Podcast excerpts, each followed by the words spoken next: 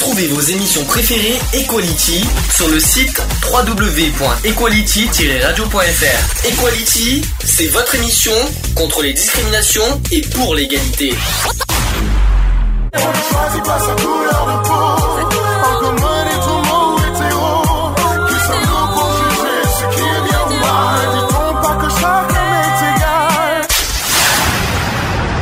L'union fait la force.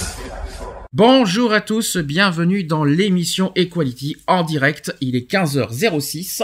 Nous sommes le vendredi 28 avril 2017 et on est sur l'émission numéro 182. Waouh, rien que ça. Déjà. Déjà, comme tu dis. comme le temps passe vite, ça ne nous rajeunit pas tout ça, comme on C'est dit. clair. Euh, on va faire coucou tout le monde. Bonjour Mister Alex. Bonjour à tous, bonjour Eve. Bonjour Eve. Bonjour Alex. Bonjour Eve. Bonjour Charlie. Comment tu vas? Ça va Ça va Ouais. Petite mine ou à la pêche? Merci. Hein? D'accord, je recommence. Petite mine ou t'as la pêche? Ah, je sais pas, ramène ta fraise pour voir. Ouais, sinon tu, tu vas tomber dans les pommes. Non, c'est ça? Euh, Non, c'est jamais. Bon, quoi qu'il en soit, euh, aujourd'hui, on va faire plein de choses. Euh, je précise aussi vite fait que Lionel sera avec nous en principe, en principe, en espérant que ça ira bien pour euh, pour Lionel, parce que j'ai une grosse pensée pour lui aujourd'hui, parce que c'est pas évident ce qui lui arrive. Euh, euh, je, on on- en principe, il sera avec nous vers 16h 16h30 sur Skype. Donc voilà, on a une grosse pensée pour lui par rapport à son rendez-vous de 15h30 en tout cas. Euh, Qu'est-ce que je voulais dire? Donc aujourd'hui, on va parler euh, d'un sujet de présidentiel parce que c'est un gros débat en ce moment. Parce que vous savez qu'on est en plein en pleine campagne de, d'entre- de l'entre-deux tours. Aujourd'hui, on va parler de la retraite. Pourquoi? Parce que c'est le gros sujet en ce moment de duel entre euh, les deux gagnants de, l'élection des présidentielles. D'ailleurs, on en parlera tout à l'heure des résultats des présidentielles. Euh, on aura, ça sera en deuxième partie, ça, au niveau des actus. Donc, on, là, pendant ces deux semaines, que ce soit aujourd'hui et la semaine prochaine, on va faire que des débats sur des sujets présidentiels. Voilà. La semaine prochaine, par exemple, on va, on va parler des impôts. Oui. ça va être, ça va pas être triste, je vous le dis. Euh, Qu'est-ce que je voulais dire? Au niveau des nouvelles associatives, il n'y a pas énormément de choses. C'est un peu calme en ce moment, je ne le cache pas. Euh, en principe, mardi, euh, mardi, on va avoir notre permanence Hmm. permanence, ça sera entre 14h et 18h à l'avenue des Arcades. Voilà. Si vous voulez nous rencontrer, n'hésitez pas à nous rencontrer. Euh, ou vous pouvez aussi nous joindre comme d'habitude sur Facebook et par téléphone que je communiquerai en fin d'émission comme d'habitude. Je vais arriver. Je suis un peu tout seul là. Euh, je, non, non, euh, je suis pas aidé là. Ça, ça ira. Non, mais... On fait aussi un coucou YouTube au fait. Bonjour YouTube. Bonjour à, à toutes les personnes qui nous écoutent sur YouTube en direct également aussi sur notre site www.equality-radio.fr. On vous fait plein de bisous. D'ailleurs, je remercie, je tiens à faire un remerciement en direct et devant la caméra. Un grand merci à tous les podcasteurs parce que nous avons, nous venons d'atteindre euh, aujourd'hui les 80 000 podcasteurs pour euh, écouter. Ah, bah, 80 c'est 000 cool. euh, sur notre site euh, equality-podcast avec un s.fr. On vient de franchir la barre des 80 000 aujourd'hui. C'est Ah, cool. bah, c'est magnifique. Voilà, donc je voulais remercier tous nos fidèles euh, auditeurs et podcasteurs pour euh, leur fidélité et aussi pour, nos- pour leur soutien. Est-ce que ça, est-ce que vous avez d'autres choses à rajouter? Non. Des nouvelles? Non, non, oui, non? Non, pas du Eve, tout. de- des choses ou non à dire? Non. Non, bah vous, avez- vous êtes pas bavard aujourd'hui. C'est vendredi. euh, vendredi, tout est permis en principe. hein. donc Ouais, euh, mais oui, là, mais non. ça, c'est pas ravioli, euh, non. euh, ça, ça change du samedi parce que tu te dis le samedi, ouais, c'est mieux, c'était plus vivant. Le samedi, ouais, ce vendredi, c'est fin de semaine, ouais. euh, va falloir, va falloir s'y habituer parce que pendant un mois, on va faire le vendredi, voire peut-être le lundi selon euh, certains week-ends. Hmm.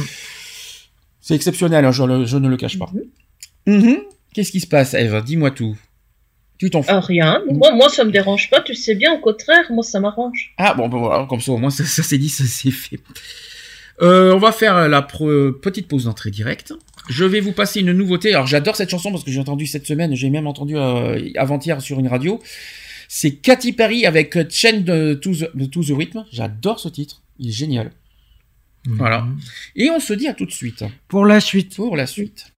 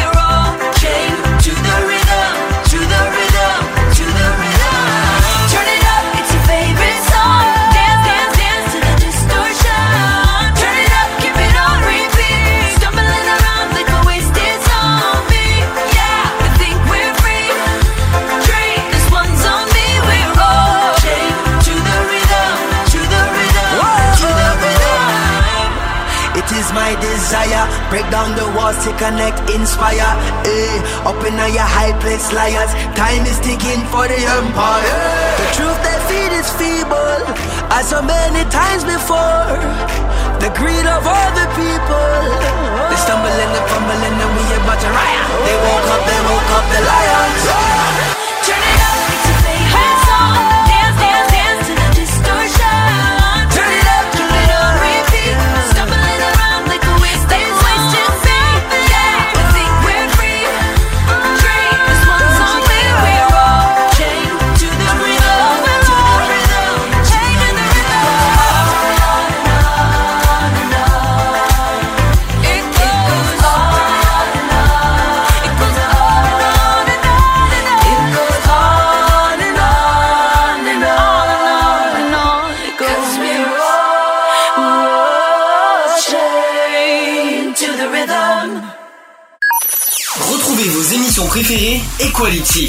Tous les samedis à 15h avec des débats, des sujets de société, des chroniques, les actus politiques et les actus LGBT de la semaine.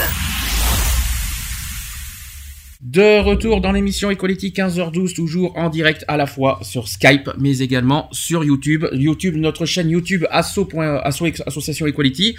Et sur notre Skype, j'ai oublié de vous dire, n'hésitez pas à nous rejoindre sur Skype en direct asso.equality. J'ai oublié de vous dire. Par contre, j'ai pas allumé le téléphone exceptionnellement aujourd'hui. Alors le su, bah oui, c'est un peu exceptionnel. hein. Euh, en même temps, qui nous appellera un vendredi après-midi? Alors, on va faire tout de suite le sujet du jour. C'est parti. Equality. C'est le sujet du jour. Sujet du jour, donc euh, la retraite. Alors bien vivre sa retraite également.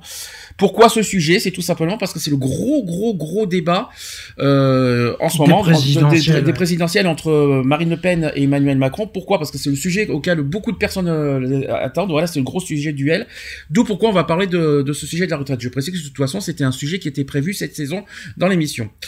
Euh, bien vivre sa retraite. Alors déjà, est-ce que c'est vrai qu'à notre âge, on ne pense, on ne pense pas forcément à notre retraite, hein, mais est-ce que tôt, euh, avec le- voilà, avec les années qui avancent, qui euh, qui euh, qui voilà, on prend de l'âge tout vite, vite fait bien fait. Mais est-ce que l'un d'entre vous a déjà envisagé, pensé à sa retraite? Moi, personnellement, non. Jamais. Ça, t'a jamais traversé l'esprit? Si, ça m'a traversé l'esprit, mais je me dis que personnellement, euh, plus je travaille, mieux c'est. Mais après, voilà, euh, ma retraite, je la ferai selon le le boulot que j'ai. Et puis voilà. Eve, t'y as pensé ou pas? Euh, oui, j'y ai pensé parce que je me suis dit ben, que ce serait pas mal de faire un plan épargne pour la retraite. parce que par rapport à éventuellement ce que je vais toucher, euh, peut-être avoir un supplément, ce serait pas plus mal. Quelle est la première chose que vous pensez dès que- par rapport à la retraite? Quelle est la première chose que vous pensez? Déjà, le Mais côté. revenu à la baisse déjà. déjà- Alors, est-ce que vous pensez cotisation ou est-ce que vous pensez en disant qu'est-ce que je vais faire pendant ma retraite? C'est surtout qu'est-ce que je vais faire pendant ma retraite. Est-ce que c'est, la- est-ce que c'est, voilà, c'est le genre de questions que vous posez? Ou est-ce que c'est plutôt euh, combien je vais avoir, euh, euh, combien, euh, combien je vais toucher, etc. C'est quoi la première chose Non, que vous moi c'est surtout qu'est-ce que je vais pouvoir, Moi, comment je vais pouvoir m'occuper pendant ma retraite? Tu disais Eve, sinon? Euh, moi, c'est le revenu parce que je me dis, voilà, je peux faire euh, des formations, je peux aller dans des associations, donc euh, voilà, je peux trouver euh, quelque chose qui fasse que je me sente utile euh, et, et pas, euh, voilà, euh, me morfondre dans un coin en disant pauvre de moi, je suis à la retraite, qu'est-ce que je vais faire de mes journées? Mhm. Est-ce Voilà. que, est-ce que tu, est-ce que vous connaissez l'âge légal de la retraite en France? 62 ans. Voilà, c'est, c'est officiel maintenant cette année. Euh, je peux vous le dire d'ailleurs. Sachez que c'est fait. Donc l'âge légal de la retraite, c'est-à-dire l'âge minimal pour toucher sa pension du régime général, donc la retraite de base, est désormais de 62 ans. Euh, sachez que le passage de 60 ans à 62 ans s'est fait de façon progressive entre les générations de 1951 et 1955. C'était d'ailleurs la mesure phare de la réforme de 2010. Hein, ça, c'était Mhm. sous Sarkozy.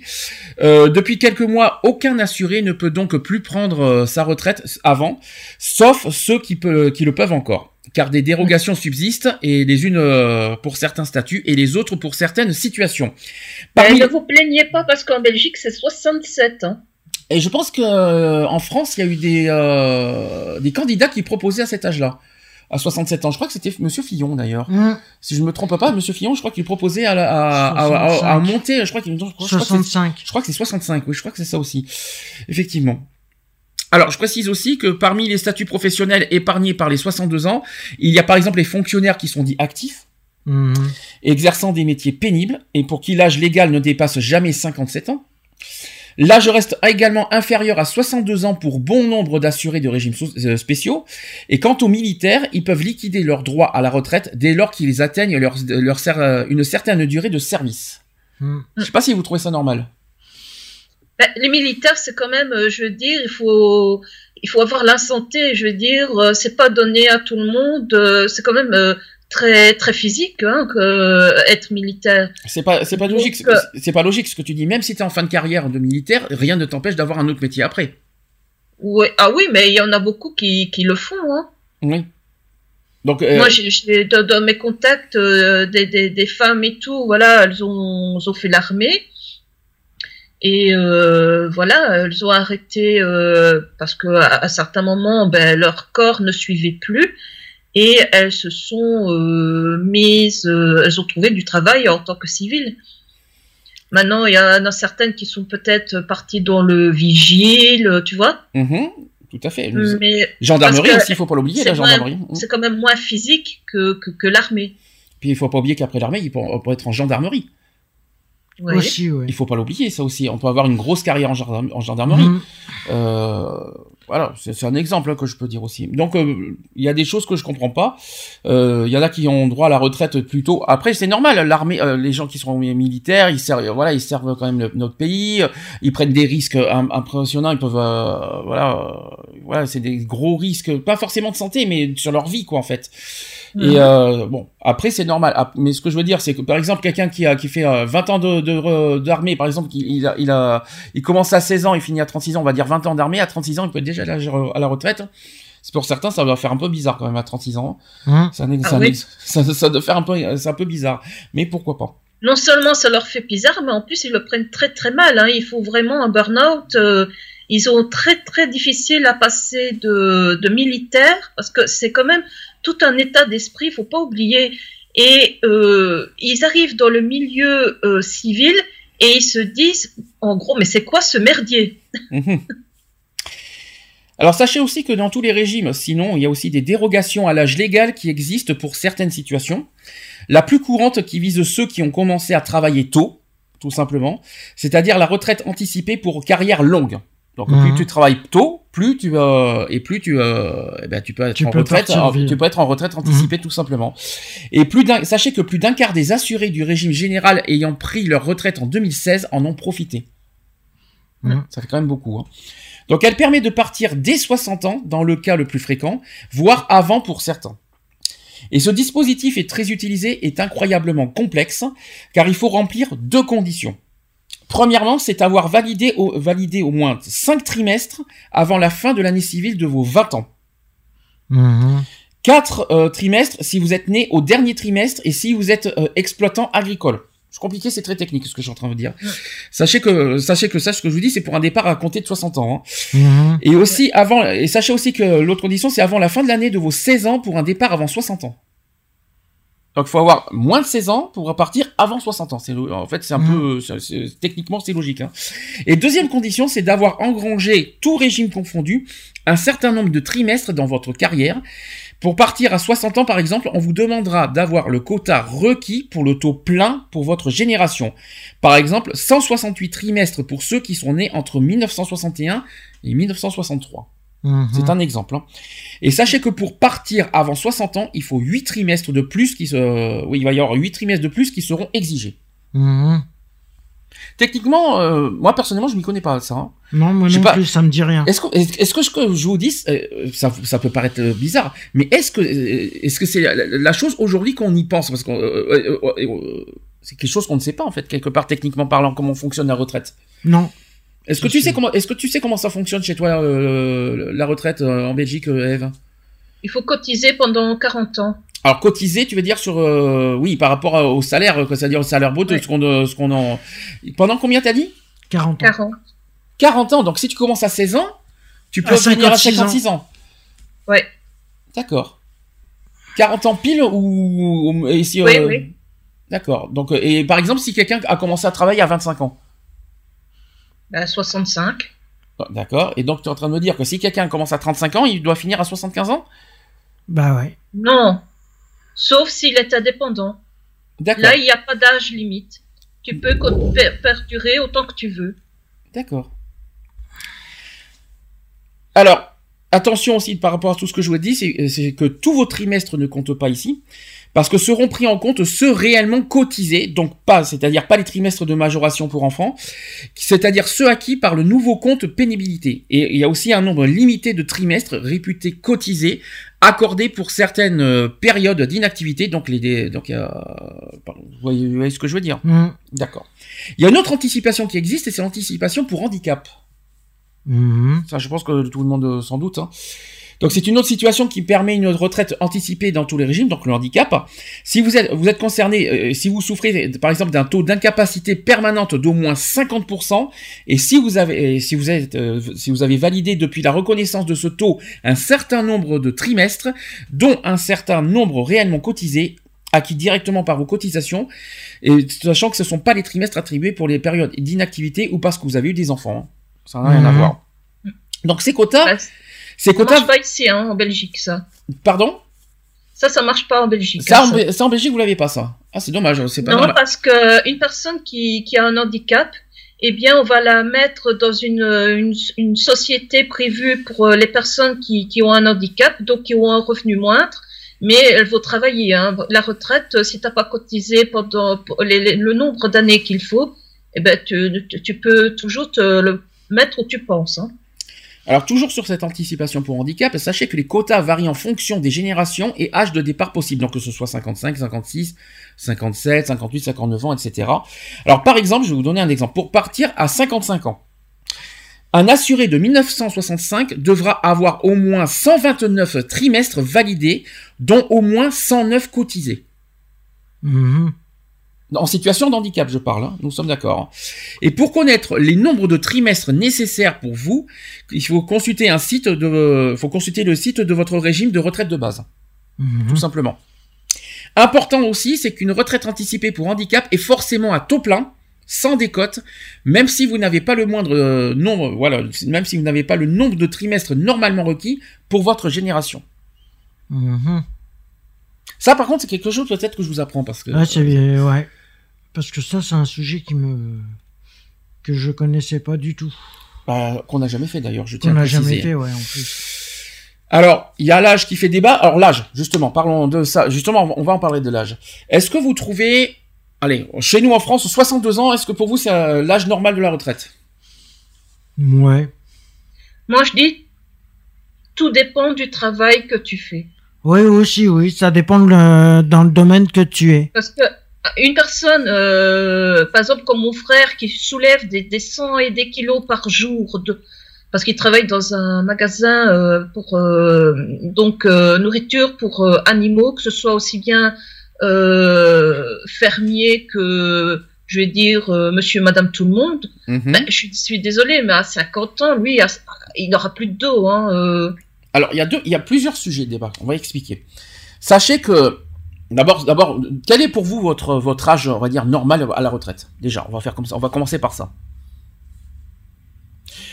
Vous savez pourquoi, Je sais pas, moi. Est-ce que vous savez 62, pourquoi ouais, 63 ans. est-ce que vous savez pourquoi à chaque fois l'âge augmente? L'âge de la, re- de la retraite augmente. C'est comme Parce ça que les Parce cotisations la augmentent. Vieillit et qu'il y a plus, il y a moins de, de moins de naissances que qui, qui ne l'espèrent. Alors, c'est pas une histoire de naissance, c'est l'espérance de vie.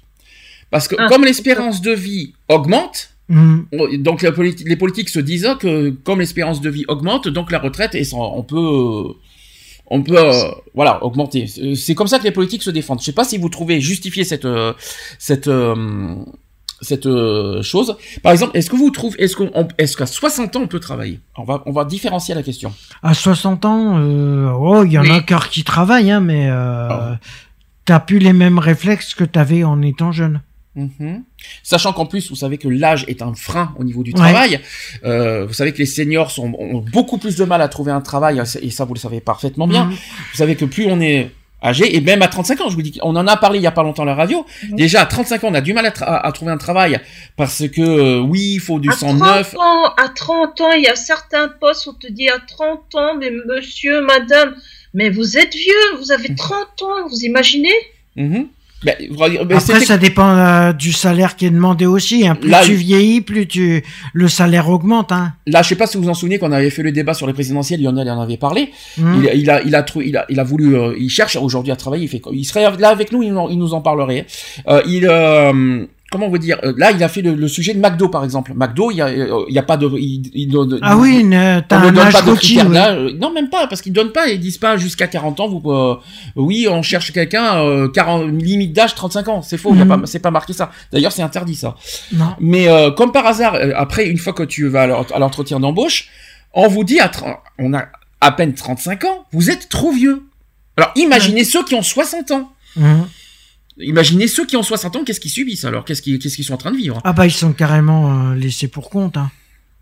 Alors ceux qui ont une carrière, bien sûr, ceux qui ont des carrières de longue durée, eux, ils ont de la chance. Mais ceux Mhm. qui ont, mais ceux qui, par exemple, n'ont que des CDD, qui ont du mal à trouver un emploi, comment ils font pour, euh, voilà, à, à 50 ans, qui, qui perdent leur emploi, qui sont licenciés économiquement, sans, ils, ils n'y sont pour rien. Comment ils font derrière pour trouver un emploi? Comment ils Bah ils peuvent pas. Ils peuvent pas parce que euh, les entreprises, elles, de toute façon, les entreprises, elles recrutent même pas. Alors, euh, Alors, évidemment, on n'a pas cet âge-là, mais vous, allez, on le souhaite à tout le monde, mais il y, a, il y a un âge limite pour vous pour travailler? Hmm, bah Non, moi je dis que tant que la- les, les- les conditions physiques de la personne sont adaptées à, à l'emploi, moi je, je, je, je ne vois pas euh, le problème. Quand vous regardez, par exemple, les agriculteurs, il y a, bien, il y a beaucoup de personnes qui ont plus de 60 ans en agriculteur, Mmh. Ah oui. et qui ont la force de l'âge pour, euh, pour faire... euh, Parce que ah oui, il y en a qui ont la force Donc, de si l'âge, eux- mais donc, donc, il y en a qui vont se dire que si eux, ils peuvent, tout le monde le peut. ah bah tout le monde le peut. Hein. Vous voyez ce que je veux C'est dire? sûr. Maintenant- Après, il y a une histoire de volonté aussi. Hein. Mhm. S'il y en a qui veulent pas travailler, euh, Alors leur ça c'est autre chose. Ça c'est pas le même sujet. Il y a une différence entre, pareil. cap- entre être capable de travailler et ne pas vouloir travailler. C'est pas du tout la même phrase. Oui, c'est pas la même phrase, Ouais. mais c'est parce que le problème, ceux qui veulent pas travailler, c'est comment ils font pour cotiser pour la retraite. Ils peuvent pas. Alors sachez que vous savez que quoi qu'il en soit, même si on n'a pas assez cotisé, il y a quoi qu'il en soit un minimum retraite. Oui. Quoi qu'il en soit, on a le minimum. En fait, c'est que de la cotisation, ça te permet d'évaluer euh, combien tu perçois la retraite. Mais quoi qu'il en soit, c'est comme le RSA, il existe un minimum retraite. Ouais. Donc, euh, et je crois que c'est au Ouais, c'est aux, aux environs du même euh, du RSA d'ailleurs, je crois, Ouais, je crois bien, minimum vieillesse. hein. Donc, euh, je sais pas, je, il faudra que je voie si euh, si j'ai les montants sur moi, je verrai ça tout à l'heure. Mais euh, quoi qu'il en soit, même quand tu arrives à l'âge de retraite, quoi, t'as quoi qu'il en soit le minimal, Mm. comme le RSA. Après, la cotisation sert à, justement à, à, on va dire, à booster euh, bah, ta retraite, quoi, enfin, dire tes revenus. C'est juste Mhm. ça. Alors pour ceux qui ont des longues carrières, ils ont de la chance d'avoir une belle retraite, et ceux qui n'ont pas beaucoup de carrière, bah, ça sera que le minimum, quoi. Tout, Mm. tout simplement. Bah, c'est un peu comme le chômage. Hein. Ouais, bah ça. peu, ça, ça fonctionne un petit peu pareil quand on y réfléchit. hein. Ouais. Et même pour les, les, les indépendants, hein, faut pas croire qu'ils ont une retraite de rêve. Hein. Mhm.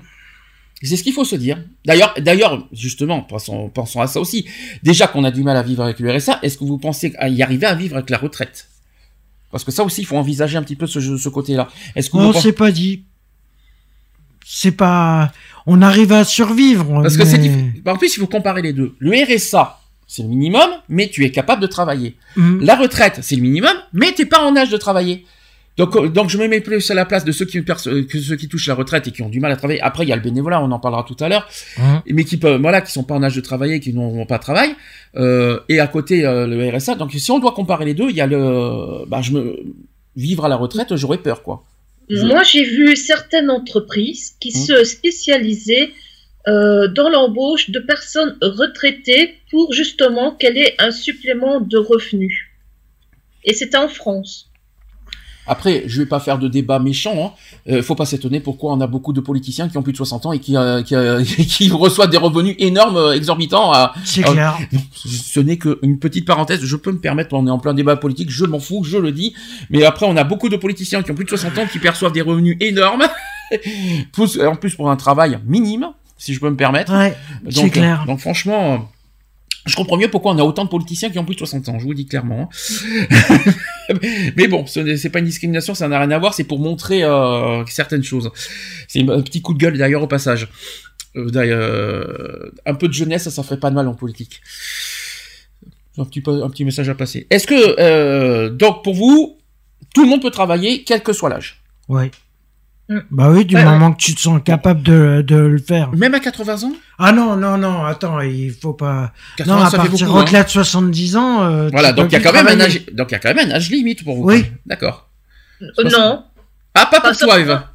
Allez, tu- quand tu regardes Coco Chanel qui a ouvert, réouvert sa maison de couture à 70 ans, Oui. tu vas lui dire quoi? À 80 ans, ben écoute ma chérie, euh, t'as réouvert ta, euh, ta- ta- ton truc de couture, mais hein, là, il faudrait peut-être penser à prendre ta retraite. Mais il y a même des animateurs télé qui ont plus de 80 ans. Il y a des chanteurs qui ont plus de 80 ans. Charles Aznavour, il a combien Mm. 91 ans, je crois. Euh, ouais, mais après, vous allez me dire, chanter, c'est pas travailler. Vous allez me dire, c'est pas un travail physique, euh, tout ça. Après, t'as le travail physique et le travail euh, Moi, je cool, trouve que c'est péjoratif quand même ce que tu dis. Parce qu'un travail, c'est un travail, que ce soit intellectuel ou manuel, Mhm. un travail, c'est un travail. Que quelle que soit la forme de travail, tu veux dire, pour toi, ça reste un Voilà. travail, euh, d'accord. Donc, euh, mais, mais euh, si on doit parler du côté physique, par exemple, allez, soyons fous.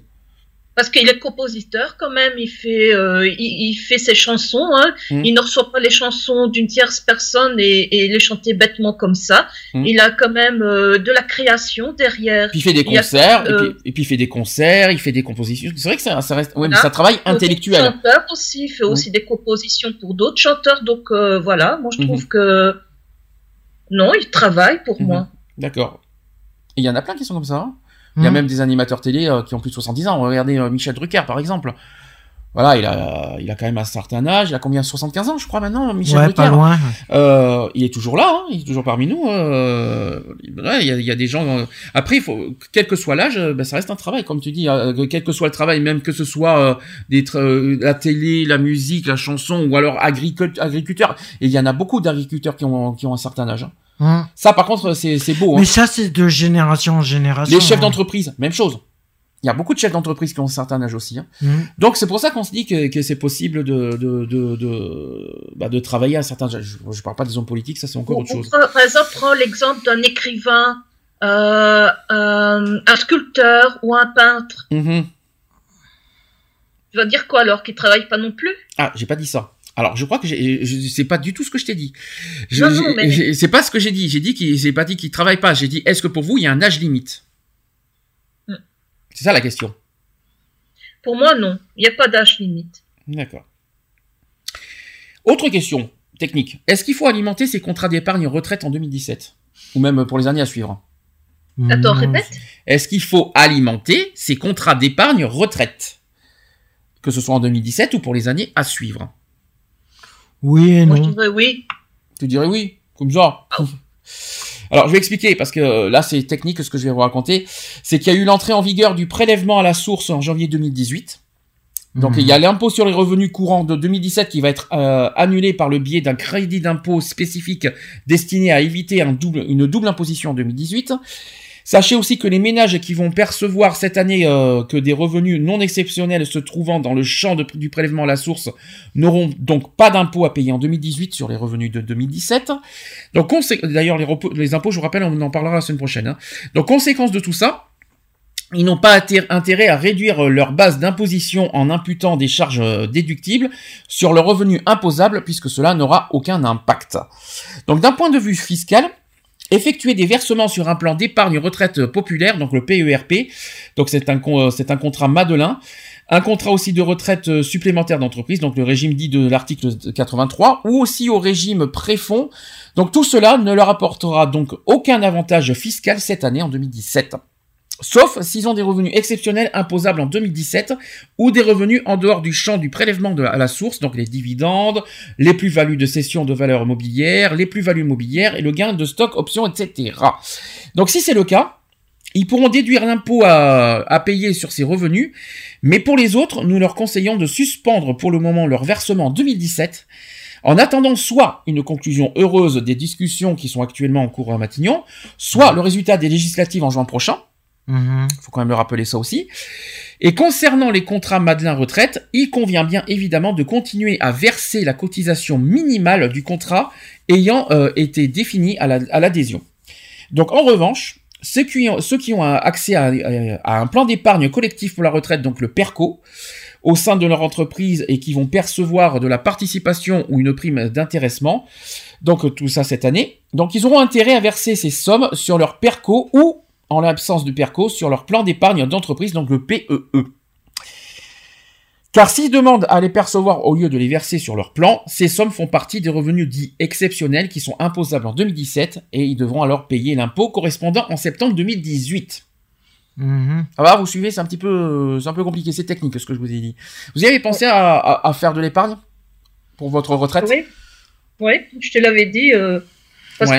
que faut- il faut penser qu'en prenant de l'âge, ben, les, les problèmes de santé euh, arrivent et que voilà, ça peut être quand même assez onéreux. Ben, surtout que, surtout qu'il faut se dire une chose, plus on prend de l'âge, et je sais pas si vous avez remarqué ça, plus on prend de l'âge, plus la mutuelle augmente. Je sais pas si vous Ouais. avez remarqué, parce que j'ai remarqué euh, la cotisation des mutuelles euh, augmente so- selon nos âges. Mhm. Je sais pas si vous avez remarqué. Hein. Et quand on arrive à 55-60 ans, je vous raconte pas combien combien ils payent de mutuelle. hein. Vous avez remarqué ça? Mm. Vous trouvez ça normal?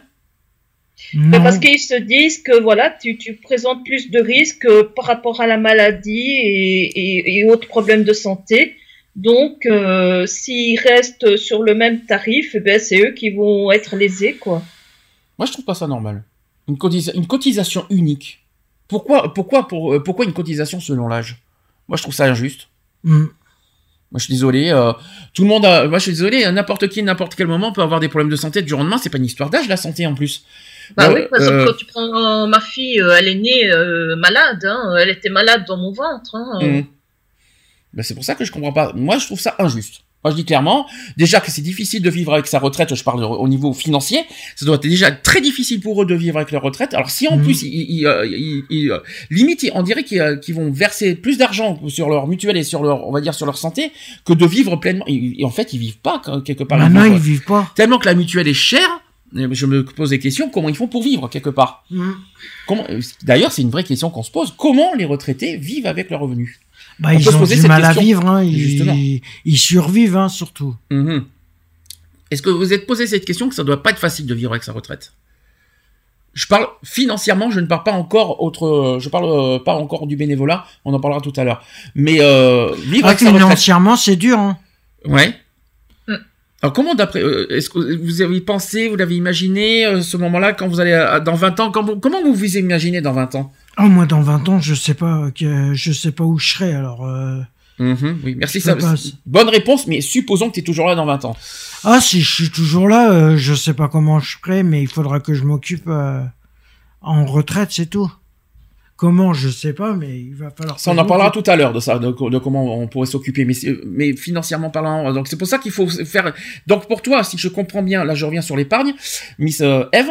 Toi, tu épargnes justement pour bien vivre euh, dans 20, euh, dans 20 ans. C'est ça que tu es en train de, tu t'inquiètes dans 20 ans de comment tu vas vivre. Et donc, quelque part, tu épargnes pour éviter, euh, voilà, de vivre, euh, bah, dans la, dans la misère royale dans ta- avec ta retraite, quoi. Parce que vivre avec sa retraite, sachant qu'on peut pas travailler, on n'aura pas d'emploi, on n'aura rien. On vit avec que sa retraite. Mhm. Donc toi, Mhm. tu épargnes, de- tu fais de l'épargne dans- justement pour euh, quelque part vivre pleinement ta retraite dans 20 ans. Eh ben oui. C'est ça. Parce que je me dis, voilà, imaginons que j'ai des, déjà comme ça, j'ai des, des, des problèmes de santé qui vont pas aller en s'améliorant. Mhm. Et comment je serai dans 20 ans? Il y a que la santé que tu t'inquiètes? Ben, Non, il y a tout, tout je veux dire, euh, euh, les factures ordinaires, la nourriture, euh, voilà, il y a tout, je veux dire, tout le quotidien qui, qui va être mis en cause, forcément. Qu'est-ce que, quelle est la première chose? Alors, si on enlève la santé, c'est forcément la première chose qu'on s'inquiète quand on va être à la retraite. Quelle est la première chose qui vous inquiéterait? Ne pas manger à ma faim, ne pas pouvoir me chauffer correctement. Mhm. Euh, Il n'y a pas autre chose qui vous fait pas. Il n'y a pas une autre chose qui peut vous faire peur? La, la peur de l'isolement aussi. Voilà, par exemple. La peur de la- de l'isolement et de la solitude. Vous savez que malheureusement, les retraités vivent la plupart du temps, pour ceux qui n'ont pas de famille, par exemple. Mhm. Il n'y a pas cette peur-là qui vous, qui vous ronge un petit peu aussi? Si, un peu, ouais. C'est vrai que je me suis pas encore posé la question, mais que, comment je ferais si je me retrouve tout seul du jour au lendemain? Alors, pas du jour au lendemain, mais pendant ta retraite. Pendant ma retraite, euh, je pourrais pas. Ben, de toute façon, c'est inévitable parce que les jeunes, entre guillemets, puisque voilà, ce seront les jeunes euh, par rapport à nous, ils vont te dire, mais nous, on a une vie active, on a une vie, euh, voilà, qu'on doit gérer, on a les, les enfants, on a le travail, on a la maison, donc on n'a pas forcément le temps ben, de venir te voir, de de, de, s'occuper de toi, de voir si tu manges correctement, si tu vis correctement, si Mhm. Alors ça, ça, ça, ça te fait peur. Puis après, il y a le côté dépendance. Parce que plus on vieillit, après, est-ce que physiquement on est capable de, de, de se gérer? Mhm. il y, a aussi, il y a ça aussi qui peut faire peur. Euh, ah, parce que physiquement, on peut être affa- plus affaibli, moins, moins dépendant, etc. Et euh, il y, a, il y a cette peur-là. Et après, tu te dis, mais si j'ai personne autour de moi, comment je vais m'en sortir? Est-ce que vous n'êtes pas posé cette question? Euh, si, mais bon, heureusement que voilà, il a plusieurs euh, moyens qui font que euh, on peut se passer de la famille. Par exemple, se faire livrer les courses à domicile, ce qui, ce qui nous éviterait de, de nous déplacer, par exemple, pendant l'hiver, éviter des chutes comme ça. Alors c'est là qu'on se dit que heureusement qu'il existe des auxiliaires de vie. Les auxiliaires de vie aussi Qui- qui, peuvent aider à voilà, entretenir la maison. voilà, qui, que, auquel je leur, euh, voilà, je, je transmets tout mon, tout mon respect, parce que ces personnages, je leur transmets tout mon respect. C'est Mhm. dommage que, que Charlotte soit pas avec nous, parce qu'elle aurait pu parler de ce sujet, parce qu'elle est très, euh, parce qu'elle est, elle est dans ce secteur, parce qu'elle s'occupe justement des personnes âgées dans un, dans une clinique ou dans un hôpital, je m'en souviens plus. Dans Et euh, voilà, c'est, c'est, moi, heureusement qu'il existe ces genres de personnes, ces auxiliaires de vie qui s'occupent des personnes âgées, Mhm. parce que sans eux, que deviendraient les personnes âgées C'est clair que Voilà, là, comment vous- il viendrait, ouais. c'est là que je me dis merci à, enfin voilà des, des, des gens qui mettent euh, heureusement qu'ils existent c'est ça qu'il faut se dire Mhm. ça va pas être facile pour eux tous les jours parce qu'en plus euh, Charlotte nous a raconté une fois elle nous a dit ce qui est dur pour elle, c'est qu'elle commen- euh, c'est de s'attacher avec euh, ces personnes-là et de les perdre parce que malheureusement avec la vieillesse, malheureusement vous savez qu'on peut euh, très vite partir du jour au lendemain euh, mort de vieillesse. Euh, c'est pas évident pour les auxiliaires de vie. Moi, je, moi, je, je suis en train de me, c'est beau comme métier. Mon père a fait ce métier, hein, je le dis clairement. Il a, il a été auxiliaire de vie. Euh, je, je sais que c'est- un métier noble, beau, magnifique, qui doit pas être facile à vivre. Psychologiquement, ça doit être dur aussi Ah, psychologiquement, et ça va être dur. Tout notre respect parce que s'occuper des personnes âgées, Mhm. c'est pas donné à tout le monde. Euh, après, on peut s'attacher très vite à une personne âgée. Il y a, c'est pareil, il y a les femmes de ménage, ceux qui, sont- voilà, ceux qui font le ménage. Puis l'auxiliaire de vie, vous savez aussi, il s'occuper de, de, de, du, euh, de l'entretien aussi des personnes âgées parce qu'il Mhm. faut, il y a, euh, c'est ça aussi, auxiliaire de vie, c'est à domicile, s'occuper, euh, euh, hygiéniquement de la personne. laver, euh, Voilà. ça- Et ça doit, et moi, je peux vous dire qu'à la place, moi, plus avec, moi, j'ai peur de ça. Vous savez, avec, avec l'âge, je, si la première chose qui me fait peur, c'est ça, c'est de perdre ce, ce côté-là, ce côté, euh, Indépendance. perdre sa dignité quelque part. Hum. Euh, C'est-à-dire de la dépendre d'une autre personne pour se faire laver, pour se faire sa cuisine, pour faire de là. Moi, c'est la première chose qui me ferait peur euh, à, la- à ma retraite. Et c'est pour euh, voilà, je, je ne le cache pas, mais euh, mais euh, c'est la première chose qui me ferait peur aujourd'hui. C'est pas le côté financier qui me ferait peur, c'est plus le côté dépendance qui me fait peur. Mais à mon avis, ce sera pas tout de suite euh, dès que tu prends ta retraite. Mhm. euh, ce sera quelques années par après. Et puis tout dépend aussi comment la personne euh, son, son arrivée en retraite, parce qu'il y a des personnes qui le prennent très très mal et Mhm. qui partent très très vite. Malheureusement, malheureusement. Ouais. Mais heureusement, voilà, je, je voulais faire un petit clin d'œil aussi aux auxiliaires de vie, enfin toutes ces personnes qui s'occupent des personnes âgées parce que c'est très beau comme métier et euh, je leur transmets voilà toutes mes félicitations pour euh, pour ce qu'ils font. Ça aussi, c'était très important. Pour, revenons sur l'épargne, l'épargne euh, donc ça, ça, ça, ça sert à quelque chose ou pas? Parce que c'est vrai qu'il y a une phrase que tu viens de dire qui est pas faux. On ne sait pas comment il fait demain. Est-ce que, Eh oui. demain, est-ce que demain on sera là pour vivre sa retraite? Ça, c'est pas dit. c'est, c'est une question qu'on peut se poser. C'est une autre manière de voir les choses. Donc, est-ce que ça sert à quelque chose de faire une épargne si on n'est pas, si on n'est pas sûr d'être là demain? Oui et non. Est-ce que, philosophiquement tu vois la chose comme c'est pareil, euh, Eve aussi? Est-ce que tu fais de l'épargne, mais est-ce que tu sais, est-ce que tu sais si demain tu es là? Ah, bien sûr que non. Donc, euh, Maintenant, si euh, je peux toujours euh, nommer quelqu'un bénéficiaire de cette épargne, hein, bien sûr. Ah oui, au cas, au cas où, bien sûr. au oui. cas où, voilà.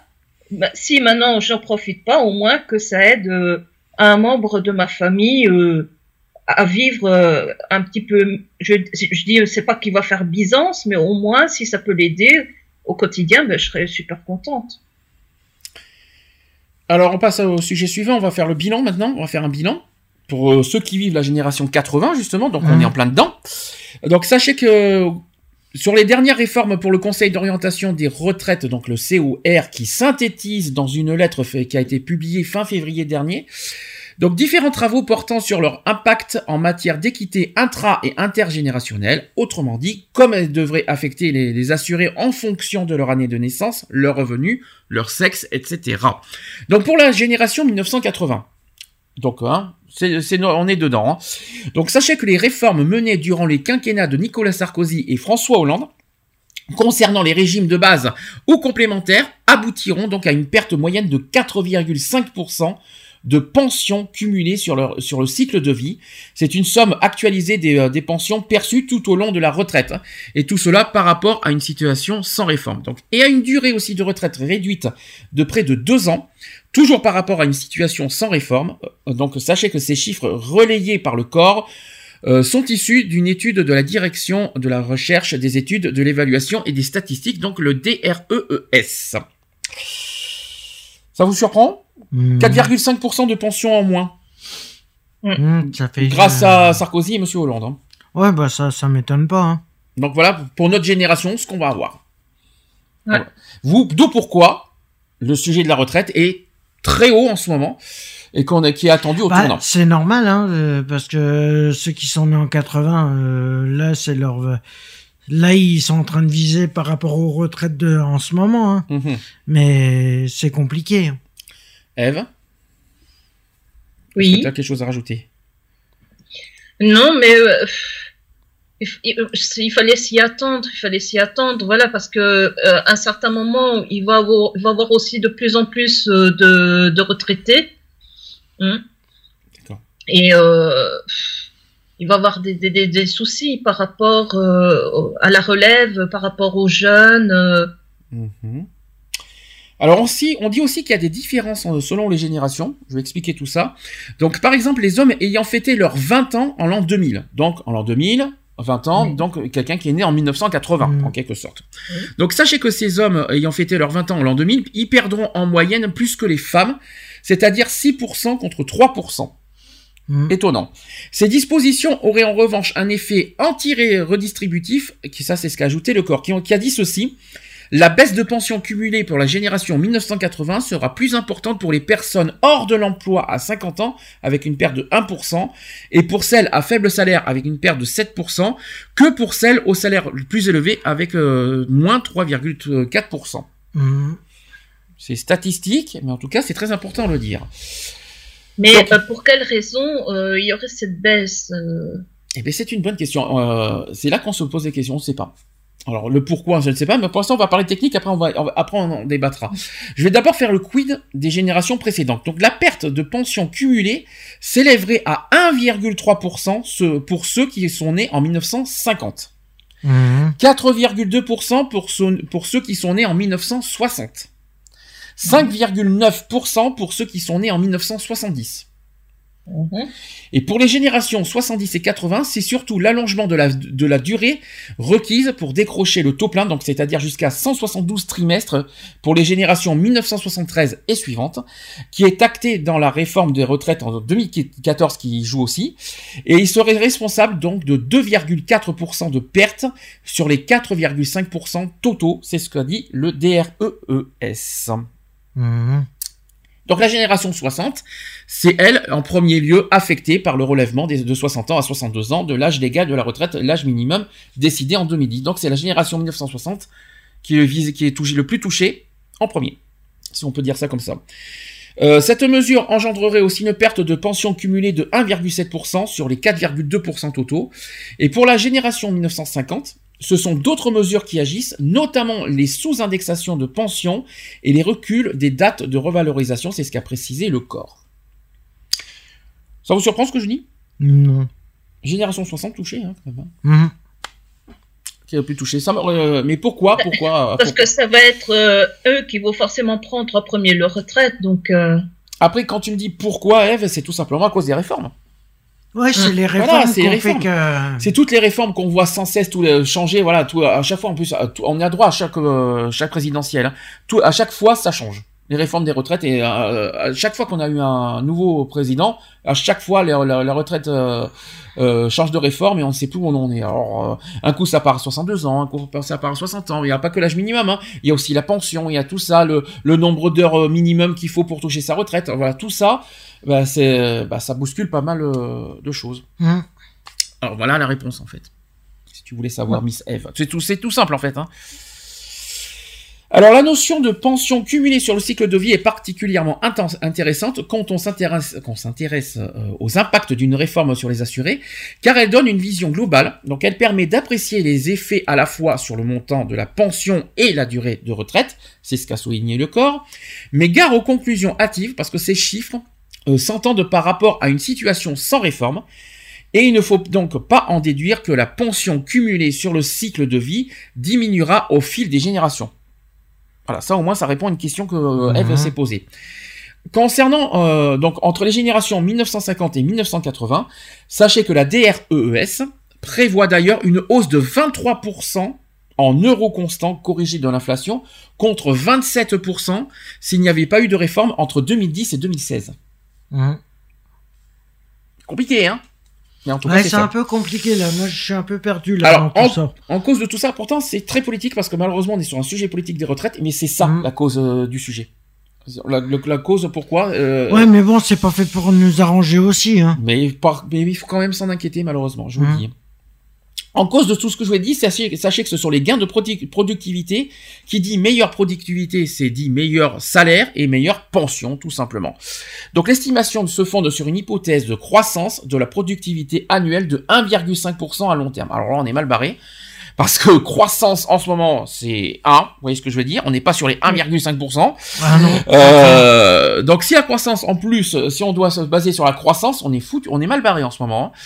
Donc même avec malgré les réformes, si la croissance n'augmente pas, comment vous voulez que que les pensions, que tout ce qui est retraite fonctionne bien Gain de productivité en plus, il n'y en a pas des masses en ce moment, hein, je vous le dis. hein.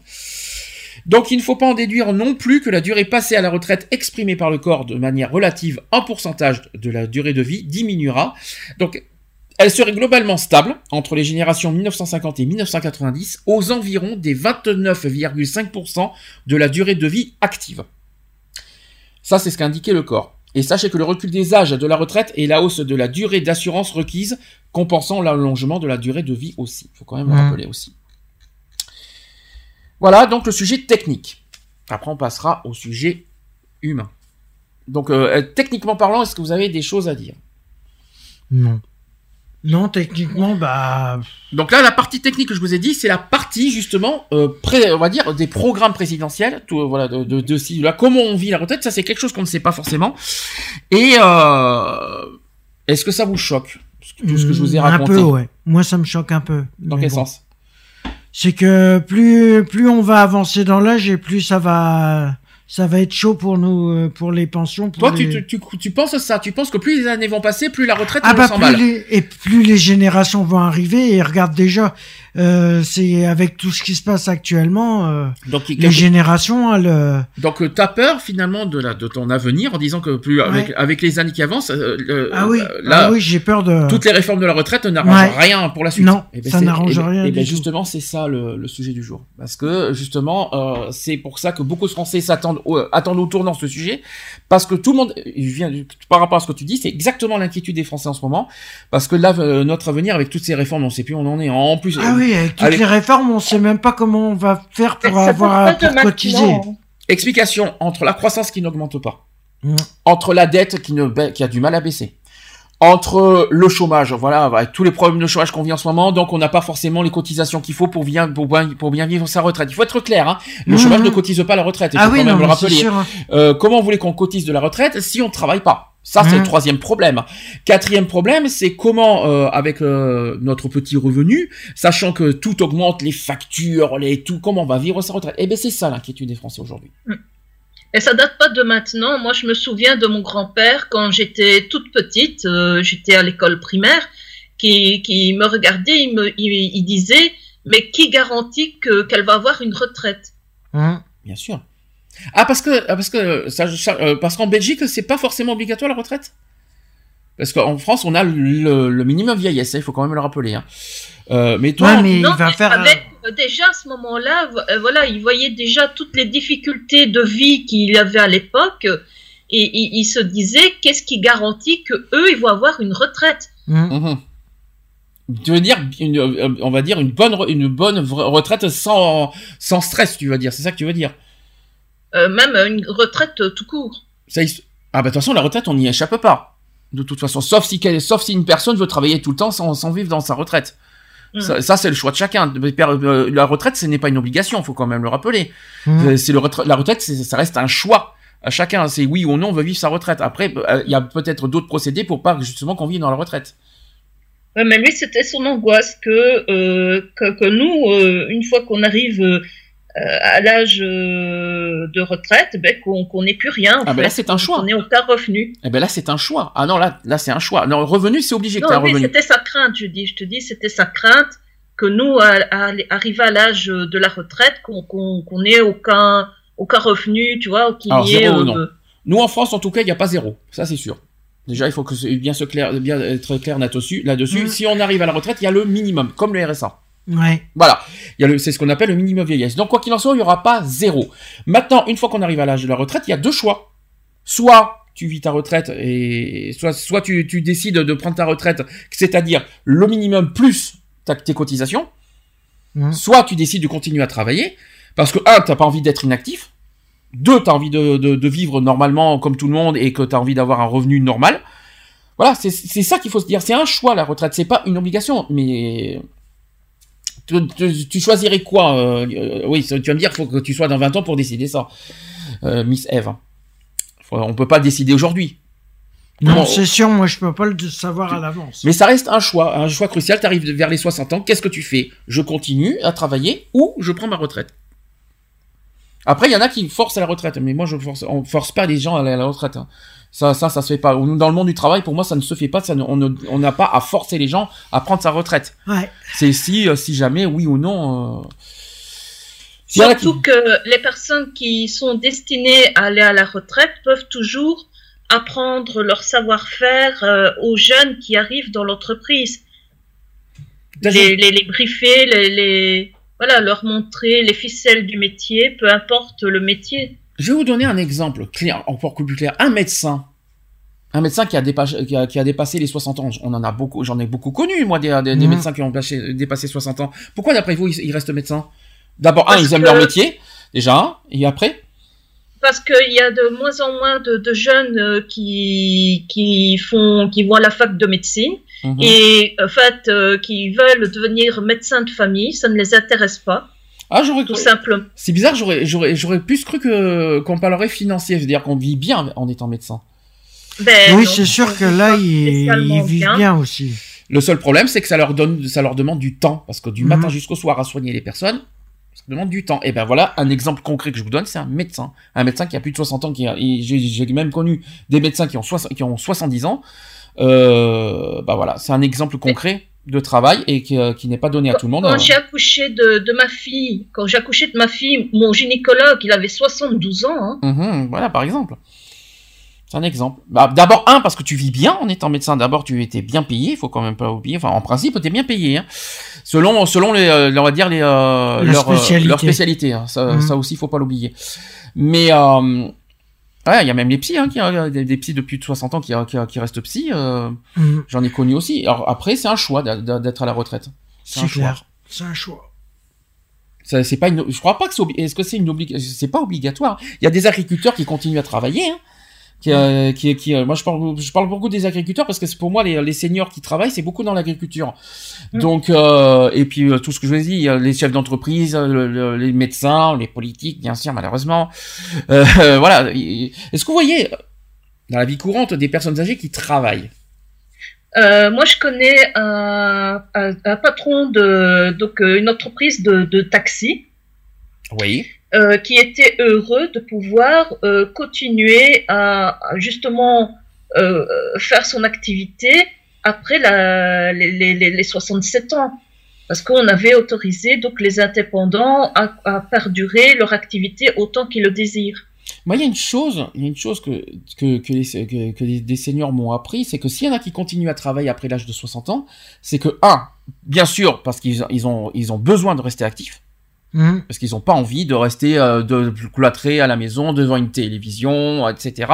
C'est pas, s'il y en a que c'est pas leur truc, c'est pas leur truc. Et puis ils ont besoin de se sentir utiles aussi. Ils ont besoin de se sentir utiles et ils ont besoin de, pas forcément de- sur le domaine du bénévolat. Bénévolat, ça c'est encore autre chose. Ils ont besoin de se sentir utiles et aussi de se sentir, de se sentir, de se dire, je suis capable de faire ci, je suis capable de faire ça. C'est pas parce que j'ai 60 ans que je suis un incapable. Et ça aussi, j'ai l'impression qu'il y a des seniors qui ont besoin de ça, qui, qui en disant, c'est pas parce que j'ai 60 ans que je ne suis pas capable de faire ça. Mhm. Et il y en a plein qui sont comme ça. Et c'est beaucoup, et c'est, tout en leur honneur d'ailleurs. Et ben justement, Bon, faut pas forcément avoir 60 ans pour, euh, pour euh, voilà. Moi, je, je sais bien que avec euh, ma, ma ma formation, il y a une jeune de, allez, une jeune, une de 29 ans qui, parce que je lui avais dit, ah mais cette nuit-ci, j'ai eu difficile à trouver le sommeil. Elle m'a fait, ah mais c'est normal.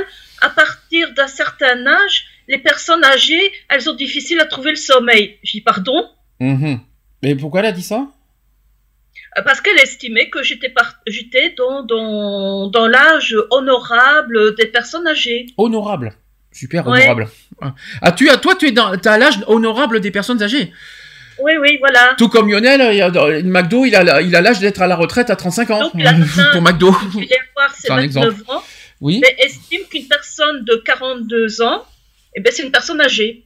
Eh bah, puis, euh, 42 ans, t'es une personne âgée, oh mon dieu, Eve. ah bah dis donc. Mais c'est normal, les personnes âgées, euh, à 42 ans, ben, elles sont difficiles à trouver le sommeil, euh, machin. euh. Et euh, attends, où est-ce que tu vas là? Où c'est que t'as entendu Où c'est que c'est dans un entretien d'embauche? Qui c'est qui t'a dit ça? C'est quoi une jeune Ah non, c'est une une avec qui je, je faisais euh, donc la formation de, de, de, de comptabilité. La bouche en cœur, elle me sort ça. La euh, comptabilité Attends, comptabilité, parce que c'est quoi cette histoire de sommeil avec la comptabilité? Ça aurait été physique. Allez, soyons fous, pourquoi pas? On aurait fait des ils auraient fait des critiques physiques, ouais, en disant ouais, les jeunes sont plus euh, sont plus forts, tout, tout ça. Là-dessus, vous savez, c'est la ça, c'est la, la- la bataille des générations. Mais comptabilité, euh, je vois pas, je vois pas vraiment pas où est le où est le problème.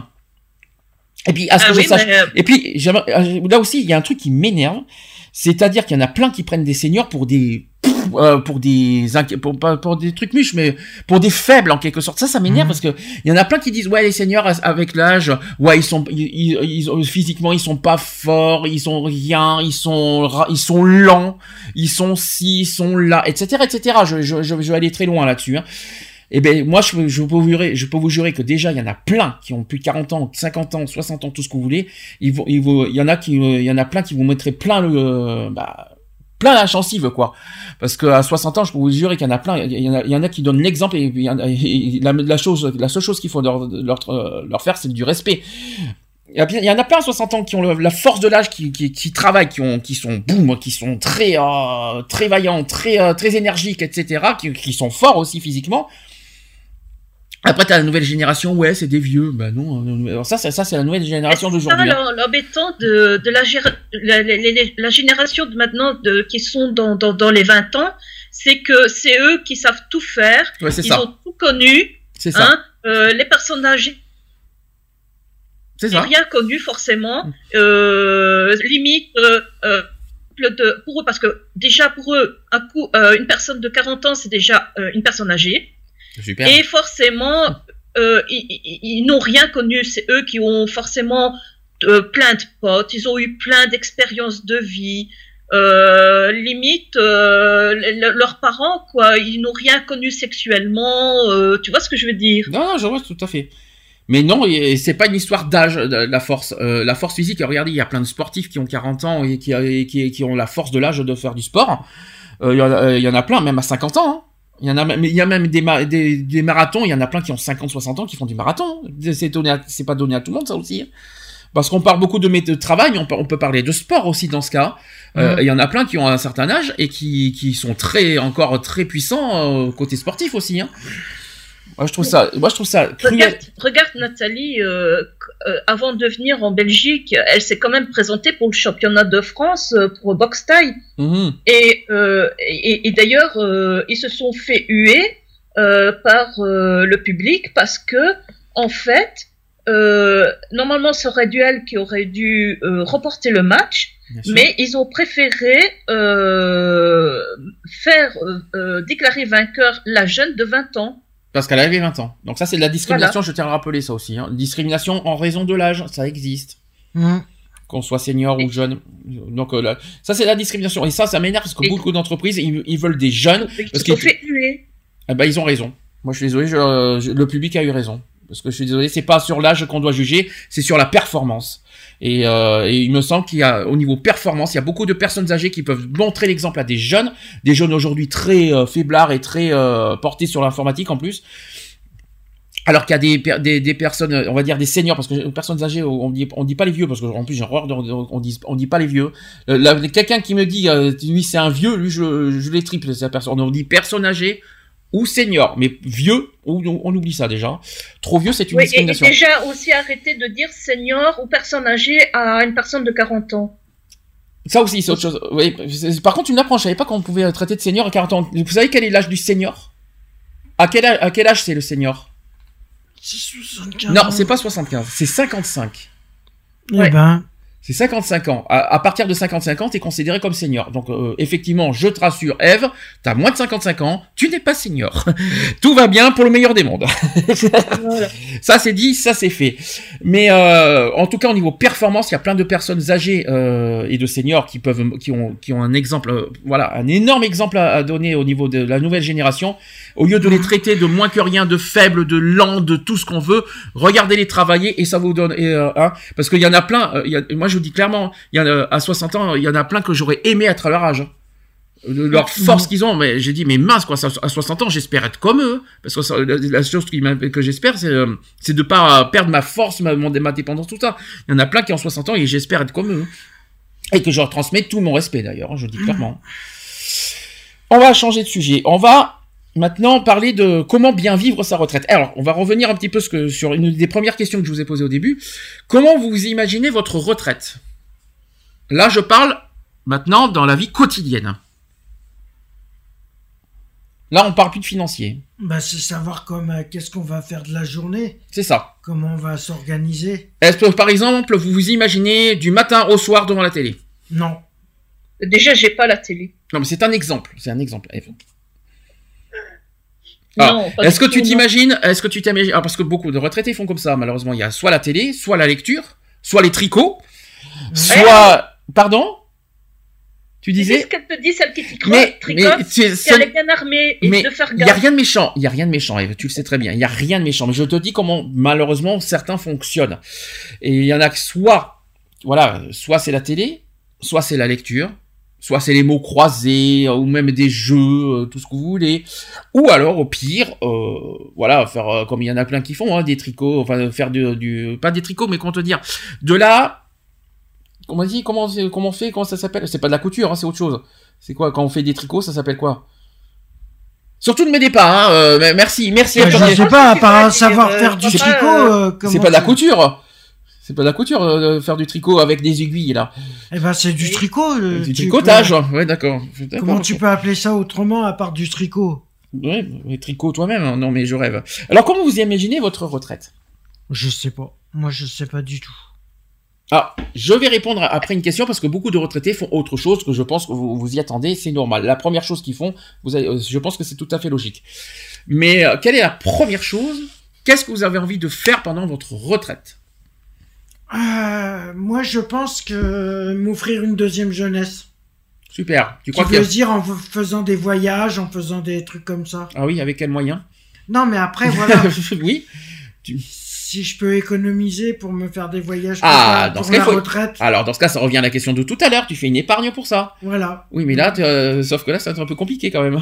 Donc, euh, Mais il faut pas forcément aller au- à l'autre bout de la planète pour de- découvrir de très beaux endroits.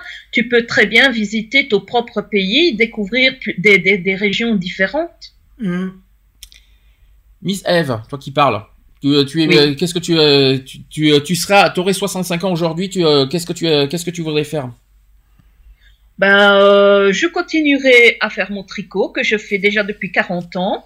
Voilà. Euh, je ferai mon jardin, faire pousser mes plantes aromatiques, mes, mes fruits et légumes comme je fais déjà maintenant. Jardinage Euh, pour ceux qui ont la chance d'avoir une maison avec jardin. Faut quand même pas l'oublier. Hein. Oui. Ensuite, Euh, mais mais faut pas oublier qu'il y a aussi pas mal de d'endroits où tu peux louer des petits terrains pour justement faire pousser quelques fruits, quelques légumes. euh, et euh, voilà, cuisiner pour la famille, euh, pour moi-même aussi. alors il y en a qui disent aussi s'occuper des petits enfants. Aussi. Forcément, heureusement qu'il y a les petits enfants pour s'occuper. Moi, je, c'est comme ça que j'ai vécu avec mes grands-parents. Voilà, je- j'étais fier et euh, heureux d'être avec mes grands-parents. Je vous dis clairement. Hein Moi, mes grands-parents, je les connais pas alors. Non, mais moi j'étais, voilà, j'ai, j'ai, si, Je les euh, connais pas plus que ça. un de mes bo- un de mes bonheurs de ma vie quand j'étais petit, c'est d'avoir été avec mes grands-parents et je pense que mes grands-parents étaient euh, heureux d'avoir leurs petits enfants avec eux aussi pour s'occuper, pour euh, voilà. Quand tu parles de deuxième jeunesse, et ben voilà, c'est un exemple. Euh, les grands-parents qui voient, qui vivent avec leurs petits enfants, ça quelque part, ça fait une deuxième jeunesse. C'est un exemple. Pour ceux Moi, j'ai grandi avec mes arrière-grands-parents et mes grands-parents. Mhm. Parce que euh, du côté de ma mère, elles ont eu les, les enfants jeunes, ce qui fait que quand je suis née, mon arrière-grand-mère, elle avait 62 ans. Alors, je vais vous donner des exemples. Je pense que certains vont, vont pas, vont, vont s'y retrouver un petit peu. Donc, période de la vie de plus en plus longue, la retraite peut parfois faire peur, et même peut faire peur du tout court, après avoir travaillé pendant plus de 40 ans. Donc, on va- je vais vous donner quelques conseils. Donc, or, on peut, comment vous organiserez votre temps libre, par exemple? Je sais pas. Bah, je- déjà, je ferai un planning comme je fais maintenant. Je, je m'organiserai, je dirai voilà, tel jour j'aimerais faire ça, tel jour j'aimerais faire ça. Mhm. Alors, en devenant, en devenant retraité, votre temps libre est considérablement augmenté. Ça, vous vous en doutez bien. C'est sûr. Si durant les premiers mois, ce temps peut être considéré comme des grandes vacances et un plaisir de ne plus être soumis à des contraintes, c'est aussi l'occasion de passer davantage de temps à ce qui avait été jusque-là mis de côté. Donc, passer cette étape de relâchement, vous devez apprendre à organiser ce temps libre pour donner un nouveau sens à votre vie. Les projets qui vous tiennent à cœur et les activités qui vous plaisent viendront principalement occuper votre emploi du temps. Donc totalement libre de gérer votre temps, comme vous l'entendez. Cette idée peut apeurer euh, dans un premier temps. C'est vrai que dès qu'on arrive à l'âge de la retraite, euh, bah là, t'as, t'as- t'as la peur euh, d'entrer euh, dans les premiers moments. Donc il est alors primordial de ne pas vous isoler, c'est ce que tu as dit tout à l'heure, et de privilégier une vie sociale active. Donc en ce sens, il n'y a jamais de mauvaise idée, qu'il s'agisse par exemple de rejoindre une association, devenir bénévole, par exemple, ou même un club d'activité, ou par, S'organiser des soirées entre amis. par exemple, ou même d'avoir une activité en solo. Alors, quand je dis une activité en solo, euh, comme je vous dis, la lecture, les mots croisés, les trucs comme ça. Voilà, s'occuper quoi. Même même si ça, c'est con ce que je vous dis, mais voilà, ne pas rester, euh, voilà, donc ça. Trouver des deux temps, même le même euh, activité en solo, on parle du tricot, c'est un exemple, c'est une activité, Euh, voilà. Donc, euh, est-ce que rejoindre une association, il y en a plein des personnes âgées qui rejoignent des associations, Hein plein, plein, plein, plein, plein, plein, plein. Ça vous choque? Non, pas Non. du tout. Alors là aussi, là, il y a, il y a- pour moi, il y a deux problèmes. Quand je dis deux problèmes, c'est pas des problèmes néga- trop, trop né- né- négatifs, je vous rassure. Il y en a qui font du bénévolat pour s'occuper, mais il y en a aussi qui font du bénévolat par pitié. Aussi. Alors attention, parce que nous on en a croisé des personnes âgées qui font euh, notamment, je vous donne un exemple, c'est les Restos du Cœur. Euh, je parle de Bordeaux, pas Sisteron. hein, je rassure, euh, je rassure le maire, euh, tous les habitants de Sisteron, c'est pas Sisteron. C'est nous ce qu'on a vécu, c'est surtout à Bordeaux. Et que ce soit TD Carmonde, que ce soit les Restos du Cœur, on en a croisé nous des, Mhm. des personnes âgées. Et bizarrement, ils font ça pour donner leur temps, mais ça veut pas dire forcément qu'ils Ils font, sont- euh, qu'ils sont, que ça leur donne du plaisir à être dans une association. Moi, ça me dérange. C'est clair. Ils le font par pitié. Des fois, il y en a qui font par pitié. Ils le font par pitié ou par euh, désespoir de. Alors moi, que je vais vous, moi je vais élargir maintenant ce, ce côté euh, conseil. Quand vous, euh, si vous voulez aller dans une association, allez dans une association qui vous ressemble. Mhm. N'allez pas dans une association pour faire plaisir, ou voilà, pour euh, histoire d'eux et tout ça. Non, non, il faut aller dans une association auquel vous vous sentez aussi bien dans votre peau. Parce que les gens qui, ce que tu dis là, c'est, ça peut aussi bien toucher les personnes qui sont inactives, qui, voilà, qui sont au chômage ou autre, bien sûr, et qui veulent faire euh, quelque chose, mais il y en a qui peuvent très bien aussi le faire, comme tu dis, par pitié. bien sûr, Euh, bien sûr, mais je, je donne des exemples parce que nous on l'a vécu. Parce que nous on l'a vu dans nos propres yeux, c'est pour ça que je dis ça. Mhm. Après, je suis d'accord avec toi, Eve. Effectivement, ça concerne évidemment tous les, toutes les personnes inactives qui ont besoin de quelque chose et qui font du bénévolat. Moi, ce qui m'énerve, c'est euh, la seule chose qui moi m'embête, c'est faites quelque chose. Là, je parle bien sûr pour les personnes âgées parce que eux, bénévolat, bénévolat, ça reste quelque part leur seul métier qui leur reste quelque part. Donc, ce que je veux dire par là, c'est que si vous voulez devenir bénévole, bienvenue dans le monde du bénévolat Mhm. et vous serez le bienvenu quand vous voulez. Mais avec un mais, allez dans un, dans une association qui vous correspond qui vous ressemble, mais n'allez pas dans une association pour euh, par euh, on va dire par forcing, ni pour euh, ni oh, on va dire contre vos volontés, votre volonté et ni contre vos convictions. Ouais, aussi, ouais. Parce qu'il y en a plein qui vont dans des associations contre leurs convictions, et ça, ça me dérange. Moi, je veux croiser des personnes âgées, même assisteront, je veux en croiser, qui sont, qui, euh, qui ont leurs convictions, qui sont à fond dans leurs associations, qui aiment les associations, qui aiment aider les gens, qui adorent ça, et non pas par pitié. Moi, c'est tout ce que j'aime. Voilà, c'est la seule chose, le seul conseil que je donne. Allez dans une association qui vous co- correspond. Si par exemple, vous avez une association voilà, euh, si vous avez besoin d'aider les plus pauvres, allez par exemple, euh, voilà, dans des associations comme le Secours catholique, les Restos du cœur. Si vous avez besoin d'aider les personnes euh, en faveur d'un handicap, allez dans des associations de handicap, mais pas par forcing, parce que vous avez besoin d'aider ces, ces personnes-là. Si vous avez besoin euh, de- de- d'aider les personnes, euh, qu'est-ce qu'on peut donner comme exemple aussi? Euh, Sportives aussi, il y en a, il y en a, il y en a. hein. Ouais, il y en a aussi. Il y en a qui ont besoin de mais transmettre souvent, leur. les, les personnes âgées qui se mettent dans des associations, c'est souvent pas en rapport avec leur euh, avec leurs euh, expériences de boulot, de tout ça. c'est là aussi que c'est ça aussi que je voulais dire parce qu'il y a une troisième raison aussi, c'est transmettre votre savoir. Si vous voulez aller dans une association, c'est aussi pour transmettre votre parcours et votre savoir. Ça, c'est très important. Et ça, on l'a vécu, ça aussi. Mhm. Moi, j'aime bien aussi les personnes âgées dans les, dans les associations parce que justement, ils nous transmettent leur, leur savoir. Et ça, ça me plaît. Et justement, le, le, le vivre ensemble, le côté vivre ensemble, partage des cultures, partage des générations. Les générations, bah, c'est pas parce qu'il y a des, des générations différentes qu'on peut pas qu'on peut pas apprendre les uns des autres. Les personnes âgées peuvent apprendre des jeunes, tout comme les jeunes peuvent apprendre des personnes âgées. Mhm. Et justement, ce côté partage des connaissances et mélange des savoirs, c'est beau. C'est ça, c'est ça une association. Ouais. Pour moi. En tout cas, c'est ma façon de voir les choses. En tout cas, c'est ma façon de voir. Je sais pas comment tu vois toi, Eve, de ce côté-là, mais en tout cas, ça, c'est ma façon de penser. Euh, euh, Eve, est-ce que, euh, est-ce que de ton côté, Eve, tu as des choses à rajouter? Est-ce que quelle est ta façon de voir les choses au niveau des associations d'ailleurs?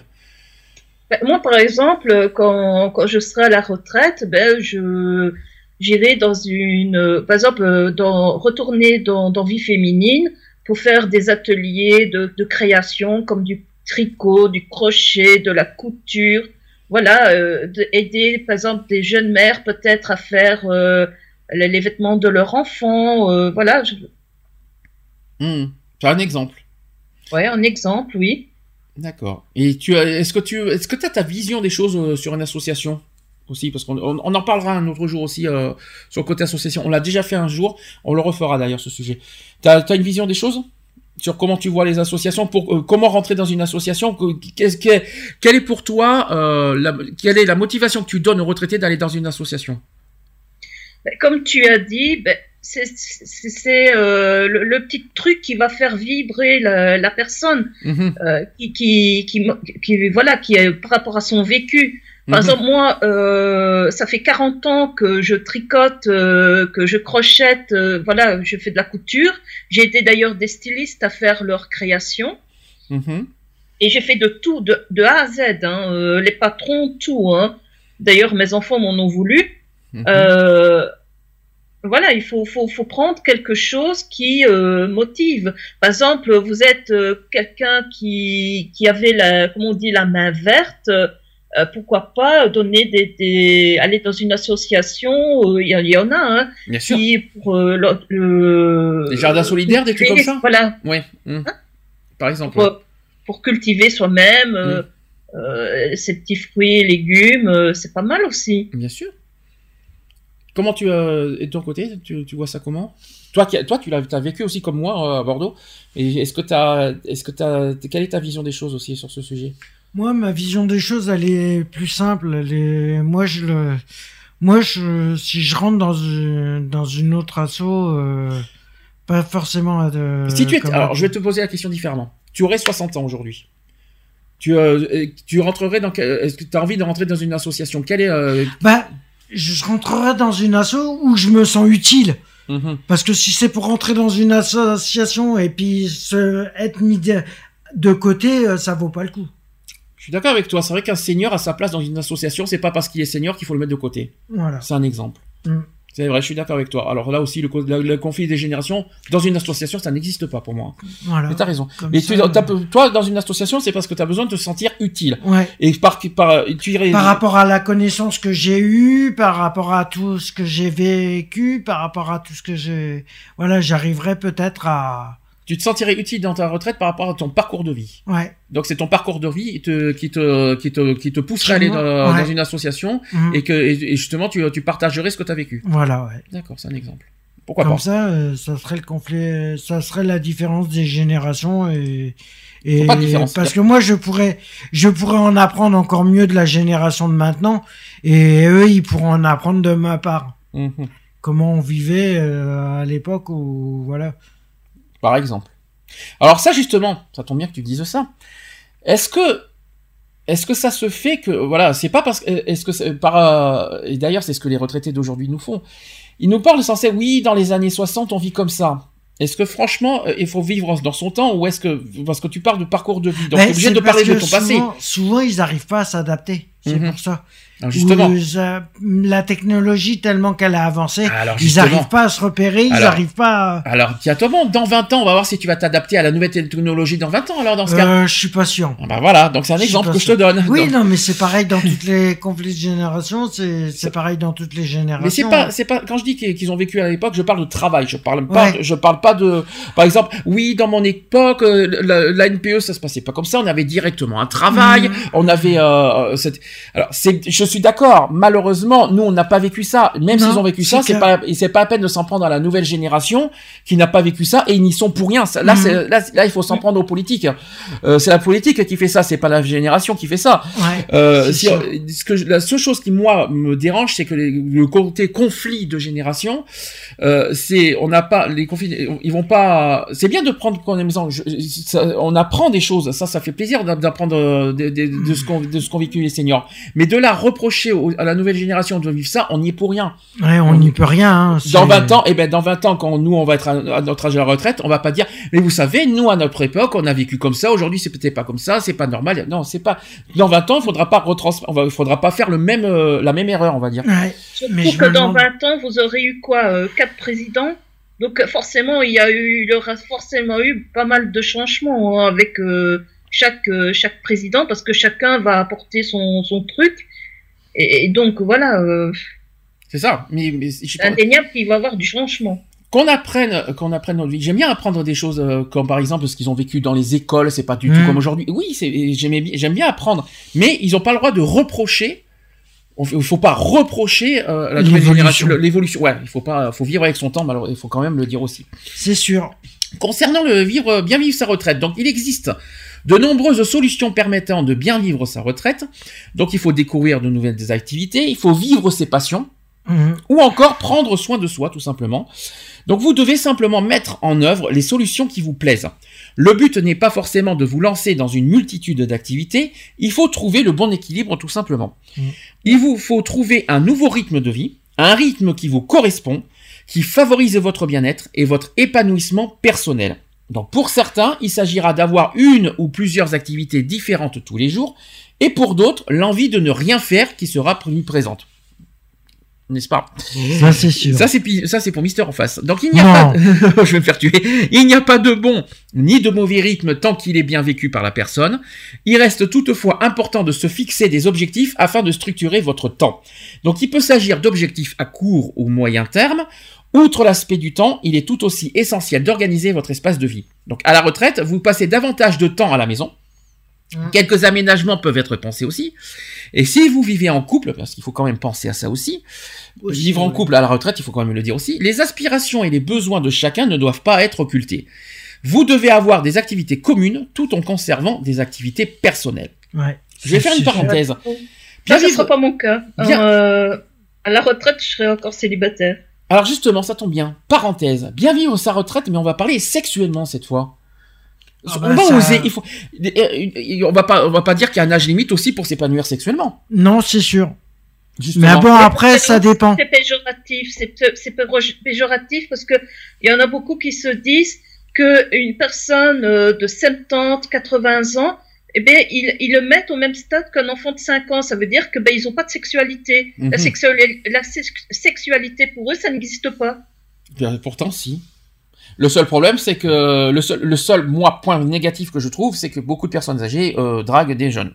Enfin, des- Ouais, on va ouais, dire si. 10 ou 20 ans plus jeunes. Bon, moi, c'est c'est juste le seul, le seul bémol qui moi me dérange. Mais en revanche, ils ont tout à fait le droit et en- ils sont tout à fait en âge de bien vivre euh, leur sexuellement. Et je trouve ça, par contre, dégueulasse qu'on se moque justement des retraités parce qu'ils euh, soit parce qu'ils euh, ils se tiennent la main, soit parce qu'ils font des bisous, soit parce qu'ils ont ils s'épanouissent sexuellement, etc. Moi, je trouve je trouve ça dégueulasse parce qu'il y a- il y a pas d'âge pour s'épanouir sexuellement. Moi, je trouve C'est ça ça que je te dis. On, Oui. leur- on les, on les remet à un, à un stade euh, comme s'ils avaient euh, 5 ans d'âge mental, en fait. Et moi, je trouve ça dégueulasse. Déjà, déjà, je trouve ça beau, un couple qui, qui dure depuis au moins 40 ans déjà. Je trouve ça beau, c'est magnifique. Je pense que pas beaucoup ne le- y arriveront à ce stade-là. C'est tellement clair. beau. Après, même si par exemple il y a des séparations, de re- de- de- d'être à nouveau en couple avec quelqu'un, de se marier à 60 ans, où est le problème? Et, ça, et en plus, ça regarde qui?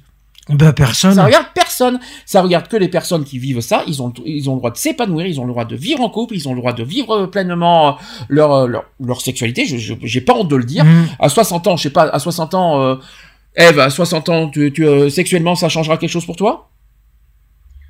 Euh, à mon avis, ce sera comme maintenant, ce sera le calme plat. Mais je pense à une grand-tante qui est restée jeune fille jusqu'à ses 66 ans. Et à 66 ans, elle s'est mariée. Très bien. Bah, c'est beau ça. Bah, c'est beau. Bah, je trouve ça. eh ben, c'est tellement magnifique. Il n'y a pas d'âge pour se marier, il n'y a pas d'âge pour euh, pour vivre heureux surtout. C'est ça Mhm. qu'il faut se dire. Mm. Et les gens qui se moquent, moi, je veux dire que je suis très cruel avec ça. Je suis très méchant avec ce- ces gens de personnes qui se moquent. hein, je vous le dis clairement. Donc, au-delà aussi des démarches administratives, la retraite se prépare aussi sur le plan personnel. Ce tournant s'anticipe sur tous les euh, domaines, donc activité, relations, habitat, santé. Relations, on vient de le dire. Les l'habitation, maison ou appartement? Hmm. Avec là, je dirais plutôt soit maison de plein pied, Mhm. soit appartement. Mais alors avec ascenseur. Avec ascenseur. Très Ouais. bien. Oui. Maison pas, de- pas monter des escaliers, parce que c'est- c'est justement le, le principe de la maison de plein pied. Parce qu'il y a des personnes avec l'âge qui perdent euh, de mo- la motricité et ils ne peuvent plus, euh, pour X raison ou Y, monter des escaliers. Et de- il y en a beaucoup qui qu'on fait vendre leur maison euh, parce qu'on leur dit ah mais tu peux plus monter à l'étage, euh, une grande maison comme ça pour toi, est-ce que c'est bien raisonnable, euh, machin. Et euh, moi je dis que c'est mieux une maison. Franchement, déjà maintenant, hein, si je pouvais m'acheter, alors que je n'ai que, je viens d'avoir 45 ans, si je pouvais m'acheter une maison, ben, déjà je, je verrais si je peux euh, l'acheter de plein pied pour justement rester jusqu'à la fin, enfin au moins euh, le maximum vers la fin dans ma maison et qu'on me dise pas mais vends ta maison parce que tu vas jamais y arriver, regarde tous les escaliers que tu as montés, euh, voilà. Mais enfin, Eve, à 45 ans, t'achètes une maison, tu vas, on va déjà te prendre pour une seigneur, tu l'as oublié. Pardon. Ah bah ouais c'est vrai, bah, c'est vrai. Heureusement que Charlotte n'est pas là, elle m'aurait, elle m'aurait fusillé, elle a 30 ans, elle est propriétaire. Hein, parce que... Ouais. elle aurait été là, j'aurais rigolé avec Charlotte encore sur ce D'ailleurs, c'est étonnant que Charlotte. Elle, est, euh, elle, a pas, elle, a, elle a beaucoup d'occupations associatives et euh, avec son euh, truc professionnel, c'est pour ça qu'on la voit moins en ce moment. Mais elle, nous- elle pense à nous, elle est toujours parmi nous et on la verra, je rappelle, à Paris. mhm. Euh, côté habitation, je reviens sur l'habitation. Maison de retraite ou particulier? Si je peux être en particulier, ça serait mieux. Mais euh, après, s'il faut que j'aille en maison de retraite, euh, Locataire ou propriétaire? Si je peux être propriétaire, euh, Si je peux. ouais, Oui, et si ouais, tu- pourquoi pas. c'est pas facile, hein. C'est pas évident, mais voilà. Mais il faut déjà que les banques acceptent ici- euh, que je devienne propriétaire. Oui, Eve. Ici, ma grand-mère, par exemple, elle euh, louait une maison qui euh, appartenait à la maison de retraite. Mhm. Donc, c'était des, ce sont des petites maisons pour les pensionnés. Donc, euh, elles sont de plein pied, bien sûr, avec euh, un living où tu as la cuisine euh, comprise. Tu as une salle de bain adaptée à, la pers- au problème de motricité. Tu Mhm. vois, tu as une chambre aussi adaptée. Et c'était pas mal. Alors, d'autres autres étapes aussi qu'il va falloir franchir et qu'il faut envisager, c'est la, le, on va dire, l'étape, euh, le passage à la retraite, tout simplement. Mhm. Quand c'est l'heure de passer, le pot de départ, si vous préférez, Ouais, la retraite. Alors, le- psychologiquement, ça aussi, c'est pas évident. Psychologiquement, ça ça t'affecte euh, quelque part. hein. Parce Ah, que tu t'y attends jamais. euh, tu t'y attends, mais après, tu le jour où ça arrive, euh, tu te dis pourquoi maintenant et pourquoi ça aurait pas pu attendre encore un peu? C'est une nouvelle vie. Une- Ouais. Comme tu dis, c'est une deuxième vie. C'est enfin une deuxième vie, une troisième même, parce que Mhm. la première vie, c'est quand on passe déjà à l'âge adulte. Ça, c'est la première étape. Et après, tu as la deuxième étape, c'est la- passer déjà à l'âge à la retraite. Voilà, il y a deux étapes de notre vie Mhm. qu'on franchit quand même. hein. Euh, donc, euh, évidemment, quand on, pa- quand on fait ce pot de départ, il y a une émotion, une émotion euh, énorme euh, pour ceux qui la vivent, hein, bien sûr. Euh, grand changement de vie, bien sûr. tout simplement. Et euh, pour euh, certains, il faut se poser les bonnes questions au moins un ou deux ans avant le départ. Ça veut dire qu'il faut anticiper ce pot de départ. Ça veut Ouais. dire- Après, ouais, mais. faut, il faut pas faire au dernier moment. Il il- en fait, les gens qui, euh, qui ont vécu ça, ils, ils se disent anticiper ce moment-là. Donc psychologiquement, il faut pas attendre. Il faut se dire deux ans auparavant, ben écoutez, dans deux ans, voilà, pot de départ, au revoir, terminé. Il faut anticiper euh, ce pot de départ et aussi ce côté, euh, voilà, cette, euh, cette douleur psychologique de, Mhm. de passer à l'âge à la retraite, tout simplement. Alors, Il y en a même qui, qui euh, disent que ce serait pas mal même avant, euh, euh, dans les cinq ans avant le, la retraite. Parce que vra- vraiment psychologiquement, comme ça, petit à petit, tu te mets dans, dans l'idée que voilà, dans X temps, tu seras à la retraite. Oui, Et, et, et te préparer aussi à, à l'après-retraite. Ne, voilà, de ne pas faire une espèce de burn-out en disant qu'est-ce que je vais faire de ma vie? Voilà, je, je peux plus. Je, euh, avant, je me levais à telle heure pour aller travailler, je revenais à telle heure. Maintenant, qu'est-ce que je vais m'emmerder? Qu'est-ce que je vais faire de mes journées, etc. Etc. Les préparer déjà d'avance. Alors, dans ce cas, faut pas- Psychologique- euh, psychologiquement, c'est vrai que ça, c'est une autre étape, mais après, t'es- tu t'y habitues. hein. Dans ce cas, ça, ça soulève une autre question qui n'a rien à voir avec la retraite. faut se préparer psychologiquement à franchir 40 ans, 50 ans, Ouais. 60 ans. Eve, tu l'as passé, la- tu l'as bien passé la quarantaine? Oui. Ah oui, t'es sûr? Tu l'as, tu l'as franchi, tu as franchi cette étape douloureuse dans ta vie, tu l'as bien franchi. T'es sûr de toi? Euh, oui. Oui, hein, on est d'accord. Et 50, tu vas y arriver? Bah, 50, ce sera dans 5 ans. Oui. Est-ce que tu as commencé à anticiper ces euh, ce, ce chiffre 50 Merci d'avoir posé la question. Et pourtant, c'est la, même, mais, euh, chose hein, qu'on fait. Franchement, euh, je crois que je vais le prendre comme quand j'ai passé le, le cap des 40 ans. C'est Mhm. c'est- juste pour moi, c'est un chiffre. C'est pas ça qui va faire que parce que j'ai j'ai 50 ans, que subitement je vais devenir quelqu'un d'autre, quelqu'un de, de moins intéressant, euh, voilà, qui, qui, n'a, qui, qui aura moins à donner ou moins euh, à partager. Ce qui est bizarre dans notre étape de la vie, hein, c'est toujours par dizaines de toute façon. Mhm. À 20 ans, on est tout, tout content de passer la vingtaine. Je sais pas Ouais. pourquoi, mais euh, je sais pas si tout le monde est passé par là, mais dès qu'on a franchi les 20 ans, on est tous contents. Quand on franchit les 30 ans, aïe Aïe Les 30 ans on, sont très durs à digérer. Non, moi ça va, les 30 ans, ils ont été sympas à digérer, mais moi la, la quarantaine et la cinquantaine, je sais pas. 40 La, La crise de la quarantaine. La crise de la quarantaine Euh, risque d'arriver, ouais. Voilà, la, Ça, c'est sûr. la fameuse crise de la quarantaine. Pourquoi? Parce que t'as les cheveux blancs qui poussent. Non, mais ça, ça doit être une mauvaise calvitie, ça doit être un autre euh, débat, mais Ça- non, mais voilà, la crise de la quarantaine, c'est quoi? Je sais pas. Je sais pas comment je vais le supporter. Donc, euh, On verra bien. c'est dur. Tu hein sais, les cheveux blancs, tu peux les avoir déjà à la trentaine. Hein. Oui, je sais, déjà j'en ai avoir la déjà. pour avoir des cheveux. J'ai déjà 37 ans, je vais sur mes 37 ans et j'ai déjà des cheveux blancs, alors. euh, Non, mais la question, elle est là. Donc, euh, là, il faut- non, parce qu'on parle beaucoup de l'âge de la retraite, mais déjà, il faut franchir aussi toutes ces étapes de la vie. Ah, ben de- après, la vie, elle est, 40 elle est ans, faite 50 de- ans, et comment vous voulez qu'on anticipe ça? On est obligé, on y passe quoi qu'il en soit. Malheureusement, malheureusement, quoi qu'il en soit, qu'on le veuille ou non, on ne peut pas retarder le temps et on est obligé d'y passer, que ce soit 40 ans, Mhm. 50 ans, Enfin, pour ceux qui y arrivent, et je l'espère pour tout le monde. Mais euh, tu regardes si Lionel mais mais quoi qu'il en soit, euh, difficile et ça doit pas être facile. Et euh, avant de passer à la retraite, il faut déjà aussi psychologiquement euh, passer le cap de 40-50 ans, etc. Ah oui, après, c'est des dirais caps, mais. pas- Je dirais que c'est pas le problème de, de passer le cap de, de la quarantaine, de la cinquantaine qui pose problème. C'est les autres qui te disent Ah mon Dieu, t'es si vieux. Ah, déjà. Tu vois, c'est les, c'est les Ouais. autres qui te font euh, sentir a- amoindri, qui, qui te disent Oh, mais, oh, mais, oh, t'as déjà 40 ans. Oh, purée, moi, j'oserais. Oh mon Dieu, qu'est-ce que je ferais moi quand j'aurai 40 ans Tu vois? Oui. C'est les autres qui te font sentir vieux. Tu te fait. sens, tu te sens rabaissé parce qu'il y en a plein qui disent 40 ans c'est vieux. Ah ouais, tu te Ouais, sens- voilà, ouais. Et, donc, et donc, ce qui fait peur, c'est quand on va franchir ce 40 ans, eh ben, tu vas te sentir encore plus euh, une, une personne encore plus, on va dire, on va, tu vas te sentir encore plus Inférieur. inférieur en quelque Ouais. sorte. Est-ce qu'avec l'âge, tu t'es senti euh, infériorisé, euh, Eve, justement? Toi-même, non, mais est-ce que les, dans ton entourage, dans ces personnes, est-ce qu'on t'a beaucoup infériorisé par rapport à ton âge? Sachant que je rappelle que Eve n'a que 42 Non, en dehors de, de, de cette... Non, elle a 45. 45. 45. Oups, d'accord. Ensuite?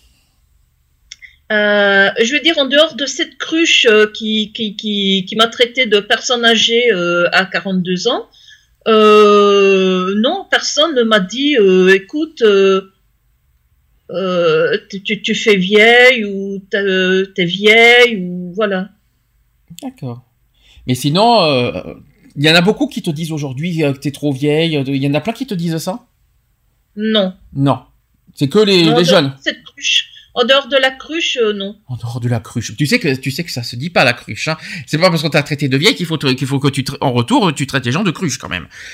Ça se dit pas. temps, euh, voilà, cruche à l'eau qu'elle finit par se casser. Voilà, ça s'est dit. Il fallait essayer attendre. Je sais pas pourquoi je l'attendais cette petite euh, cette petite expression bizarre.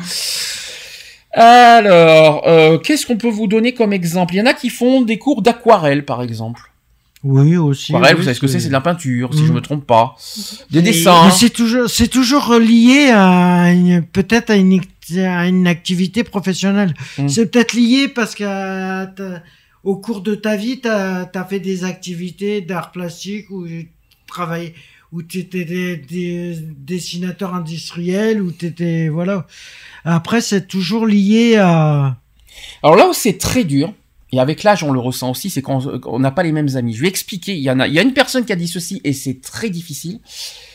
Elle a dit je me suis fait de nouveaux amis, des personnes avec qui j'ai des centres d'intérêt communs. Dans la banque où je travaillais, j'étais très entouré.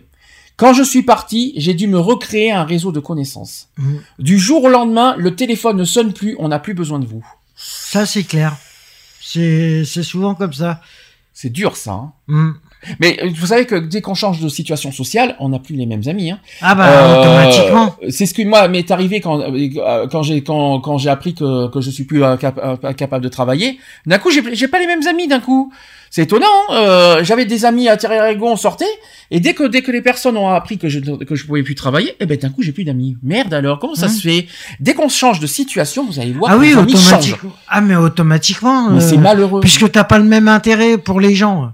Mais c'est- mais c'est cruel, c'est malheureux quoi. C'est pas parce que t'as pas les Bah mêmes ouais, centres bon. d'intérêt qu'il faut euh, qu'il faut tout de suite changer d'amis. Une amitié, c'est pas une histoire de financier, c'est pas une histoire de ressources, c'est pas une histoire de situation. C'est Mhm. l'amitié, ça n'a rien- ça va au-delà de ça. C'est clair. C'est un débat. c'est bon. Vous savez comment les je suis sur le sont dé- comme ça. hein. vous savez comment je suis sur le débat de l'amitié Je suis très à cheval sur ce sujet-là.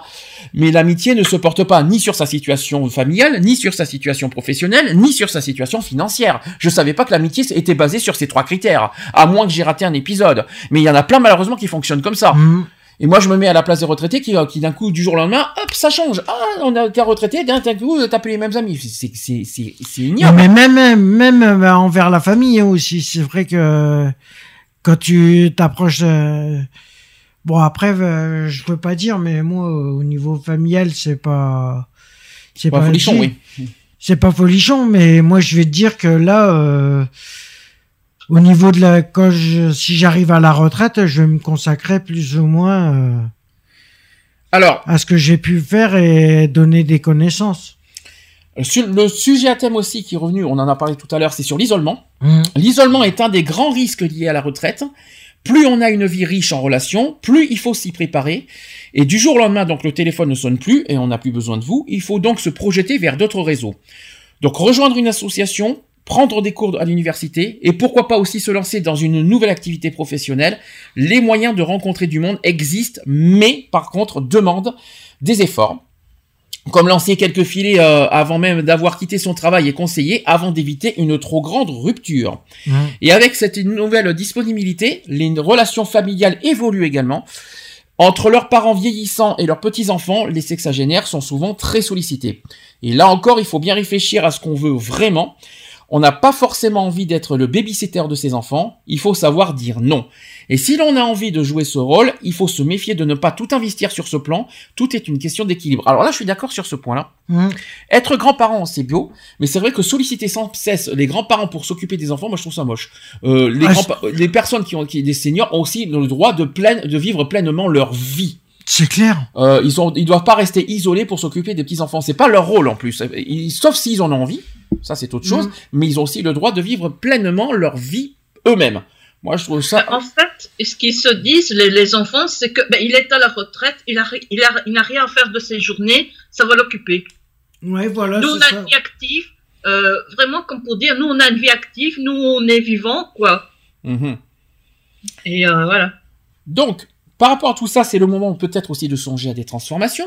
Donc l'équilibre est aussi de mise dans le couple, on en a parlé un petit peu tout à l'heure. Mhm. Pour le ménage, l'étape de la retraite qui suit souvent le départ des enfants n'est pas évidente à franchir.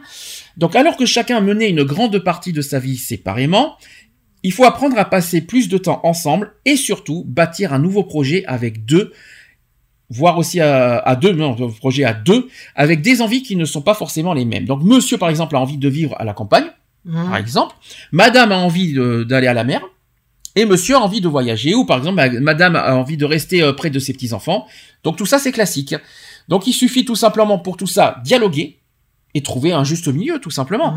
Voilà. Et, euh, et, euh, par contre, par contre, il faut en parler tôt, avant la retraite.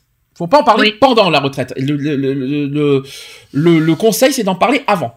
Comme ça, ça évite les mauvaises moi, surprises. Je dis que le jour où je serai en retraite, peut-être le, le fait que j'ai pas pu voyager, peut-être que je me ferai des voyages. Mhm. Après, ça dépendra des finances, ça dépendra de visiter d'autres régions, de, de visiter des musées, de peut-être que d'aller visiter des musées, des Mm. trucs comme ça, ça me permettra de, de sortir et de d'apprendre quand même toujours une connaissance sur. euh, Quand on est en couple, quand on est en couple et que les deux partent à la retraite en même temps, faut vraiment faire leur projet avant la retraite. mm. Comme ça, pendant la retraite, ça, y- ça évitera des, des couacs et tout ce qu'on veut. Bah, ça évitera de de, tourner dans une routine. aussi. Et c'est aussi cause de divorce malheureusement, et de séparation, tout ce qu'on veut. C'est pour ça qu'il faut toujours prévoir avant. Ça, c'est un conseil, voilà, conseil euh, pré- prévention que, que je- qu'il fallait que je fasse aujourd'hui. Il y a aussi l'aménagement de la maison, où l'on passe désormais plus de temps qui doit être repensé. Donc c'est le moment peut-être aussi de songer à des transformations. Donc, euh, par exemple, euh, c'est ce qu'a dit le directeur euh, de la Caisse nationale d'assurance vieillesse. Et pour ne pas être surpris par le grand âge, il faut s'y préparer lorsqu'on lorsqu'on est encore jeune. La dépendance est souvent précipitée par une chute. Donc n'attendons pas avant d'installer une barre d'appui dans la salle de bain ou par exemple des ampoules avec des détecteurs de présence. C'est un exemple. Oui, c'est une idée. C'est une image, hein, je rassure. De nombreuses personnes profitent de la retraite pour déménager. Mm. Une décision à ne pas prendre à la légère non plus, parce que si l'on décide d'aller euh, s'installer sur son lieu de vacances, mieux vaut faire un essai au cœur de l'hiver, parce qu'il est important de vérifier de quelles relations on bénéficie sur place, Mm. tout simplement. À la soixantaine aussi, il est temps de se préoccuper davantage de sa santé. Il faut quand même en parler, ça aussi. Il faut conserver une activité physique. Mm. Et si le sport n'est pas une habitude, il n'est jamais trop tard pour s'y mettre. Le- un- un une personne de 60 ans peut faire du sport. Ah oui, rien de bah oui, après. euh, Même du stretching, n'importe quoi. Et je rappelle que marcher, et du- c'est faire, du sport. Je tiens à le rappeler aussi. Ah oui, c'est faire du sport, hein, Alors, marcher. Hein. du stretching, euh, qu'est-ce qu'on peut, qu'est-ce qu'on peut conseiller? Même euh, faire des coups, des même des trucs de tennis. Pas besoin de faire, euh, pas besoin d'être Raphaël Nadal pour faire du tennis, hein. Ouais, bah oui, tu fais une heure ou deux de, ce- de tennis par jour ou, ou par semaine. Il Euh, n'y a pas c'est besoin, y a suffisant. pas besoin d'être, euh, d'être euh, aussi fort que les compétiteurs sportifs aujourd'hui pour faire du sport. Hein. Mm, Je tiens à rassurer. clair. Voilà. Donc le C'est sport est surtout très bon aussi pour la santé, par exemple, pour euh, la densité osseuse euh, qui se perd avec l'âge, entre autres. Mhm. Ouais, c'est clair que là, après. euh, Alors sachez que la marche, par exemple, évidemment, est particulièrement bénéfique et accessible à tous. mm. Et il y a aussi des associations qui proposent aussi de la gymnastique adaptée aux seniors. Ah, ça, je savais pas, par Et ben ça, je trouve ça beau. C'est bien, franchement, d'en parler, euh, de, le- de- de le souligner. Moi, je trouve ça super d'en parler. Je savais pas forcément non plus, mais je trouve ça beau qu'il y ait des associations qui proposent ça aux seniors. C'est- Et je pense qu'il n'y a pas que la gymnastique, je crois qu'il y a aussi du sport. Et donc pour bien vieillir, pour bien vieillir, c'est bien d'avoir, mais il faut quand même aussi apprendre à être. Mm. Ça, c'est une petite, euh, petite phrase, philo- la petite phrase philosophique du jour. Il faut aussi choisir son médecin généraliste avec soin, Ouais. une fois qu'on est à la retraite. Donc, il doit être assez jeune. Je ne sais pas pourquoi. Je sais pas Bah, pourquoi. pour le suivre assez longtemps. Euh, il oui, doit être ou- assez jeune pour vous suivre. Ah oui, en fait, il doit être assez jeune pour vous suivre assez longtemps. Bien sûr, il doit être compétent, Mm. mais il faut aussi qu'il ait un intérêt pour la prévention. Très important clair. ça aussi. Un suivi précis et régulier, c'est essentiel pour la santé. Mm. Il faut également pre- prendre soin de son corps et prendre soin aussi de son esprit. Donc c'est le moment peut-être aussi de développer sa vie spirituelle, ça c'est ce qu'a dit un médecin. Donc pour bien vieillir, c'est bien d'avoir, mais il faut aussi apprendre à être tout ça c'est ce qu'a dit le médecin. Mm. Tout simplement. Les conseils sont bons? Oui. Oui. C'est bien, hein? Oui, après voilà, c'est selon tes occupations. Après, tu fais ce que, ce que comment tu fais. euh, voilà, c'est, je sais pas. Après, c'est chacun, euh, chacun voit sa, son système de retraite différemment. Hein. Comment s'occuper pendant sa retraite, euh, chacun le voit. euh, voilà. Alors, pour moi, après, je, pour finir, je, parce qu'on parle beaucoup de bénévolants, Mhm. je vais donner quand même des conseils pour devenir un bénévole heureux. J'ai bien dit heureux, E-R-E. Ça, ça, ça, c'est un délire avec... Euh, avec Lionel. E-R-E. Je sais pas si Lionel nous écoute ou s'il est pas loin, mais euh, il, doit être- il, doit, il doit en rigoler.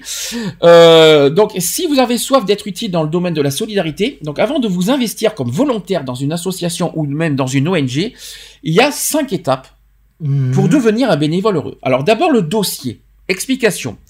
Tout d'abord, il faut se demander auprès de quel public on souhaite s'investir et évaluer son temps libre. C'est ce qu'a expliqué Mhm. une responsable à l'espace bénévolat. Je peux vous donner le site www.espace.bénévolat.org qui peut vous renseigner pas mal de choses. Mhm. Donc c'est un organisme qui conseille les bénévoles et les met en relation avec les associations. Certaines missions impliquent un engagement régulier, par exemple un après-midi ou un soir chaque semaine. Le lien tissé avec des personnes sans domicile fixe, par exemple, ou des malades, ou même des enfants scolarisés, se construit dans la durée. Mhm. Il faudra aussi choisir ses actions en fonction de ses créneaux de disponibilité. C'est clair. On peut aussi s'investir ponctuellement. Donc par ailleurs, de nombreuses associations proposent des missions limitées dans le temps, en particulier l'été ou au moment des fêtes de Noël, les fameux so- Noël solidaires par exemple. Mhm. Cela peut être un moyen de se tester avant un engagement de plus longue durée. C'est ce qu'a expliqué la responsable de l'antenne parisienne de France Bénévolat. Le site aussi, je peux vous le donner, www.francebénévolat.org, qui peut aussi vous donner plein de clés. Deuxième étape, il faut défendre une cause, il faut aider les autres et partager une passion. Mhm. Deuxième étape. Donc chacun a ses raisons de s'engager. Il faut défendre une cause, aider les autres, partager une passion. Parfois même, le désir d'engagement prend sa source dans une histoire très intime. Un petit peu ce qu'on a dit tout à l'heure. Mhm. Comme par exemple sa maladie. Eh oui. On peut, euh, la maladie comme le cancer peut être aussi une source Le de, décès d'un parent, de- ouais. par exemple, même le décès d'un parent. Le décès d'un Mhm. parent, apparemment, ça peut aussi euh, donner euh, envie de bah, d'aider les autres. Cela peut être magnifique, mais il, il fait, il est parfois bon de laisser passer un peu de temps pour prendre du recul aussi. Aussi, oui. Si l'on souhaite, euh, si l'on souhaite venir en aide aux personnes malades ou en détresse sociale, il faut s'informer sur l'encadrement. Donc, par exemple, des questions qu'il faut se poser, c'est y a-t-il des groupes de parole pour exprimer son ressenti? Mhm. Il y a aussi un parcours de formation euh, ensuite, et ainsi qu'un suivi avec psychologue pour vous épauler. Mhm. faut se poser cette question. Donc, et pour ne pas s'offusquer si l'association émet des réserves, c'est une façon de vous protéger et de laisser passer le temps, euh, du, deuil, par exemple. On peut soutenir une, une association de façon moins impliquante émotionnellement, mais tout aussi nécessaire. Moi, je suis pas très d'accord avec ça, par contre, je l'ai dit tout à l'heure. En faisant du secrétariat, par exemple. Ou encore changer de champ d'action. Moi, je suis pas très d'accord. Alors, j'ai du mal avec ça, je l'ai déjà suis dit pas tout à l'heure.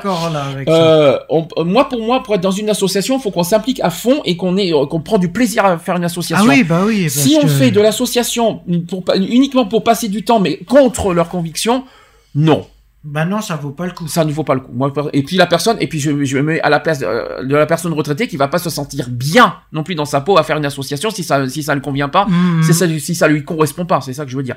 Pour moi, pour moi, je suis pas d'accord avec ce, avec cette étape. Ensuite, il y a la motivation. Ah, la fameuse motivation. Troisième étape, la motivation. Faut être motivé pour être dans une Ah bah association. Donc, les possibilités sont nombreuses et on sous-estime souvent ses compétences. Il faut donc s'informer et ne pas hésiter à poser toutes les questions lors d'un premier contact avec l'association. Donc, par exemple, pour l'alph- l'alphabétisation ou le soutien scolaire, nul besoin d'être enseignant. Un niveau scolaire normal sera suffisant. Je Mhm. tiens à le préciser aussi. D'ailleurs, les associations prévoient souvent une formation ou un tutorat. Idem, si vous souhaitez prendre des responsabilités et intégrer le bureau en devenant secrétaire, trésorier ou président, donc le bureau Mhm. d'une association, des fonctions électives, certaines, certes impliquantes, mais valorisantes. C'est ça qu'il faut se dire aussi. Mhm. La motivation reste la principale qualité, mais vous assumerez cette tâche pour une période comprise entre 1 et 3 ans. Vous serez aussi plus à l'aise dans une structure dont vous partagez des valeurs, ça c'est très important. Et au-delà des associations les plus médiatisées, cherchez via les organismes d'aide aux bénévoles, la mairie aussi, ou même les journaux locaux, on peut même aussi les, euh, dire les offices de tourisme aussi, etc. Aussi, ouais. Donc ça, euh, il faut trouver même euh, les pages jaunes tout simplement, on peut dire ça aussi. aussi. Donc trouvez dans tous ces sites, euh, même euh, dans vos mairies tout ça, une association près de chez vous dont la philosophie vous séduit. Là, je suis d'accord. Là, c'est clair. Oui. Parce Donc- que t'imagines un homophobe qui va dans une association euh, euh, donc euh, gay euh, parce que c'est juste à côté de chez lui. Je, je suis pas sûr qu'il va s'épanouir pleinement. Ben, je vais pas dire qui, je vais pas citer quelqu'un parce qu'on va sinon on va se rattraper des foudres, on va s'attraper des foudres. Il y a quelqu'un qui est rentré dans une autre association et qui est raciste. Oui, ça, oui, c'est sûr. Euh, non, non. Moi je ferai, moi je préviens, non. Si toi dans une association, c'est pas contre tes principes. Tu rentres pas non plus dans une association parce que tu es ami. Tu rentres dans une association parce que ça va dans tes valeurs et dans tes principes. Faut pas aller au-delà et contre ces principes. Donc quelqu'un par exemple qui rentre dans une association parce qu'il lutte contre l'homophobie, mais à côté qui est raciste, non. C'est un exemple. Petite parenthèse au passage.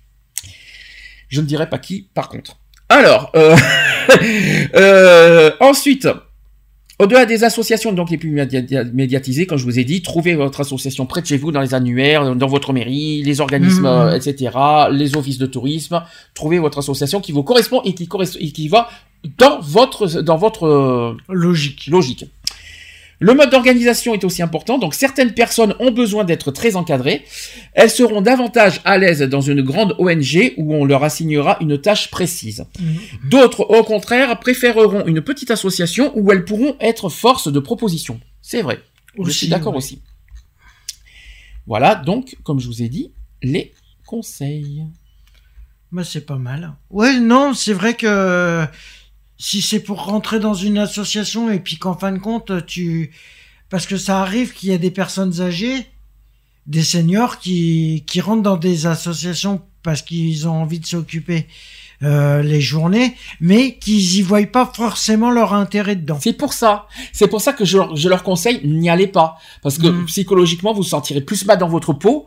Plus, euh, plutôt Ah oui. que, c'est ça que je suis en train d'expliquer. Euh, je préfère mieux une personne, euh, là je parle de tout âge cette fois, dans une association, euh, quel que soit l'âge je parle, je préfère mieux qu'une personne soit dans une association qui se sente bien dans leur peau, qui, sont, qui vont dans leurs principes, plutôt que quelqu'un qui se force à aller dans une association, histoire de s'occuper.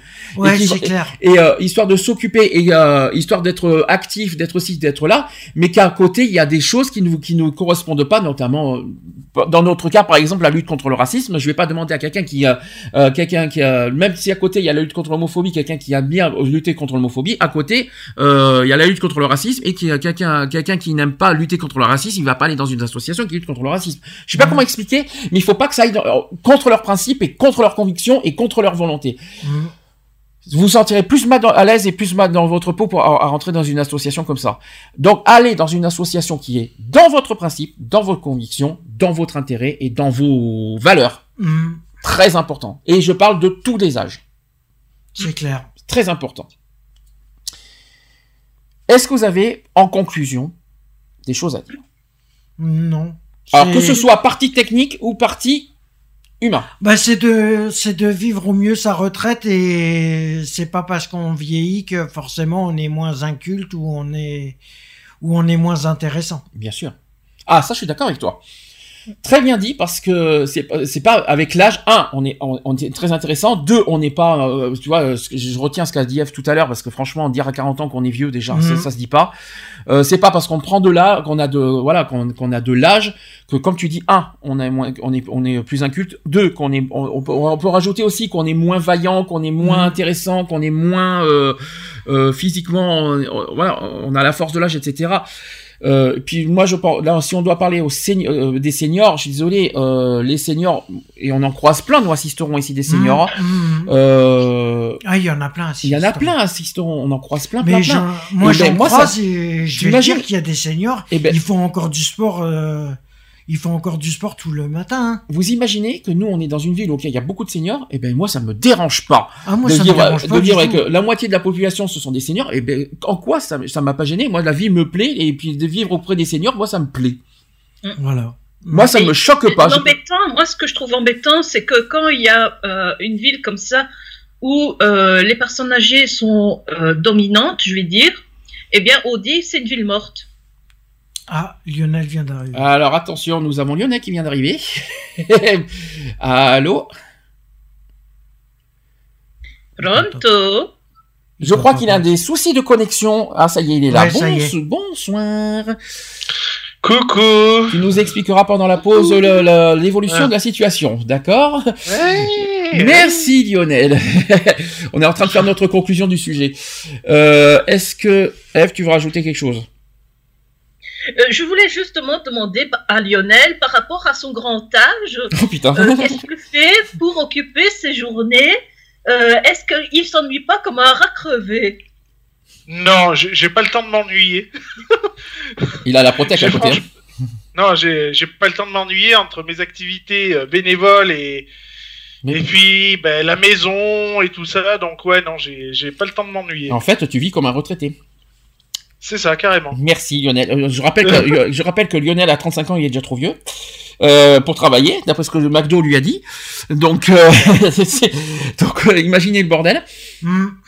N'est-ce pas Lionel? Je te charrie un petit peu, j'essaie de te retrouver un petit peu d'humour en ce- en moment délicat chez- pour toi, parce que c'est très délicat en ce moment pour toi. Donc j'essaie de te trouver un petit peu d'humour. Voilà. Est-ce que conclusion, autre chose à rajouter? Non. Non. Bah voilà, ça c'est dit, ça c'est fait. Donc on va, quoi qu'il en soit, faire une pause. Il est 17h, vous vous rendez compte qu'est-ce que je suis à l'heure en ce moment? Si c'est pas mignon quand même. Et il va être aussi fixe qu'une horloge, une horloge suisse maintenant.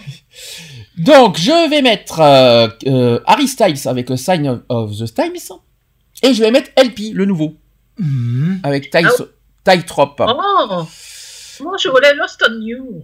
Ah, mais il est déjà, il est, mais il est déjà passé Lost on You, hein On l'a déjà mis Lost on You. C'est vrai qu'il est joli, est génial ce titre. Mais, mais il faut mettre un petit peu de nouveauté, Miss Eve. Il faut, il faut vivre avec son temps. Donc LP avec le Ty Trop. oh, putain, Tina, qui va se prendre un aller-retour avec mon poilon. ça c'est dit, ça c'est fait. Et on se dit, avec mes aiguilles à tricoter dans les fesses. bah voyons, On Que se la- dit à tout de suite. avec avec la, avec la phrase de Lionel, que de la gueule. Donc à tout de suite. Pour À- la suite. Pour la suite.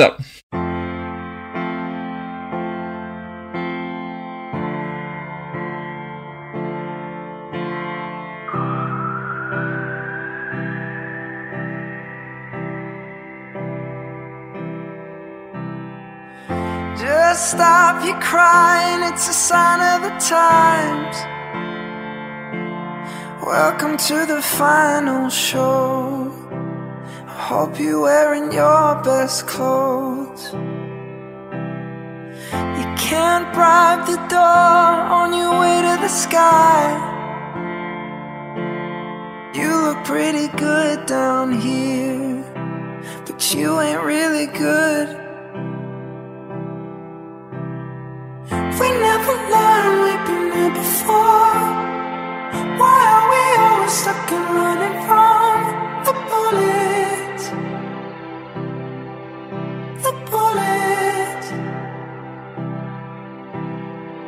We never learned we've been here before. Why are we always stuck and running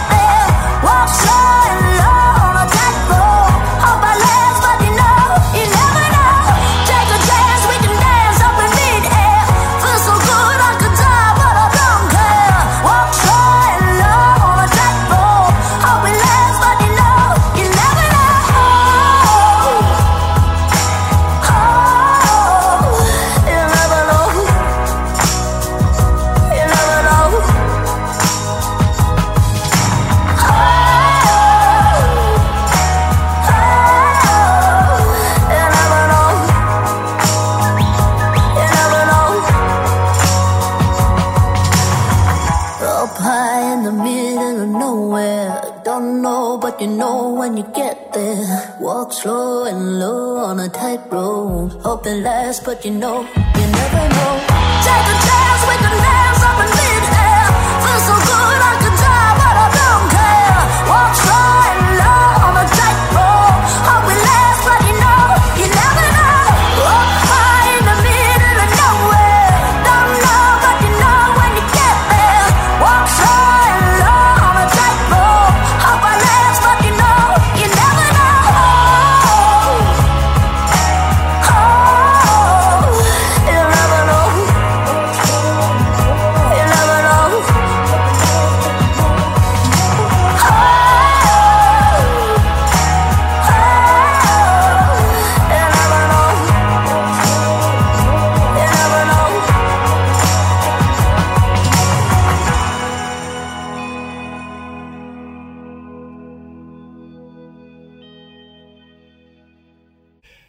retour dans l'émission Equality 17h12 en direct.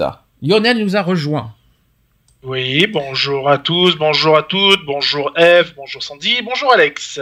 Voilà, je vais pas te dire, je vais pas te dire comment tu vas puisque c'est très spécial, mais j'espère que tu vas. Ouais, non, ça va, cervicalement parlant, ça va pas. Ah mince alors. non, on va pas raconter quand même les détails, c'est quand même personnel, il faut quand même, pas- faut quand même le dire aussi. Mais il a voulu Mais on juste te se transmet- faire câliner par son chéri, c'est tout. C'est tout pas voyant. Mais on te transmet en tout cas tout notre euh, soutien dans cette douloureuse épreuve. Évidemment, on parle santé, hein, je rassure tout le monde, hein, qu'il n'y ait Voilà. pas de, de malentendu dans ce qu'on dit. hein. Donc, euh, c'est parti pour les actus politiques. Politique. Politique Politique. Politique. Equality. Les actus. Politique. Politique. J'ai entendu une grenouille derrière? Ah oui, voilà, c'était bien ça. C'est bien ce qui me semblait. Je me suis dit, c'était quoi ça? Donc, euh, actu politique. Bon, ça va être simple aujourd'hui. Voilà, on va parler du résultat du deuxième tour. Du premier tour. Pourquoi du deuxième tour? Je vais bien, moi. On est, je me sais crois déjà au rien. 7 mai. Euh, je sais pas. Je, je... Mais de toute façon, il y a... je me demande s'il y a vraiment un deuxième tour. Comme ça, moi, ça va être très rapide. Donc, résultat du premier tour de dimanche Oui. dernier, tout simplement. Et euh, on va parler euh, donc des résultats, etc. Et euh, puis c'est tout. Voilà, on va pas faire 4 milliards d'actu politique de toute façon aujourd'hui. Euh, et puis il y aura un débat à faire aussi sur l'entre-deux tours parce que euh, il, s'est passe- il se passe beaucoup de choses aussi en ce moment, je trouve. Alors, résultat du premier tour. Est-ce que- Entre deux jambes, tu dis? D'accord, de mieux en mieux. J'ai j'ai pas dit ça, mais euh, c'est pas grave. Alors, est-ce que bon, j'ai le résultat officiel. Hein, je, je tiens à le dire aussi. Euh, bon, tout le monde connaît euh, qui est qui sont les deux qualifiés. Il n'y a pas de surprise là-dessus. Euh, Emmanuel Macron donc en- est arrivé en tête avec 24,01% des voix. Mhm. Voilà. Mhm. Marine Le Pen, deuxième, avec 21,30% des voix. Sachant qu'entre les deux candidats, il y a un million de voix d'écart. Un million de voix, quand même. hein. Parce que Emmanuel Macron a eu 8,6 millions de voix. Mhm. Et Marine Le Pen a eu 7,6 millions de voix. Tout de même. hein. Ouais, ça fait un million d'écart, ouais. François Fillon est arrivé troisième avec 20,01% avec 7,2 millions de voix. Voilà. Jean-Luc Mélenchon est arrivé quatrième avec 19,58% avec 7 millions de voix. Ça, c'est un record absolu. Il y a eu euh, un, Mhm. un- un énorme record au niveau de, de, de Mélenchon. Benoît Hamon, alors là, alors là, on va, là, passer euh, au résultat inverse. Benoît Hamon est arrivé cinquième avec 6,36%. Nicolas Dupont-Aignan est arrivé avec 4,70%. Malheureusement pour lui, il aura pas, euh, sa campagne ne sera pas remboursée. On aura un débat là-dessus d'ailleurs. Mhm. Jean Lassalle est arrivé avec 1,21%, Philippe Poutou, Poutou, Poutou, Poutou, euh, 1,09%, François Asselineau avec 0,92%, Nathalie Arthaud avec 0,64%, Jacques Cheminade avec 0,18%. Côté abstention, 22,23% euh, quand même. Il y a eu 10 577 000 euh, d'ab- abstentions. Ouais, ça fait un sacré chiffre quand même. hein. Tout de même, hein, il y a eu 659 000 voix euh, blancs et 285 000 euh, nuls. Ouais. Ah ben moi, tu vois, je suis étonnée parce que moi, euh, j'avais cru lire qu'on disait que Le Pen était euh, avant. Non, pas au national. Pas au national, non, non. Mais ah, tu parce que t'as pas vu les résultats en France, euh, Eve?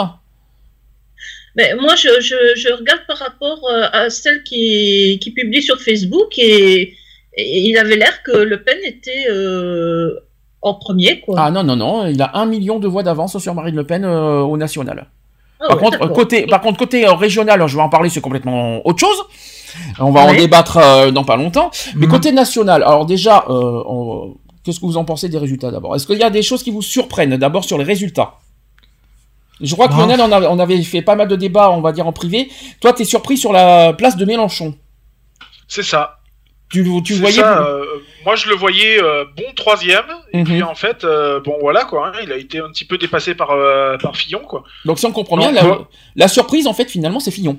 Ouais. Avec ses, C'est 20, ça. avec ses 20% quelque part. C'est c'est la grosse surprise avec tout ce qui a été dit sur lui, c'est la surprise. C'est clair. C'est ça. D'accord.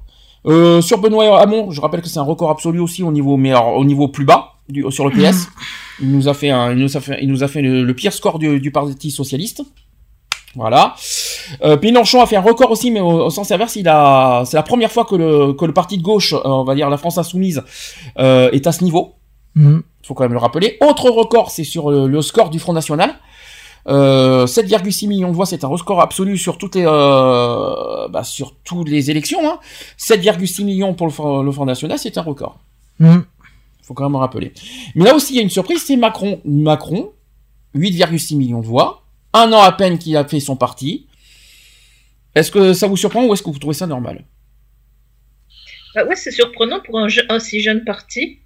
un si jeune parti et un jeune, euh, un jeune aussi tout court, parce qu'il n'a Ouais. que 39 ans, il faut quand même Ouais. le rappeler.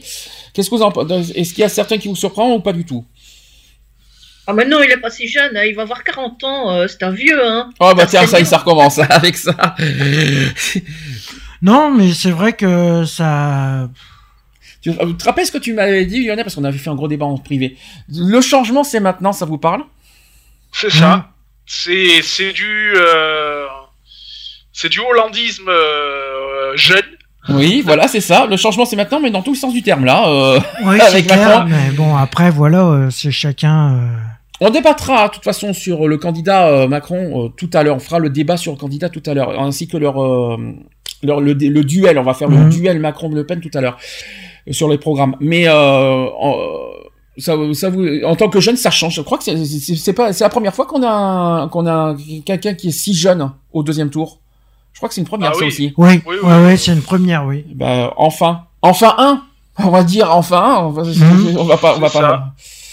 Ça aussi, sur, euh, sur Internet, et, enfin sur, sur Facebook, il y a pas mal. euh, euh, merci papa quand il dit euh, par rapport à, allez zut, à votre président là, euh, Monsieur Hollande.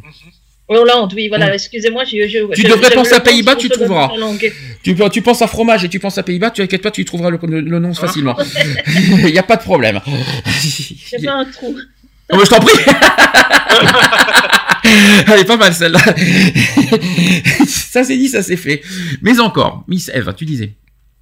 Mais non, par rapport à Facebook, il disait oui, merci papa, comme quoi euh, c'était vraiment euh, dans tous les sens, quasiment tous les sens du terme, son, son fils, parce qu'il il reprenait pas mal de trucs de, de, de, de Hollande, en fait. Mhm. Ah ben, euh, c'est- qu'on va, on va, on en débattra tout à l'heure si vous voulez. Pour l'instant, on va faire le résultat, mais c'est vrai qu'on a, il y a une accusation euh, qui, euh, par rapport à Macron. Est-ce que c'est, est-ce que c'est celui qui, qui euh, le, euh, bah, qui remplace Hollande en quelque sorte? Hollande, est-ce qu'il a fait exprès de se retirer justement pour favoriser Macron? On en parlera tout à l'heure. On verra bien. hein. Je voudrais qu'on parle maintenant au niveau régional. Dans le PACA, donc Provence-Alpes-Côte d'Azur, est-ce que tu, est-ce que tout le monde connaît les résultats dans le PACA? Lionel, tu connais Non. les résultats dans le PACA? Lionel n'est plus là. Bon, il reviendra. Dans le PACA, dans le Provence-Alpes-Côte d'Azur, dans Marine Le Pen est arrivée en tête, euh, en tête avec 28,17% des voix. François Fillon est arrivé deuxième avec 22,37%. Et sachez que dans le PACA, Macron est seulement troisième Mhm. avec 18,94%. En quatrième position, c'est Jean-Luc Mélenchon avec 18,74%. Et alors, si je dois aller sur les euh, grands candidats, les grands partis, sachez que Benoît Hamon est arrivé 1, 2, 3, 4, 5, 6e avec 4,12%. Mhm. Ça fait peu. Ça fait mal. hein. Ça fait très très mal. Euh, Maintenant, je vais aller sur le côté département. Département Alpes-de-Haute-Provence, donc le 04. Marine Le Pen est arrivée en tête avec 24 463 voix, avec 24,53%.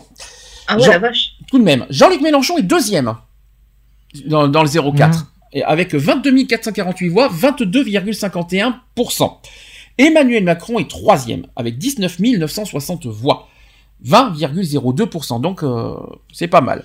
François Fillon est quatrième avec 18 442 voix, 18,50%. Voilà, je, Mhm. je vous épargne les petits candidats, bien sûr. Benoît Hamon, vite fait, il a fait 5% dans, dans le 04. Voilà. Est-ce que 04, sans sur- une petite surprise pour Fillon peut-être. Ouais, peut-être, ouais. Quatrième position Fillon, c'est une surprise, je, je ne le cache pas, Mhm. dans le, dans le 04. hein. Parce que sachant que le département euh, soutenait Fillon, ça fait un peu bizarre. C'est ça. Ah, monsieur Lyonnais qui est de retour. ça y est, c'est Ouais, bien. ouais, ouais. Dans le 04, ça te surprend que Fillon soit que quatrième? Ouais, c'est. Euh... Ouais, bon, après, euh, le 04, bon, je, je, je- c'est plus un parti de droite. Hein. euh, Ben, justement. 04, ils ont tendance à être plus à droite. Eh bien justement, c'est mais, assez surprenant, oui, c'est assez surprenant que Fillon arrive là. Bon, après, euh... mais quand tu te dis qu'en deuxième, je pars dans le 04, après on fera Sisteron. Ah. Euh, en deuxième position, c'est Mélenchon et en troisième position, c'est Macron. Oui, c'est une surprise. hein. ah oui, C'est sûr. Je ne le cache sûr. pas. hein. Euh, c'est en tout cas mon avis personnel. On va faire local maintenant. Sisteron. Sisteron, alors là aussi, il va, y- il va y avoir, il va y avoir de la surprise dans l'air. Marine Le Pen est arrivée en tête avec 937 voix, 22,35%. Emmanuel Macron est arrivé avec 927 voix. 10 voix d'écart entre Ma- euh, Marine Le Pen et Emmanuel Macron. hein, à Sisteron. Donc il y a 10 voix d'écart avec 22,11%. Et là aussi, vous allez voir, il y a une surprise. Jean-Luc Mélenchon est arrivé troisième avec 862 voix, 20,56%. Et Fillon n'est que quatrième à Sisteron. Je rappelle que Monsieur Spagnou soutenait Fillon. Ouais. Et, et vous avez combien d'habitants à Sisteron Sisteron euh, en inscrit 5508. D'accord. Inscrit, hein, je parle. Après, je sais pas si on Oui, est oui, ça. on est- je, je- je- je Oui, crois qu'on- a- aptes à voter.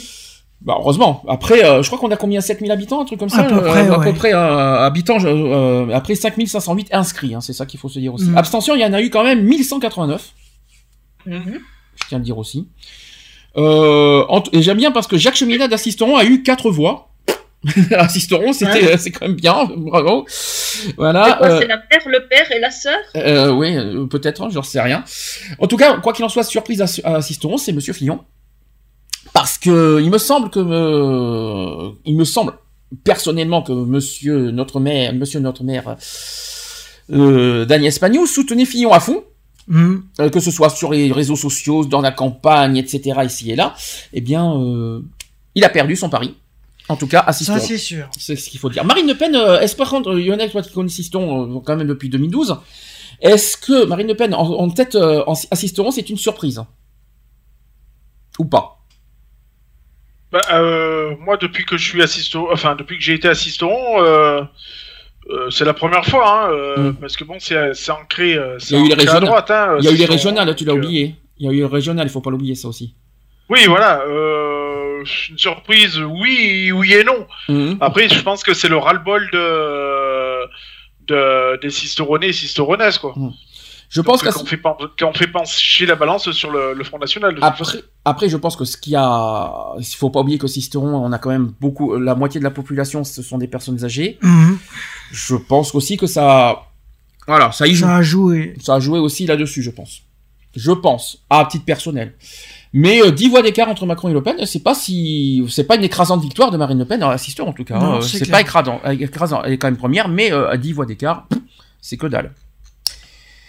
Alors constat dans tout ça. Premièrement, les deux, les plus grandes partis politiques euh, sont sortis dès le premier tour. Donc euh, c'est la première fois dans l'histoire de la Ve République qu'il n'y a ni le Parti socialiste, ni les, euh, la droite, donc les Républicains, au deuxième tour. Est-ce que vous êtes satisfait? Le changement, c'est maintenant, bien sûr. Ouais et non. C'est ça. Merci Monsieur Hollande qui nous a fait. Bien qu'en France qu'en Belgique, les- les- le PS, il se casse la gueule. Hein. Au moins, s'il y a une chose que euh, Monsieur Hollande nous a pas menti, c'est que le changement, c'est maintenant. Ça y est, on l'a en 2017. On verra bien. hein, hein. Est-ce que franchement, il fallait, est-ce que franchement, il fallait le faire ce changement? Ah que- oui, oui, oui, il, le- il le fallait, c'était urgent. hein. Ouais. Donc t'es satisfait que, que ni le PS ni, ni les Républicains soient au deuxième, euh, ne soient pas au deuxième tour? Bah oui. D'accord. Ça change? Ça change. Est-ce que tu es satisfait de ton côté? Oui et non. Oui et non. Tu aurais préféré. Moi, ça, ça n'a pas de. Regret que Mélenchon soit pas au deuxième tour ou pas? Moi, j'ai un petit, un petit regret quand même, ouais, qu'il soit pas passé. Vous auriez préféré un duel Macron-Mélenchon? Ouais. C'est ça? Parce que Macron-Fillon, c'est hors de question, niet, hein, je vous dis clairement. Mais Macron-Mélenchon, un petit regret quand même? Ouais, j'ai un petit regret pour Mélenchon quand même. Il y en a les mêmes choses Bah ouais, enfin, je pense que Mélenchon en a trop fait en fait, et, euh, et ça a plus se jouer en, sa défaveur qu'autre chose quoi. Ouais. Donc euh, ouais, euh, c'est c'est décevant. Donc, autre constat, les républicains donc ne vont pas être représentés pour la première fois dans son histoire euh, au second tour. C'est la première fois que la droite n'est pas au second tour. Ouais. Une première, parce que le, le, le PS, c'est pas une, la première fois. Parce que le PS a déjà eu un Ouais. échec en 2002 avec Lionel Jospin. Je sais je sais pas si vous vous en souvenez. Donc Ouais. euh, c'est pas la première fois pour eux. Euh, ensuite, euh, le Parti socialiste donc vient de vivre aussi son pire score historique avec Benoît Hamon avec 6,2%. Hein. C'est vrai que là, euh, le PS a, a tout fait. Marine Le Pen qui bat un nouveau record de votants, je l'ai dit tout à l'heure, 7,6 millions. C'est un record absolu pour le Front National. Jean-Luc Mélenchon qui est le candidat qui a le plus progressé, parce qu'il gagne 8 points par rapport à 2012 quand même, Mmh. faut me rappeler. François Fillon et Benoît Hamon qui ont ouvertement donné comme consigne de voter contre le Front National. Et donc ils voteront eux-mêmes euh, en faveur de Monsieur Macron. Ouais. Parce que c'est vrai que le discours de François Fillon, il a dit qu'il votera Macron et Benoît Hamon aussi. Mm. Ils ont dit la deux mêmes. Ouais, ça, ça me dit, c'est moi ou d'année en année, le, le Front National gagne en, en vote? Il gagne en vote, oui. Il gagne en vote. Ah, il ouais. gagne, oui, il gagne en, euh, en puissance au niveau votant, oui, il gagne, oui, oui, je, je te le confirme. C'est le constat qu'il faut se dire Mmh, aussi. mmh. Ensuite, Jean-Luc Mélenchon s'en remet aux adhérents de la France Insoumise. Il donnera comme consigne, selon ce que les adhérents décideront, si je me trompe pas, c'est mardi qu'on le saura. Mardi, ouais, on le saura. Ouais. Euh, C'est mardi qu'on connaîtra le consigne de vote de Mélenchon. Mmh. C'est ça, Lionel, je me trompe pas, c'est mardi, hein. Oui, oui, Le ça. 2 mai, hein, euh, voilà, si je ne trompe pas. Euh, quant à Philippe Poutou et Nathalie Arthaud, ils vont voter blanc. Mmh. Je ne sais pas, on va, on va, on va en faire, on va en faire le, euh, du- on va faire le débat du vote blanc de toute façon. Jean Lassalle et François Asselineau qui ne donnent aucun, aucune consigne de vote. Sens commun, ça vous dit quelque chose? Ouais. Sens commun qui Euh. ne donne aucune consigne de vote non plus. Je sais, je sais pas ce qu'ils viennent foutre là-dedans, mais Sens commun, ça fait partie de la droite. Il faut quand même le rappeler, ça fait partie euh, du parti de Fillon. Ensuite, beaucoup. Alors, ça, on va, on en parlera après. D'abord, est-ce que euh, par rapport au vote blanc, débat là-dessus parce que ça, c'est gros sujet de l'entre-deux tours, le vote blanc. Qu'est-ce que vous en pensez du vote blanc? Bah, si c'est pareil qu'en Belgique, euh, bah, ça va aller au... à celui qui a le plus de votes. Ouais. Alors justement, Le problème, c'est que ça va diviser les. Ça va diviser. Lionel, le vote blanc. Moi, je dis qu'il devrait être comptabilisé, mais comme un vote euh, classique, en fait. C'est-à-dire qu'il n'aille pas en, en faveur de, de tel ou tel euh, politicien. Mhm. Mais c'est ça, de toute façon, le vote blanc. Mais après, ah ouais, tu veux dire que si le vote blanc gagne, le vote blanc, il faut que ça, il faut que, euh, faut qu'il y ait un troisième tour. soit on, neutre. re- on re- on refait un tour, quoi. Oui, c'est ça, Mhm. on gagne, on fait un troisième tour. C'est, c'est, c'est ce que je viens de dire, effectivement. Ça vous surprend qu'il y ait autant de, de, de votes blancs pour le deuxième tour? Qu'il y a appel, de, appel au vote blanc, quand même, il faut quand même le rappeler. Hein. Bah, c'est que c'est qu'ils arrivent pas à, se- à se placer. Ils arrivent pas à se retrouver dans les programmes de que ça soit de Marine Le Pen ou de de Macron. Hein. Donc, Tout simplement. donc, tu trouves ça légitime? Bah, d'un certain sens, euh, oui et non. Après, euh, que le Front National soit au pouvoir, ça dérange personne. Donc, voter blanc, il faut rappeler que voter blanc, ça sera plus en faveur de Marine Le Pen qu'autre chose. Hein. Ouais, mais bon. je dis une bêtise voilà. ou je dis pas une bêtise? Parce qu'il me semble que ça, ça, donne, ça fera le jeu du Front National euh, de voter blanc. C'est ce que j'ai dit aussi euh, sur Mhm. Facebook, et c'est ce qui me semblait. Hein. Ouais, c'est sûr. Euh, et puis les, les abstentions Ça, c'est leur choix, c'est le, ça, c'est le choix de Si chacun. chacun il est libre de choisir ce qu'il veut euh, voter au deuxième tour, hein, de toute façon. Est-ce que, là aussi, les consignes de vote, est-ce que pour vous, c'est obligatoire que, que, que, qu'il y ait des consignes de vote par rapport aux candidats qui ont perdu? Est-ce que vous trouvez ça Hmm. euh, nécessaire ou est-ce que ça change rien? Mais ça change rien. Hein. Est-ce que ça sert à quelque chose que les, que les candidats qui ont perdu donnent leurs consignes de vote? Est-ce que pour vous, ça vous, ça vous dérange ces consignes de vote? Non, pas pour moi, pour ma part, non. Personnellement, euh, Ça te dérange, toi, Lionel, les consignes de vote? Après, euh, enfin voilà, les perdants, bon, ils ont perdu. Après, qui, qui disent pour qui eux ils vont voter. euh, euh, je pense qu'on ne devrait pas dire pour qui on vote, quoi, en fait. Mhm. Euh, Je pense que voilà, t'as pas besoin de, de dire pour qui tu votes, euh, parce que justement, c'est euh, c'est influencer les partis. euh, voilà, c'est ça, c'est aussi influencer ben, les autres, quoi. mm. Donc, enfin, je, trouve- je trouve pas ça normal, quoi. Alors, par contre, il va y avoir des coups de gueule à passer maintenant. De, on va être, ça va être plus proche de nous maintenant. Est-ce que vous trouvez ça bizarre qu'il y ait autant de gays qui vont voter Marine Le Pen pour le deuxième tour? C'est ce que, c'est le constat que j'ai fait sur Facebook. C'est impressionnant tout ce que j'ai vu. Hein. Ouais, mais non. Ça te surprend, Lionel, ou pas? Euh, oui, c'est surprenant, euh, c'est surtout incompréhensif. Mhm. Donc, euh, enfin, je sais pas, je sais pas ce qu'ils attendent au juste, quoi. Ce qui est marrant, c'est qu'après on m'a répondu, on- j'ai eu plein plein de commentaires que je n'ai pas sur moi, mais sur Facebook on m'a beaucoup répondu. Euh, Il y en a qui disent oui, dans ces, et puis là j'ai un gros coup de gueule à passer. C'est qu'il y en a qui disent oui ils sont gays mais ça se trouve ils sont racistes. Dans ce cas, dans ce cas pourquoi nous on lutte contre l'homophobie pour le plaisir?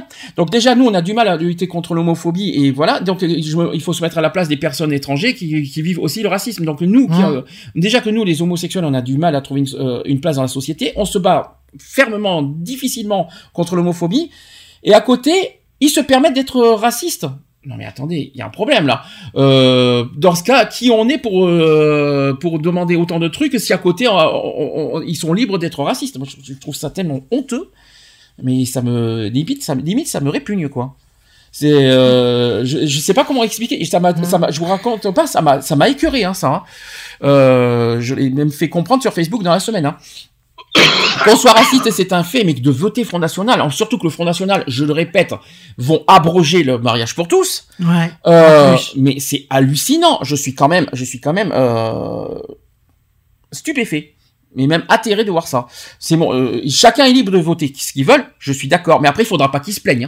hein. Ouais, ça c'est sûr qu'il faudra pas qu'ils se plaignent que que si s'ils votent Marine Le Pen qu'il que la loi soit abrogée, hein. qu'ils viennent pas se plaindre. Est-ce qu'il faut constater Il que n'a même plus aucun droit du tout, oui.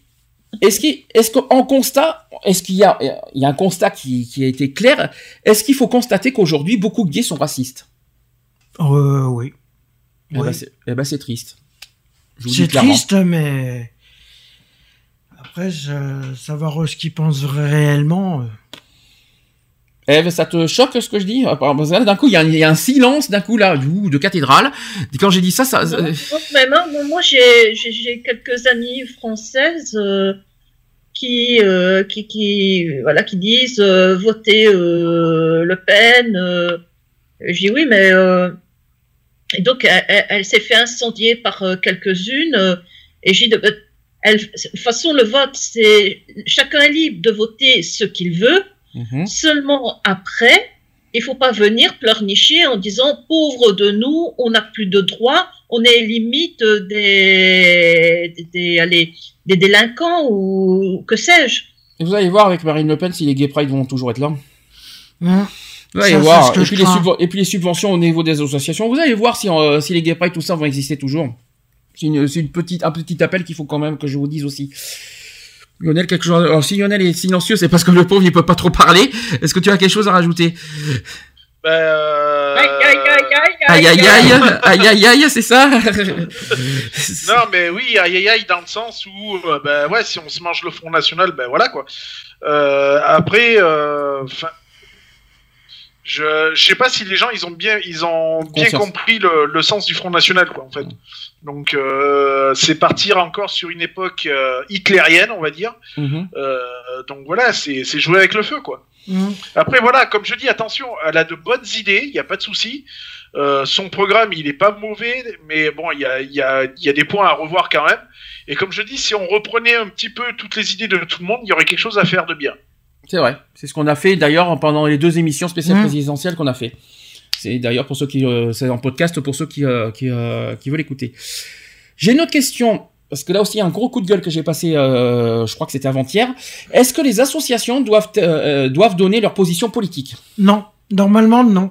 Parce que là, Pour franchement, moi, pas. Pour ma part, moi, les associations n'ont pas la.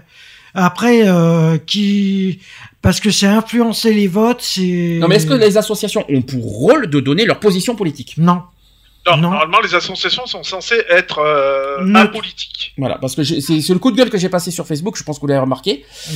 Euh, L'inter-LGBT, je sais pas, c'est toi Yonnet qui me l'a fait découvrir d'ailleurs. Euh, L'inter-LGBT a pris position à voter contre le Front National. Est-ce que c'est le rôle de l'inter-LGBT de faire ça? Non. Normalement, non. Ils Ah sont non, pas. pas du tout. Surtout que, pas- surtout qu'il y a deux choses qu'il faut rappeler. Tous les adhérents ne sont pas forcément du même parti politique. C'est clair. Donc déjà, il y a un manque de respect envers les adhérents. Deuxièmement, une association, je suis désolé, euh, euh, quelqu'un a voté contre le Front National, et en plus, est-ce que tous les adhérents sont consultés pour dire un truc pareil? Il me semble que non, parce que je crois qu'il faut une réunion spéciale pour ça. Mmh. Euh, troisièmement, moi, c'est pas le rôle des associations. J'ai jamais vu une association faire appel contre le Front- National. Pour moi, ça me dérange ça. Alors, je pense que SOS Racisme fait, fait, fait pareil, mais eux, c'est différent. Enfin, je, ça se fait pas parce que c'est une association, ça reste une association quand même. Mais c'est pas notre rôle de voter, euh, à, à faire appel, voter contre ou pas. Par contre, la seule chose que que les associations doivent faire, c'est euh, lutter pour une cause. Euh, oui, on est contre la haine, on a le droit de dire ça. Mmh. Une association dit nous refusons la haine, c'est d'accord. Mais est-ce qu'on a le droit de dire on, on- on- nous, nous, vous nous faisons appel à voter contre le Front National Est-ce qu'une association doit faire ça? Non. Non, pas du tout. Je, ne, je rassure tout le monde, et si on me regarde sur YouTube, je ne défends pas le Front National, je rassure parce que sur Facebook, je, je les ai euh, bien, bien enterrés. Hein. Euh, associativement parlant, c'est vrai que nous, personnellement, on n'a pas fait de communiqué euh, pour euh, faire appel euh, à faire appel contre le Front National. Est-ce que nous, notre association, a doit faire ça parce, parce qu'on est on, on est une association de lutte contre la discrimination Est-ce que parce qu'on défend cette cause, est-ce qu'on doit faire pourtant appel à faire euh, à dire qu'il faut être contre le Front National? Non, pas du tout, nous. Et puis, euh, et puis c'est pas notre rôle du tout de Surtout avez- d'influencer les votes. Hein. surtout qu'on sera en tort. Aussi. Vous savez pourquoi? Est-ce que vous savez pourquoi on serait en tort? Parce que ça Parce serait que de ça la veut dire que polémique. tu prends euh, parti pour le, le, Oui. euh, euh, le Front National. Alors, oui et non. Non, non, l'association qui prendrait euh, parti, en plus, je ne peux pas associativement parler au nom de tous les adhérents d'abord. C'est clair. Déjà, ça se fait pas. Déjà, euh, dé- déjà, déjà, ça se fait pas. Associativement, on n'a pas à parler au nom de tous les adhérents. Surtout que tous les adhérents n'ont pas les mêmes euh, convictions et pas les mêmes, euh, voilà, les mêmes. euh, Vision des choses. et des- Et ils ont leur propre candidat, j'ai- on n'a pas le droit de dire, voilà. Donc. Déjà, c'est le premier point. Le deuxième point, il faut pas oublier un détail, c'est que associativement, et là, je pense qu'à LGBT, ils vont, ils vont s'en prendre plein la figure, c'est que, il faut rappeler aussi qu'il y a une discrimination qui existe. Est-ce que vous savez laquelle? Et c'est pour ça que nous, moi, j'ai pas fait de, de, de, communiqué à titre associatif. Moi, je suis- Associativement, de toute façon, je ne, je, je laisse libre à chacun de voter ce qu'ils veulent. C'est ce que Meilleur Choix a fait. D'ailleurs, il a très bien Mhm. fait là-dessus. Et euh, ça ne se fait pas de dire vous devez voter ci, vous devez voter ça. On n'a aucun ordre à donner. Une association n'a pas donné d'ordre. Ça, c'est pas le rôle. Les partis politiques, ils font ce qu'ils veulent. Eux, c'est leur rôle. Mais nous, associativement, on a, on a, on n'a pas de d'ordre à donner à qui que ce soit euh, de voter qui, euh, de voter qui il faut. euh, Qui, on n'a, on n'a pas ce rôle-là. Ça ne se fait pas. L'autre problème, c'est qu'il faut pas, oublier que parmi les 22 discriminations, il existe une discrimination qui s'appelle discrimination en raison de l'opinion politique. Hum. Je sais pas si vous étiez au courant de celle-là. Et ça, l'intérêt LGBT là-dessus, ils se sont plantés. Donc, quand on dit, nous, association, qu'on lutte contre toutes les discriminations, si on prenait position politiquement, on serait en tort sur une discrimination. Hum. Voilà pourquoi on n'a pas fait ce constat. Et malheureusement, il y en a plein qui le font. Je crois qu'il faut pas l'oublier, ce problème-là. Après, à titre personnel, chacun fait ce qu'il veut. À la radio, nous, euh, moi personnellement, et à titre personnel, en tant que citoyen, j'ai le droit de dire je suis contre le Front National, je suis pour Macron, je suis contre le Front National, je l'assume et je l'avoue. Mais je parle en tant que citoyen et pas en tant que président de l'association. Ça, c'est très important de le dire. Voilà, je le dis, je suis contre le Front National, je suis pour Macron et depuis longtemps, et je, mais je parle pour moi en tant que personne et pas en tant que président de, de l'association Equality. C'est clair. Lionel, est-ce que tu as la même euh, chose à, à rajouter? Sur ce Ah oui, sujet non, mais on- n'a pas, le- on n'a pas le droit d'influencer, euh, que ce soit des adhérents, des membres d'associations ou autres, euh, même pour un patron d'entreprise, hein, Mhm. euh, euh, d'influencer ses, ses salariés ou ses, ses adhérents, etc., sur une certaine consigne de vote. Un vote est, est fait en toute âme et conscience. Euh, est totalement individuel. Mhm. Donc, euh, enfin voilà, ça reste aberrant de et de euh, de dire même pour un président d'association de dire voilà, euh, euh, j'invite euh, mes mes adhérents à voter pour tel et tel ou, ou tel candidat. Ça ne se fait pas quoi. Toi, tant que toi, C'est pas déon- c'est pas déontologique quoi, on va dire. toi qui toi qui connais ce, ce poste de président, euh, t'aurais fait ça? Ah non, pas du tout, non. Non, Voilà. puisque justement, euh, ça reste, euh, ça reste un vote individuel et, voilà quoi. Donc, Et propre à chacun. On n'a pas le droit de forcer les gens à. À voter tel ou tel euh, parti. Et justement, Voilà, c'est ça. Voilà. alors justement, ça tombe très bien. Par exemple, euh, là aussi, ce qui, me- choque à je l'ai appris. Hein, figurez-vous que c'est une association qui est, euh, qui est, on va dire, euh, pro Mélenchon. C'est leur, euh, je sais pas, je, je- moi ça me choque. Une, un- une association n'a pas à être, euh, il me semble, pour un parti politique. Euh, moi, ça me, moi personnellement, ça me dérange. On n'a pas à exiger les adhérents d'être pour un, un, un candidat qui n'est pas forcément dans leur, euh, dans leur conviction. Euh, c'est ce que c'est ce que j'apprends. Oui, inter-LGBT, pro Mélenchon, ils sont en faveur de Mélenchon. Apparemment, il y a plein d'associations LGBT qui sont très Mélenchon. Hein. Euh, moi, ça me dérange. Moi, je dis clairement. Et puis, deuxièmement, imaginons, tiens, allez, je pose la question inter-LGBT. Un, euh, un gay qui veut, qui, qui veut être adhérent et qui est pro Front National, comment va réagir l'inter-LGBT Il va les refuser parce qu'il est au Front National? Ça se fait pas, c'est interdit. Hum. Ouais. C'est très, c'est interdit. Euh, moi, je le dis clairement. Euh, il a le droit de voter qui veut. Après, il a le droit d'aller dans une association euh, voilà, de lutte contre l'homophobie parce qu'il est gay. Après, c'est son droit. Je vois pas où est le Mhm. problème. Je le dis Oui, clairement. c'est sûr. Mais bon, après, voilà. euh, Mais l'intérêt LGBT, ils sont en train de se mettre en tort. Mais Là, par contre, euh, mais tu, tu- je, vais, je vais, je vais vous, je vais pas vous cacher, je vais pas vous mentir. hein. Euh, ça remet en cause Paris. hein. Hum. Parce que, parce que, on va y aller à Paris, il y a pas de souci. Hein. Mais euh, ça remet en cause euh, pas mal de choses par rapport à Paris parce que euh, leur façon de faire, euh, leur façon de voir les choses, je, ils ont le, ils- qui se battent pour contre l'homophobie, tout ça, je suis d'accord. Mais leur manière politiquement de réagir, moi, ça me dérange.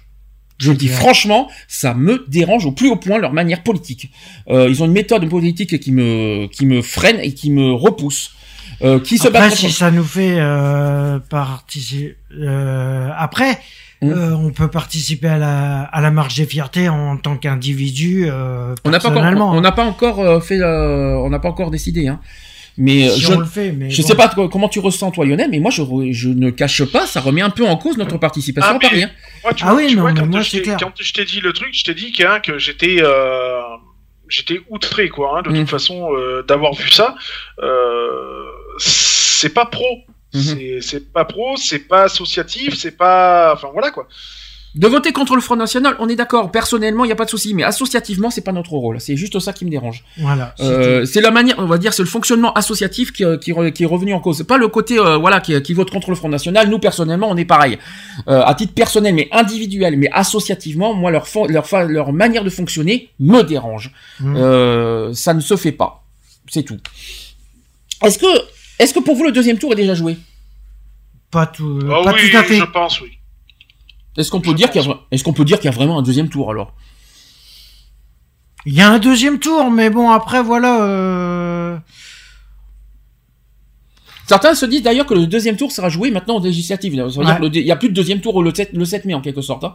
Bah, aura- quelque part, aura- euh, le 7 mai, il est déjà Le clôturé. deuxième hein. tour, il y aura quoi qu'il en soit les votes à faire. Il y aura bien sûr euh, euh, dans les urnes à mettre un bulletin. Quoi qu'il en soit, il y aura ce deuxième tour. Mais, mais on va dire moralement parlant, ce deuxième tour se jouera aux législatives. Et alors là, clair. et alors là, perso- et là, je trouve que personne n'y pense à ces législatives aujourd'hui. On parle beaucoup du deuxième tour entre entre le Front National et Macron, entre Marine Le Pen et Monsieur Macron.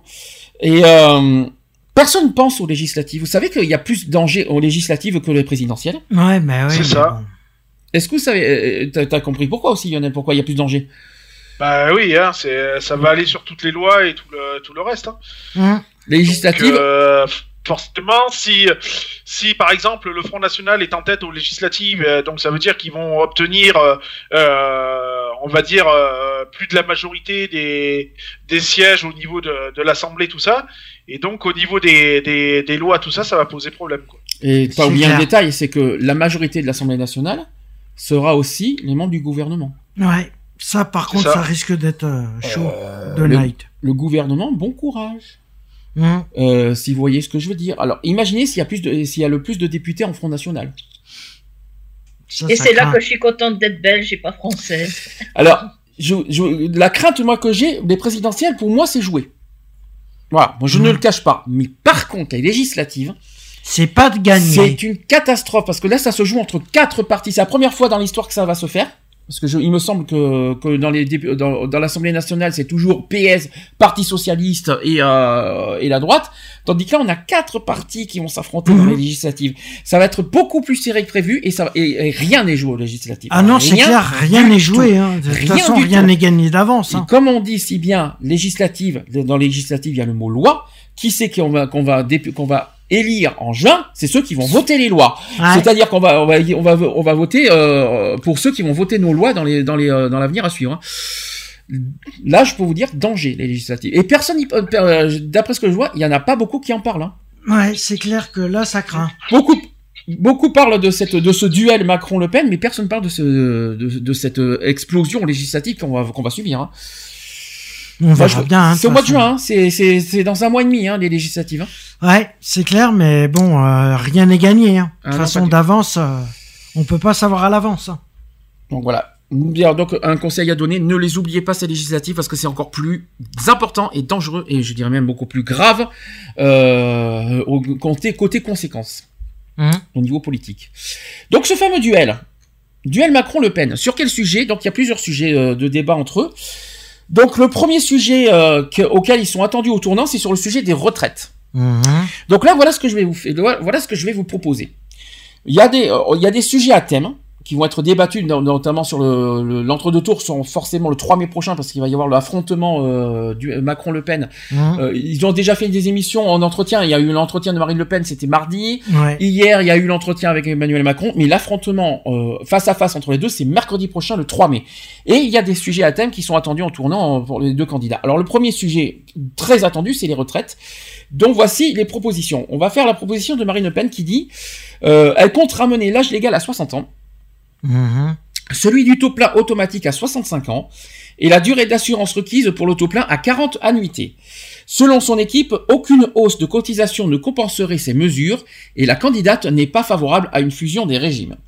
Pour les personnes âgées, elle entend revaloriser l'ASPA, qui est l'ex-minimum vieillesse, euh, de 20% d'ailleurs, qui est le coût estimé à 0,6 milliards au passage, et aussi rétablir la, défiscalisation des majorations de pensions des parents de familles nombreuses, mais aussi instaurer une prime mensuelle moyenne de 80 euros pour les pensions inférieures à 1500 euros net. Elle veut créer aussi une cinquième branche de la sécurité sociale dédiée à la dépendance. Ouais. Ça, c'est la proposition de Marine Le Pen. Maintenant, je vais vous faire la proposition d'Emmanuel d'Emmanuel Macron, toujours sur les retraites. Donc, un même calcul des retraites pour tous, c'est l'idée phare de l'ancien locataire de Bercy d'ailleurs, toutes vos cotisations seraient euh, inscrites sur un compte individuel, revalorisées chaque année selon la croissance des salaires et converties in fine euh, en pension, via l'application d'un coefficient de conversion lié à votre âge de départ de votre génération, donc grosso modo comme dans le système suédois. Comme aujourd'hui, donc l'âge minimal serait 62 ans, Mhm. les taux de cotisation pourraient différer en fonction des statuts. Les indépendants pourraient toujours cotiser moins et des droits seraient conférés au titre de la solidarité, donc le chômage, etc. Par ailleurs, l'ASPA passerait à 900 euros en 5 ans. Mhm. Elle passerait à 900 euros en 5 ans. Donc euh, une hausse, bien sûr, du minimum vieillesse. Qui sur quelle... Alors, voilà le- la question. Quelle est la proposition qui vous convient le plus? Et soyez objectif.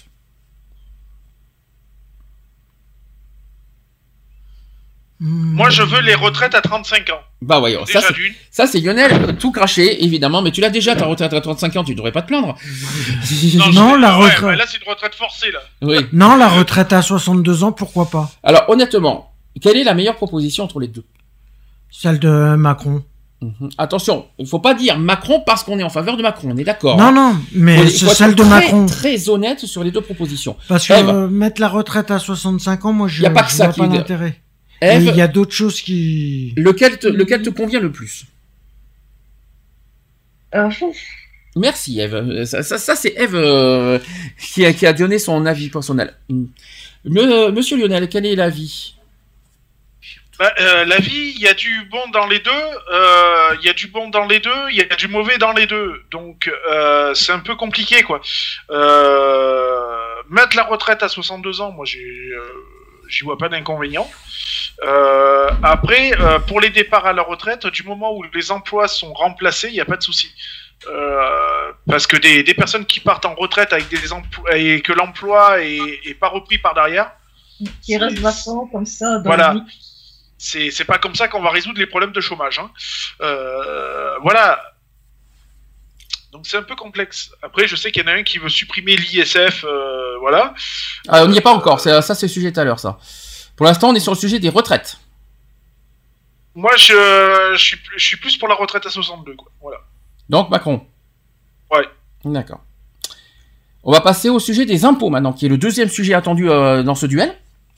Donc Marine Le Pen euh, a dit ceci afin de préserver la confidentialité des revenus des contribuables. Marine Le Pen veut supprimer prélèvement à la source de l'impôt, une baisse de 10% de l'impôt pour les trois premières tranches du barème et un retour à la défiscalisation des heures supplémentaires qui serait instituée. Aucune modification des taux de CSG ou de TVA qui n'est envisagée. Les donations intergénérationnelles seraient favorisées. Elles seraient exonérées tous les 5 ans à hauteur de 100 000 euros pour les enfants. Et il en serait de même pour les petits-enfants, mais à hauteur de 50 000 euros.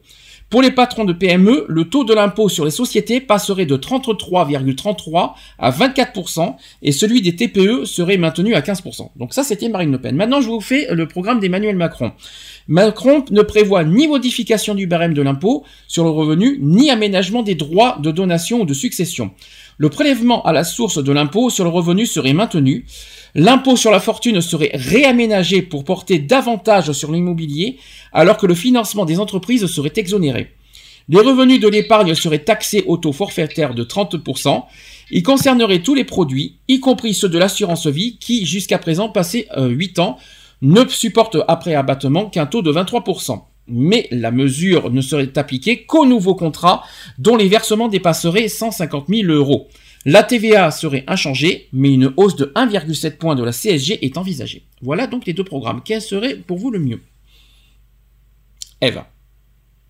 On peut pas faire un mix des deux? Ah carrément, tu, tu vois bien les deux en fait ensemble. Ah bah tu sais qu'on Je est... sais pas moi, euh, par exemple, quand tu as des, tu as du bien et que tu veux faire profiter tes enfants et tes, et tes petits enfants, euh, je vois pas pourquoi euh, ils seraient pénalisés par rapport à ça. Mhm. D'accord. Alors Lionel, je crois qu'il est occupé, je crois que j'ai entendu le téléphone. Donc euh, il va être, il sera pas parmi nous pour donner, euh, son avis. Euh, concernant maintenant le troisième sujet, c'est sur les aides et les prestations, sociales. Marine Le Pen, sur le plan social, promet une prime de 80 euros en moyenne par mois pour les revenus inférieurs à 1500 euros net, ainsi qu'une revalorisation de 20% de l'allocation adulte handicapé. Voilà. Coût estimé dedans 1,6 milliard dans le budget. Ainsi que 25% des aides au logement touchées jusqu'au 27 ans, jusqu'à 27 ans. L'AME, qui est l'aide médicale de l'État, serait supprimée, mais l'universalité des allocations familiales rétablie. Les, les indépendants pourraient euh, s'affilier au régime général ou rester au sein d'un RSI ayant connu une refonte totale.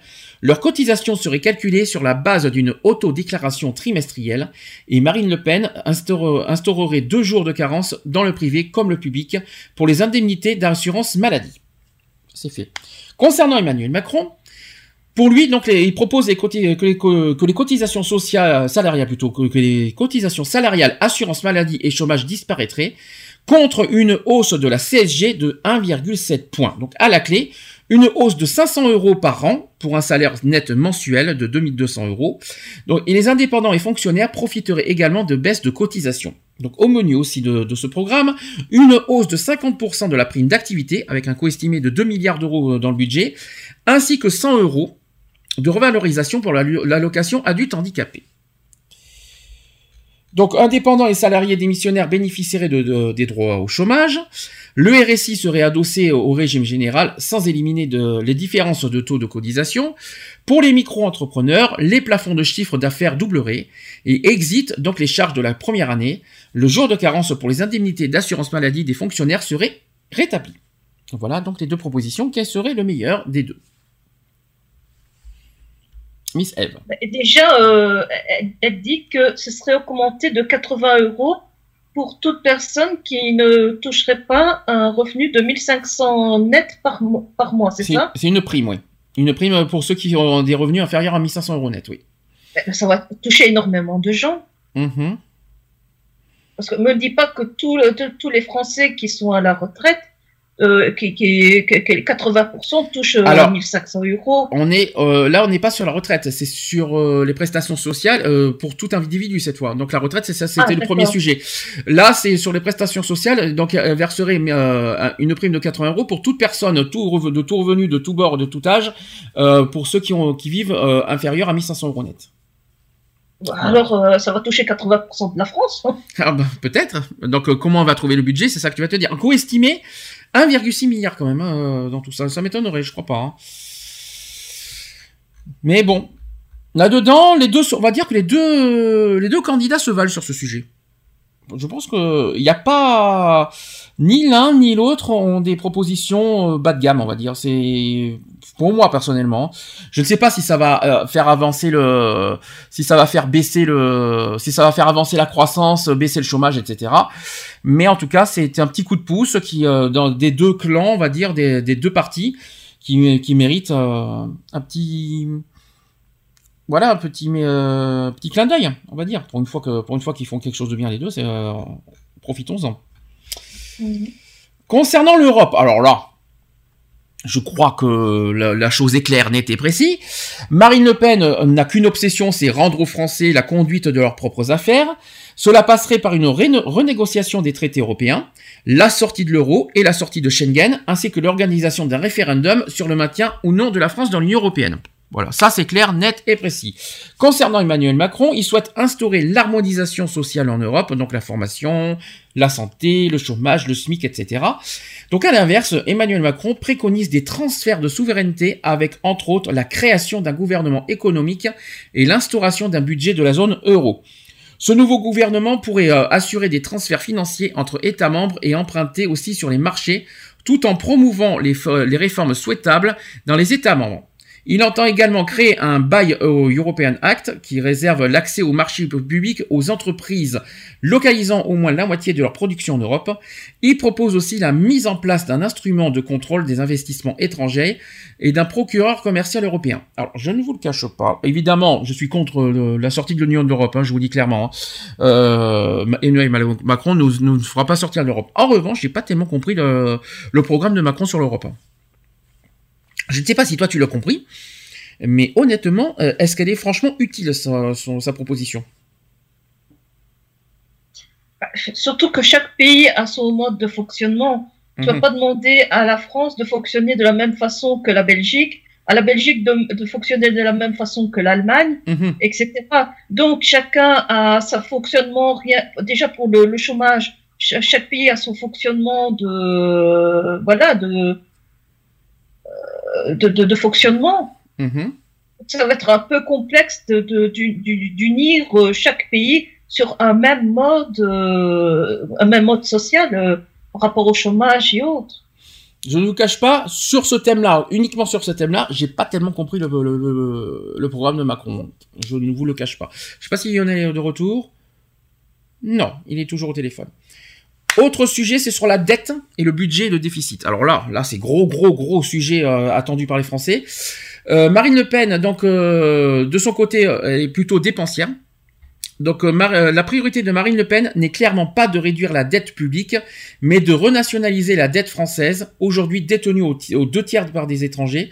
Elle souhaite dans la pratique que la Banque de France relance la création monétaire pour financer la dette.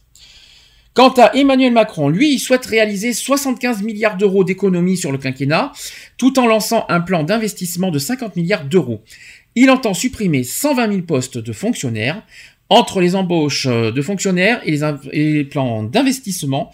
Euh, voilà, tout simplement. Donc là-dessus, je pense qu'il n'y a pas besoin de chercher midi à 14h. Je pense que là-dessus, Macron il, euh, a plus de... Je suis plus, je suis plus d'accord avec le programme Macron que Le Pen sur le, le- le sujet de la dette. hein. Je ne vous le cache pas. hein. Euh, vous savez que la sortie de l'Europe va nous coûter très très très très très très très très cher. Cher. Voilà, je, je vous le, je vous dis clairement. Sur le sujet du chômage et de la fiscalité, Marine Le Pen repose sur le principe simple de la ré- préférence nationale via une taxe additionnelle sur tout, nou- euh, sur tout nouveau contrat d'employés étrangers. La candidate du Front National reviendrait sur la loi El Khomri, qui a donné plus de liberté de négociation aux entreprises, tandis qu'Emmanuel Macron conforterait ce mouvement. Donc Marine Le Pen souhaite de son côté baisser de 10% l'impôt sur le revenu sur les trois premières tranches. Elle rehausserait aussi le quotient familial. Concernant maintenant Emmanuel Macron, Macron se propose de réformer euh, profondément l'assurance chômage. Il veut l'ouvrir aux indépendants et aux démissionnaires. Il souhaite encore que Bercy reprenne en main la, gestion du régime, jusqu'ici confié aux syndicats et au patronat. La grande mesure d'Emmanuel Macron est l'exonération de taxes d'habitation, euh, voilà tout simplement, sachant que ça concerne 80% des Français, cette euh, grande mesure. Un coup de pouce d'ailleurs qui va, euh, qui sera à 10 milliards d'euros, tout de même. Une petite fusion de deux, ça aurait été pas mal. Hein. Aussi euh, la fusion des deux, pro- des deux propositions des deux candidats. hein. Ouais. Parce Bah, En que- fait, en gros, en, en France, pour avoir droit au chômage, il faut être viré parce que Mhm. tu peux pas donner ta démission, si, si- si j'ai bien compris. Mhm. Donc euh, baisser de 10% l'impôt sur le revenu, ça c'est très bien. Et à côté, euh, l'exonération des taxes d'habitation 80%. Moi je dis, moi je prends euh, les deux moi en fait là dedans. Mais il faudrait fusionner, on va dire les deux propositions. Mais par contre, évidemment, euh, là où je suis contre et je suis pas d'accord, c'est sur la taxe additionnelle sur tout nouveau contrat d'employé étranger que propose Marine Le Pen. Ça ne se fait pas. Moi je trouve ça dégueulasse. Voilà. Ça c'est dit, ça c'est fait. Un petit peu, ça fait un peu discriminatoire d'ailleurs. Et gros sujet, dernier gros sujet attendu, c'est sur le terrorisme. Forcément. Alors, la présidente du Front National souhaite interdire et dissoudre les organismes de toute nature liés aux fondamentalistes islamistes, ainsi qu'expulser tous les étrangers en lien avec le fondamentaliste islamiste, notamment les fichiers S. Elle prévoit également dans son programme de fermer toutes les mosquées extrémistes recensées par le ministère de l'Intérieur, ainsi que d'interdire le financement étranger des lieux de culte et de leur personnel. Par ailleurs, Marine Le Pen promet d'instaurer la déchéance de la nationalité française, l'expulsion et l'interdiction du territoire pour tout binational lié à une filière djihadiste. Selon elle, il faut appliquer l'article 411-4 du Code pénal en plaçant en détention préventive tout Français lié à une organisation étrangère, organisation euh, suscitant euh, des actes d'hostilité ou d'agression contre la France et les Français. Concernant Emmanuel Macron, Emmanuel Macron a parlé du terrorisme le 2 mars dernier. Euh, il a détaillé aux Parisiens sa volonté de créer un état-major centralisé du, re- du renseignement, rapportant directement au Conseil de défense auprès du président de la République. Outre la création de 10 000 postes de policiers aussi, il veut créer. Euh, L'ancien ministre de l'économie souhaite mettre en place des centres pénitentiaires ad hoc avec un suivi individualisé pour les Français revenant de la zone irako-syrienne. Dans son programme, il prévoit en outre de permettre euh, l'accès aux données des instructions en cours lorsqu'elles peuvent aider à la prévention d'actions et à la recherche de terroristes. Il estime, aussi qu'il faut finir la guerre en Syrie et en Irak, car c'est là que le cœur du problème se trouve, et instaurer une véritable coopération européenne en matière de sécurité et de renseignement. Voilà donc les deux programmes. Alors là, par contre, ça mérite quand même pas mal de débat cette fois. Euh, d'ailleurs, c'est le sujet, euh, sachant que d'ailleurs, ah, c'est ce qu'a dit Marine Le Pen il n'y a pas trop longtemps, je crois que c'était lundi. Euh, Marine Le Pen juge d'ailleurs Emmanuel Macron dans son programme sur le terrorisme faible. Est-ce que c'est vraiment le cas? Oui, Tu trouves que c'est assez faible? Oui. Tu trouves qu'il n'est pas assez clair sur ce sujet? Moi, je suis plus de l'avis de, de, de Le Pen là-dessus. Sur le côté terrorisme. Ouais. Donc euh, le côté euh, fichier S, exclure les fichiers S, euh, Oui, unique- Là, on parle du terrorisme, donc euh, ce que tu as dit, Mhm. par rapport au terrorisme, par rapport aux mosquées, etc., moi je suis pour. la déchéance de la nationalité aussi? Euh, oui, Oui, d'accord. bien sûr pour les terroristes. Hein. Mhm. Ah voilà, c'est unique. On ne vise pas tous les étrangers, c'est que les personnes terroristes. hein. On est bien d'accord, parce que là-dessus, il faut bien faire attention. hein. Ni, ni toutes les mosquées, vraiment Mhm. les mosquées qui euh, engendrent la haine, qui incitent les gens à devenir des terroristes. Mhm. C'est vrai que ça mérite débat. C'est pour ça qu'il faut en parler. Je, ne vous cache pas que c'est vrai que ce que propose Marine Le Pen n'est pas n'est pas négligé sur le sujet du terrorisme. Mais c'est vrai qu'Emmanuel Macron sur ce sujet-là est beaucoup plus faible et pas très clair. Euh, c'est c'est pas- faux hein, parce que là-dessus euh, je ne peux pas, on va pas le nier. hein. Euh, c'est vrai que Macron sur ce euh, sur ce sujet n'est pas très clair, il n'est pas très, il n'est pas trop non plus vif, il n'est pas cru, il n'est pas il est pas tr- intransigeant là-dessus. Ça manque de. Alors je sais pas s'il en a parlé hier soir dans le dans le débat télévisé sur TF1. Je n'en sais rien s'il en a parlé parce que je n'ai pas vu euh, l'émission malheureusement, j'ai pas eu le temps. Par contre, euh, peut-être à, à faire à suivre parce que j'a- j'avoue que c'est sur c'est peut-être son point faible de son programme, son même son plus gros point faible et qui peut coûter cher. Et qui justement euh, côté confiance des Français, c'est peut-être ça qui penche justement qui euh, qui est un petit peu euh, que c'est pour ça que les Français sont pas mal fébriles. D'ailleurs, c'est sur ce sujet du terrorisme, hein, je le cache pas. Mais euh, bah, j'espère que même Emmanuel Macron, il a encore une semaine à- pour se, bah, pour, euh, pour se défendre et pour montrer euh, aux Français bah, qu'il veut vaincre le terrorisme. C'est ce qui manque à Macron, je ne le cache pas aujourd'hui. Et je compte d'ailleurs sur lui pour euh, réajuster tout ça. Est-ce que Lionel est de retour? Oui. Ah Lionel, est-ce que t'as t'as entendu sur le sujet du terrorisme? Oui, oui, oui. Après, euh, c'est vrai que Macron il est faible. hein. Ouais, il, il, il est, euh, il, a- il, il est assez faible là-dessus puisque ça n'a pas été tellement son cheval de 3 quoi. C'est- Euh, il, a- il en a très peu parlé, je trouve. Mhm. Euh, donc voilà quoi, je trouve qu'il est pas assez fort là-dessus. Est-ce que tu as vu le débat hier soir? Non, je l'ai pas Tu regardé. l'as pas vu, alors du coup on peut pas, on peut pas non plus dire si euh, s'il en a parlé hier soir, euh, parce qu'il a- il y a eu l'entretien hier soir. Moi, de toute façon, je l'attends tournant le 3 mai surtout, parce que Mm. peut-être que là-dessus il va y avoir un affrontement euh, énorme. Euh, on va voir ce que ça va donner. hein. Par contre, je dois m'absenter. Il y a pas de souci. Les Lionel. enfants. Je t'en supplie. Donc, euh, Je t'en prie, Lionel. voilà. Je suis, dés- je suis désolé, je, re- je repasse tout à l'heure de toute façon. Y a Avant pas de souci. euh, Je t'en prie. Il y a pas de problème. À plus tard. Merci. À toutes. Euh, donc pour finir euh, le sujet, il y a eu un sondage euh, justement que et puis qui explique justement ce qui se passe. Monsieur Macron il baisse en popularité. Voilà, la cote de popularité de Monsieur Macron est en baisse pendant cet entre-deux tours. Contre et malheureusement Marine Le Pen au contraire augmente. Voilà, il faut quand même le dire. Euh, sachant que Emmanuel Macron baisse aussi en intensité pour défendre son programme pendant l'entre-deux tours. C'est ce qui a été dit, euh, voilà, pendant cet entre-deux tours. C'est malheureusement ce qu'il faut se dire. Euh, D'où pourquoi, à titre personnel, je l'attends vraiment au tournant le 3 mai. Il faut vraiment qu'il se défende, il faut vraiment qu'il aille à fond. Il faut pas qu'il soit passif, il faut pas qu'il, il faut pas qu'il se laisse faire, il faut pas qu'il se dise non plus que le 7 mai c'est gagné. Il faut vraiment qu'il aille au bout de son programme, qu'il défend son programme, qu'il aille à fond. Euh, il faut aussi qu'il, euh, euh, voilà, qu'il, euh, qu'il remercie, on va dire, de manière respectueuse les 8,6 millions de votants, de, personnes qui ont voté pour lui. Maintenant, à lui de les préserver ces 8,6 millions de voix plus ceux qu'il va récolter. Voilà, pour en défendant son programme et en allant, à fond dans ses idées et puis être d'être plus ferme parce que je trouve qu'il manque de fermeté aussi. euh, je trouve euh, Emmanuel Macron, je sais pas pourquoi, on le trouve plutôt cool, plutôt euh, voilà très et il manque de fermeté aussi pendant cet entre-deux tours. Il faut qu'il se défende, il faut qu'il a la, hargne, il faut qu'il se batte à fond la caisse parce que malheur- malheureusement, il faut qu'il faut être honnête, Marine Le Pen va pas le rater sur ce sujet-là. Donc le 3 mai, je l'attends au tour. Personnellement, le 3 mai, je l'attends au tournant sur le débat de l'entre-deux tours. Ça sera mercredi prochain, euh, mercredi soir. C'est ça qui va. Je pense que la clé de ce deuxième tour va se jouer le 3 mai.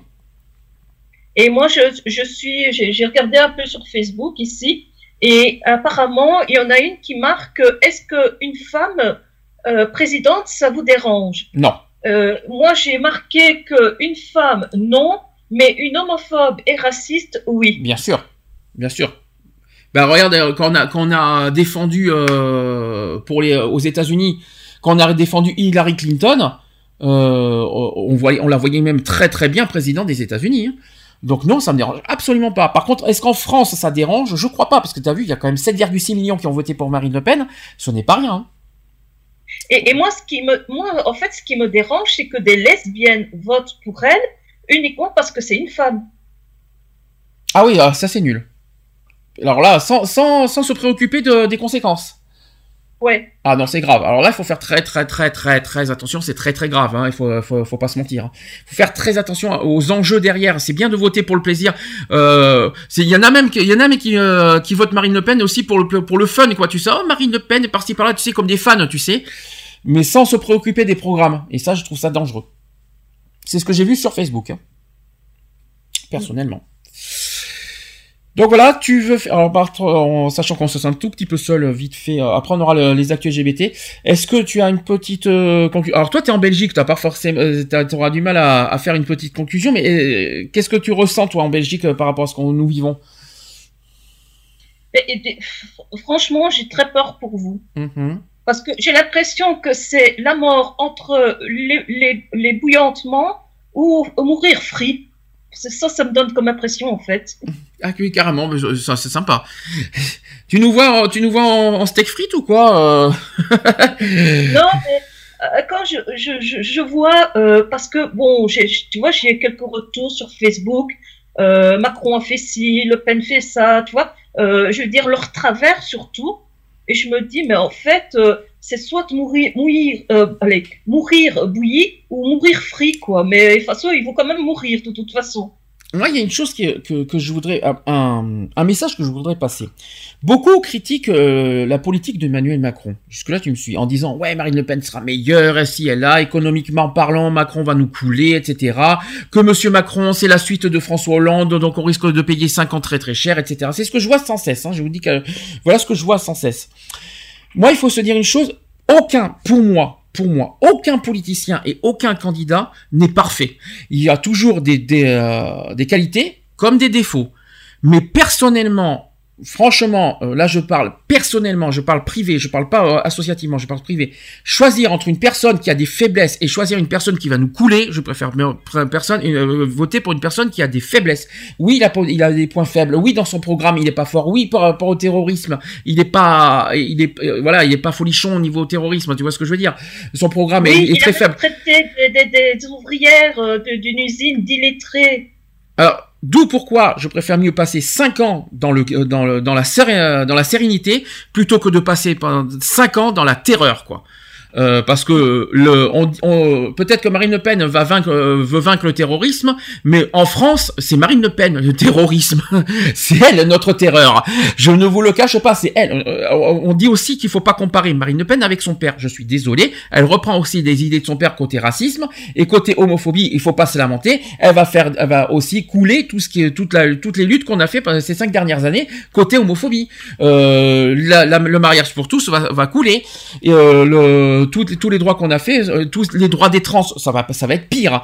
Euh, tout ce qu'on a réussi à faire pendant ces cinq dernières années et on a eu du mal à réussir, eh ben, elle va tout nous couler. Donc, euh, je suis très, très, très surpris de, la part de certains qui vont voter pour Marine Le Pen pour des raisons, on, le- on les connaît, racistes. Mais il y en a beaucoup qui oublient les autres conséquences, les autres conséquences qui auront derrière. Et ça, c'est très dangereux. Et les gens ne, ne, ne se rendent pas compte. Et c'est pas bien ça. Pas bien, pas bien du tout. Je n'ai pas à dire que je n'ai pas à, à ordonner qui que ce soit pour qui voter. Chacun, voilà, euh, le, le 7 mai, je n'ai pas à voter, je n'ai pas à dire voter pour euh, voter pour Macron pour euh, pour éviter Marine Le Pen. Je n'ai pas le droit de faire ça, c'est pas mon rôle.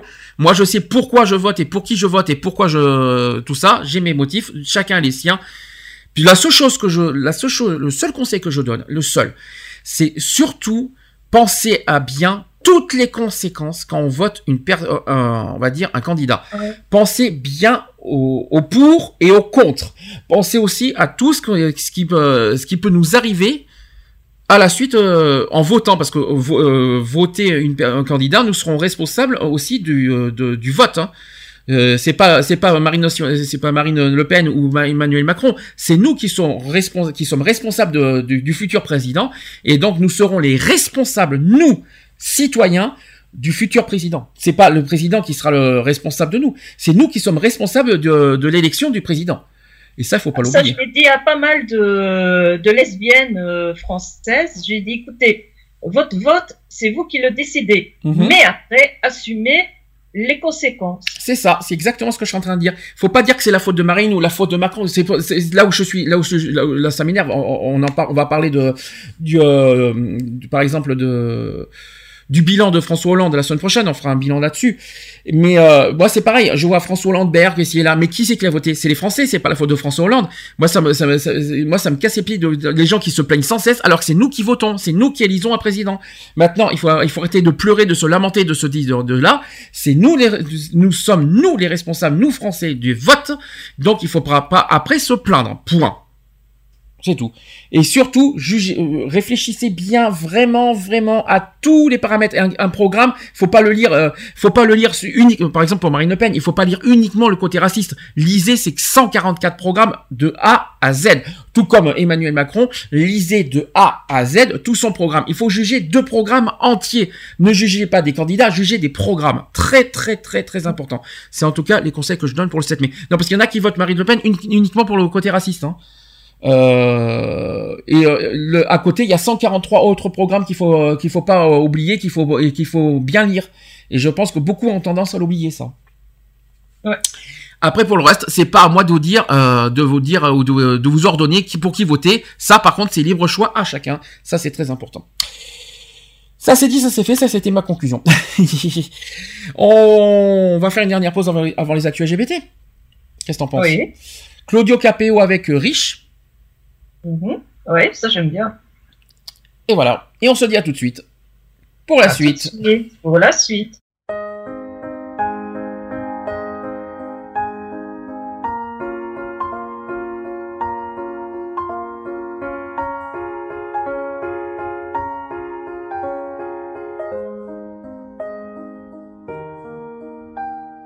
Il y aura les jours avec et les jours sans.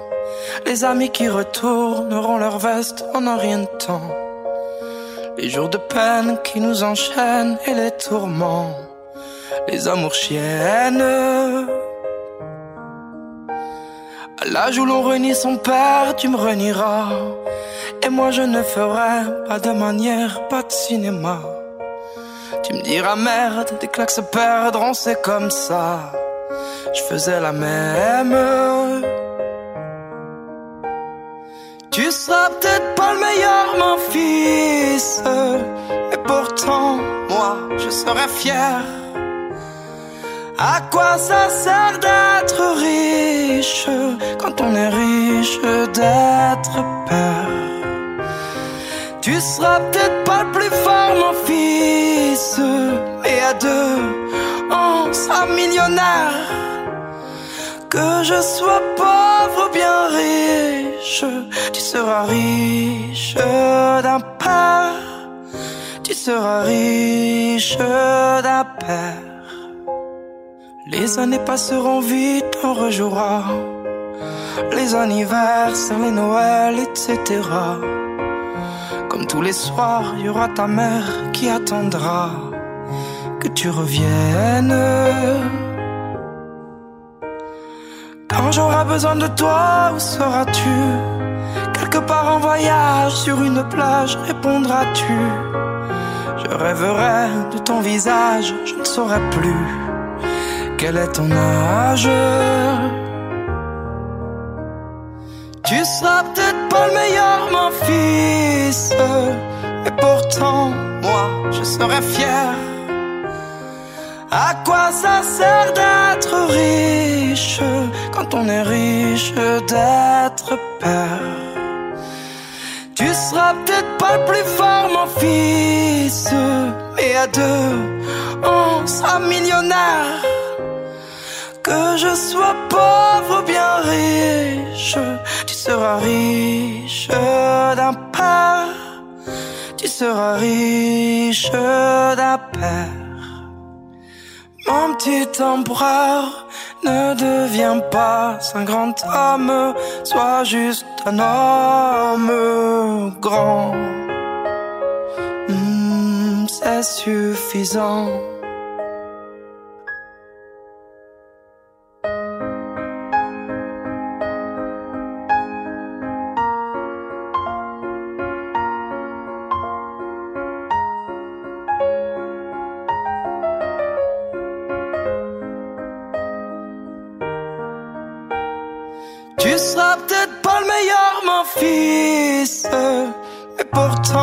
Moi, je serai fier. À quoi ça sert d'être riche quand on est riche d'être père? Tu seras sûrement pas le plus fort, mon fils, mais à deux, on sera millionnaire. Que je sois pauvre ou bien riche. Tu seras riche d'un père. Tu seras riche d'un père.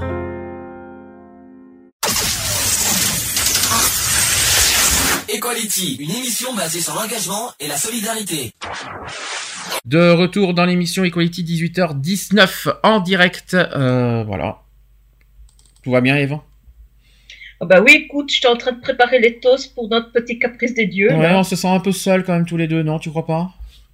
Oh bah merci, hein. Non, non, tu- tu- ce petit tête-à-tête te fait plaisir? Moi, ça me dérange pas. Ah, bah, j'espère en tout cas que tu auras beaucoup de choses à dire pour les actus LGBT maintenant. J'espère que tu auras d'autres, euh, d'autres, euh, que que t'es là encore, euh, que t'as beaucoup de choses à dire. Je bafouille, mais à un point, je suis complètement largué aujourd'hui. T'es prête pour les actus LGBT Ouais, bah, écoute, j'ai plus d'eau. Je suis désolé, je n'ai plus d'eau. J'ai fini, j'ai fini mon petit jus, euh, mon petit jus de banane. C'est bien, je vais faire, euh, je vais faire fantasmer certains, voire peut-être Ouais. certaines, qui sait, on sait jamais. Mais euh, non. oui. Non, peut-être pas quand même. Peut-être pas. Faut peut-être pas exagérer. Allez, actuel LGBT, c'est parti. Equality, les actus LGBT.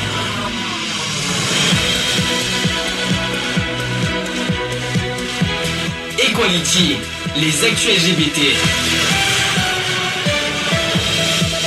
Donc, on- nous avons aujourd'hui quatre actus LGBT.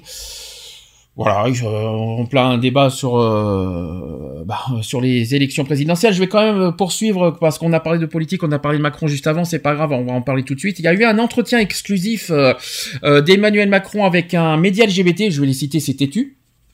Donc euh, Tétu l'a rencontré en début février euh, dans son QG euh, du 15e arrondissement où les euh, helpers courent en tous sens dans une atmosphère de start-up branchouille. Et Emmanuel Macron se voyait déjà président à cette époque-là, en février. Et son programme pour les droits LGBT se révèle assez tiède selon Tétu. hein. C'est c'est uniquement Tétu qui a dit ça, hein, c'est pas moi. Alors, les questions qui ont été posées à Emmanuel Macron, voilà ce que Tétu a posé comme question. Quel bilan dressez-vous du quinquennat de François Hollande pour les questions spécifiques aux droits LGBT Emmanuel Macron a répondu ceci. La loi du mariage pour tous était à mes yeux à la fois souhaitable et nécessaire. Elle constitue un acquis que je défendrai. En revanche, la nature du débat, le tour qu'il a pris, ont fracturé la société française. Sans doute n'a-t-on pas assez euh, expliqué le pourquoi. Des ambiguïtés ont vu le jour qui, in fine, euh, ont affaibli tout le monde. Les questions de société nécessitent un débat apaisé et ne doivent jamais être instrumentalisées à des fins politiques pour créer du clivage ou opposer un camp à un autre. Voilà, ça c'était la première question. La deuxième question posée par Tétu est la suivante. Comment avez-vous perçu le mouvement social représenté par la manif pour tous? Aviez-vous euh, en tête euh, les souffrances qu'elle a engendrées chez un- une grande partie de jeunes et moins jeunes qui se sont sentis quotidiennement, attaqués? Emmanuel Macron a répondu euh, ceci. Après la loi travail, c'est le mouvement social le plus important du quinquennat, avec deux choses. L'indignation de certains qui ne comprenaient pas euh, ce qui était dans la loi, et en même temps une violence que personne n'avait vu, vu poindre. Certains n'ont toujours pas compris que l'orientation sexuelle n'est ni un choix ni un luxe. En même temps, je pense indispensable de savoir entendre les craintes et les convictions fortes de certains qui défendent un modèle auquel ils sont attachés.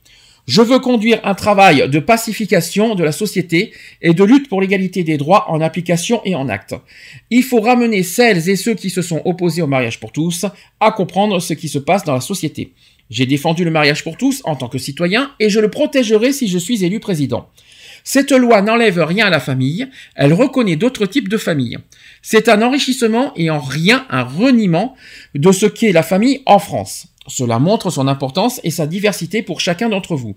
Mais c'est plus particulièrement le combat contre la souffrance quotidienne que vivent les LGBT, surtout hors des métropoles, que je ferai ma priorité. Un rejet, un- une homophobie ordinaire se sont installés. On l'a vu dans les chiffres de SOS homophobie. Il y a encore beaucoup de gens euh, de régions où ce n'est pas compris ni accepté. Donc ça y est, ils nous fait encore du bazar, mais le monsieur qui vient d'arriver là, c'est très, gênant ton bazar. Oui, tu devrais même t'excuser à tout le monde, même ça serait bien. Autre question qui a été posée. Depuis que vous avez annoncé votre candidature à l'élection présidentielle, vous n'avez jamais abordé la question des droits LGBT. Légaliserez-vous la procréation médicalement assistée, donc la PMA Et après l'avoir promise, François Hollande a décidé d'attendre l'avis du Comité consultatif national d'éthique qui sera rendu au printemps. Doit-on s'attendre avec vous à ce genre de procrastination politique? Voilà ce qu'a répondu euh, Emmanuel Macron. Je souhaite qu'on avance de manière pédagogique. À titre personnel, je suis favorable à la PMA pour les couples de femmes. 95% des PMA pour les couples hétérose- hétérosexuels sont thérapeutiques. Il n'y a pas de justification sur le plan théorique que pour, que la PMA ne soit pas décidée.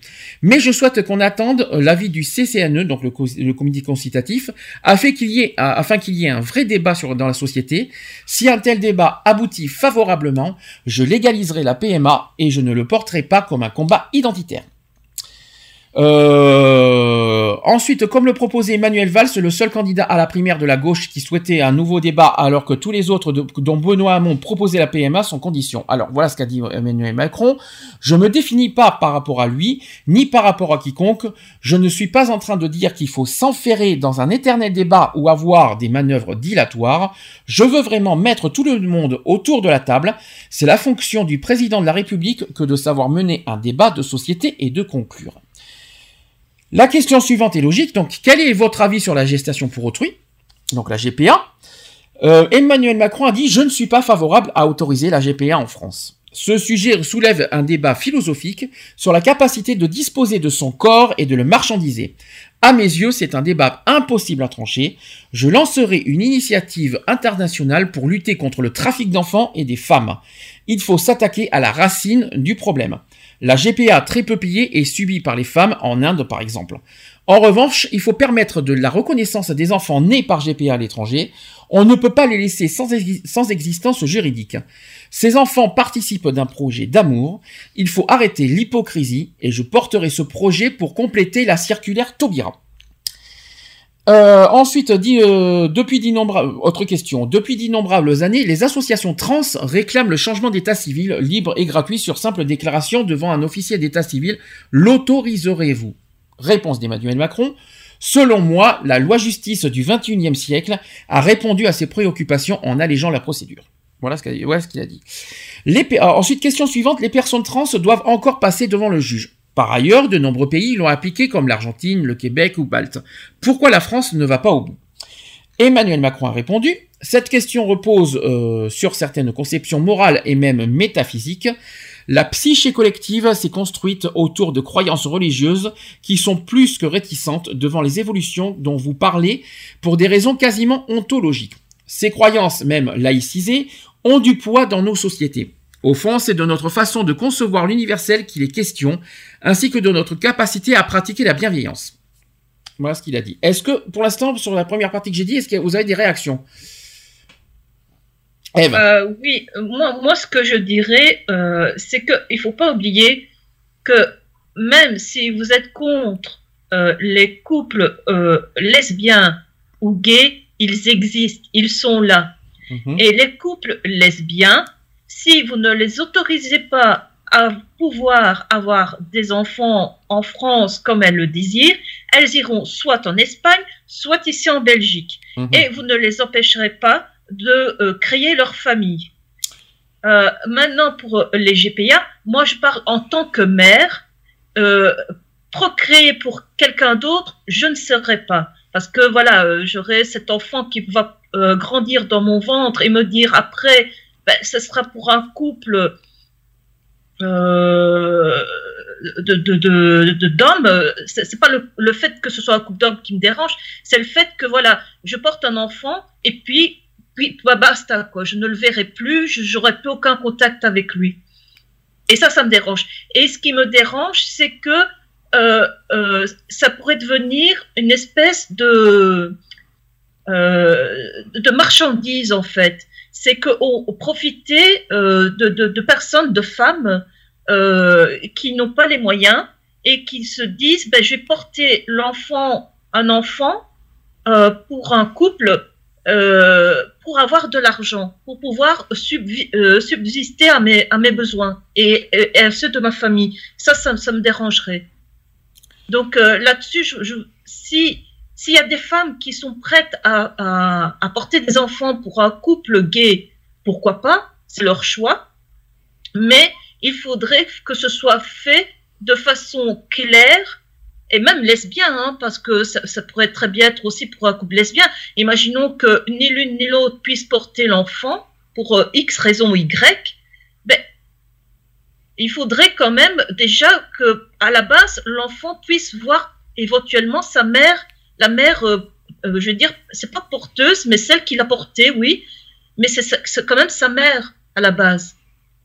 Très bien. En tout cas, c'est ta vision de la GPA, c'est ça que tu voulais dire. Hein. Oui. Ok. La PMA, t'as pas de souci, pas de souci là-dessus. Il y, a aucun problème. Rien euh, sur la PMA. c'est tout- Non? La PMA, les, les, les hommes, ils, ils le, le donnent dans, dans le sens que ils s'en fichent, ils donnent leurs semences, mais euh, ils ne veulent pas de contact avec. Il y, a, certains qui veulent avoir le contact avec l'enfant, mais ils le signalent euh, au point de départ. Mais quand tu vas dans une euh, dans un hôpital pour te faire une insémination, on, regarde, je vais dire, tes origines pour euh, justement que tu n'aies pas, euh, qu'il n'y ait pas un trop gros décalage entre toi et ton enfant. Hein, si tu es blonde aux yeux bleus, on va pas te mettre euh, du sperme d'un Africain. Ah, c'est sûr. Bon. Mais euh, l'homme qui a donné son sperme, il sait très bien que voilà, il n'aura jamais aucun contact avec l'enfant, euh, il n'aura jamais voilà aucun lien avec cet enfant-là. Mais pense- c'est quand même c'est quand même différent pour moi de donner sa semence euh, que de porter un enfant pendant neuf mois dans son ventre. D'accord. Bon, en tout cas, tu t'es exprimé, c'est le principal. Euh, Je suis pas une femme, donc je peux pas, je peux parler en tant que, euh, ouais, je peux pas, il y a, qu'une femme qui peut parler de ça, donc euh, c'est pour ça que j'ai pas forcément, euh, je pouvais pas trop dire de choses par rapport à ce que tu dis, parce que voilà, il y a qu'une femme qui peut comprendre ce, ce sujet-là, c'est pour ça. Alors, je passe à la deuxième partie euh, de ce questionnaire. Alors, euh, voilà, la question, c'est quelle est votre idée de la famille? Mais euh, Macron a répondu ceci. Il se trouve que je suis hétérosexuel et j'ai une famille peu ordinaire.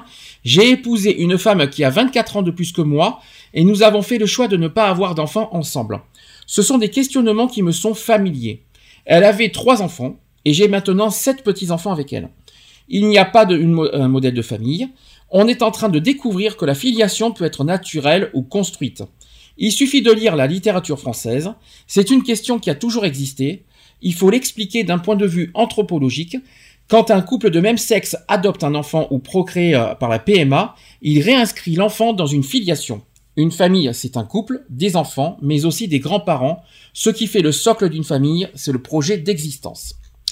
Autre question qui a été posée, c'est les, les adolescents LGBT ont plus de risques de tenter de se suicider euh, que leurs camarades hétéros à cause du manque d'informations à l'école et dans les familles.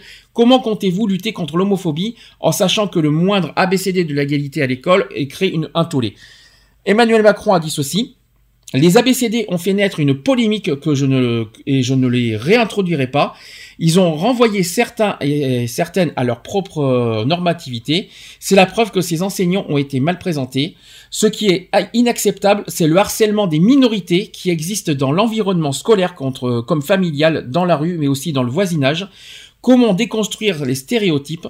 Pour moi, cela ne passe pas par des manuels ou des guides, mais les associations peuvent intervenir dans le temps scolaire et beaucoup se battent avec courage. Je pense qu'il fait un clin d'œil d'ailleurs au refuge, si je ne me trompe pas. Euh, ensuite, question suivante, c'est euh, par rapport à l'immense confusion sur les études de genre. Mais Emmanuel Macron a dit ceci. Je ne suis pas sûr que la reconnaissance d'une euh, interdé- interdé- indétermination permette de régler le problème. Donc c'est plutôt la reconnaissance des différences qui est importante. Il n'y a pas de genre neutre, mais une orientation personnelle, ce de quoi on est fait, les hasards de la vie, les doutes qu'on peut avoir, qui font que chacun et chacune est singulier. C'est ce qu'il dit. Euh, en tant qu'ancien ministre de l'économie, donc euh, en parlant, on va parler maintenant d'égalité des droits, tout simplement. Et sur l'égalité des droits, Emmanuel Macron a dit euh, oui, car je me suis toujours intéressé. Mes années de philosophie m'y ont beaucoup aidé. Ma réflexion est continue, même si mon exercice ministériel ne portait pas sur ces sujets-là. La preuve aujourd'hui, je rappelle que le sujet de la discrimination fait partie de ses priorités aujourd'hui, je tiens à le rappeler.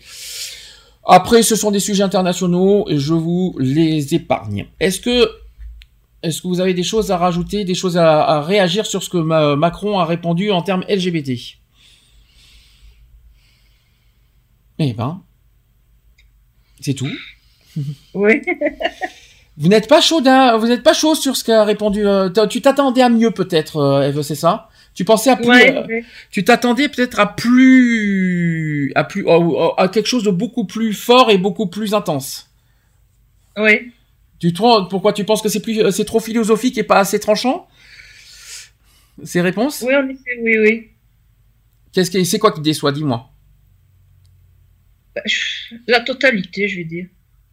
Ah, tu n'es, t'es pas satisfait des réponses. Ouais.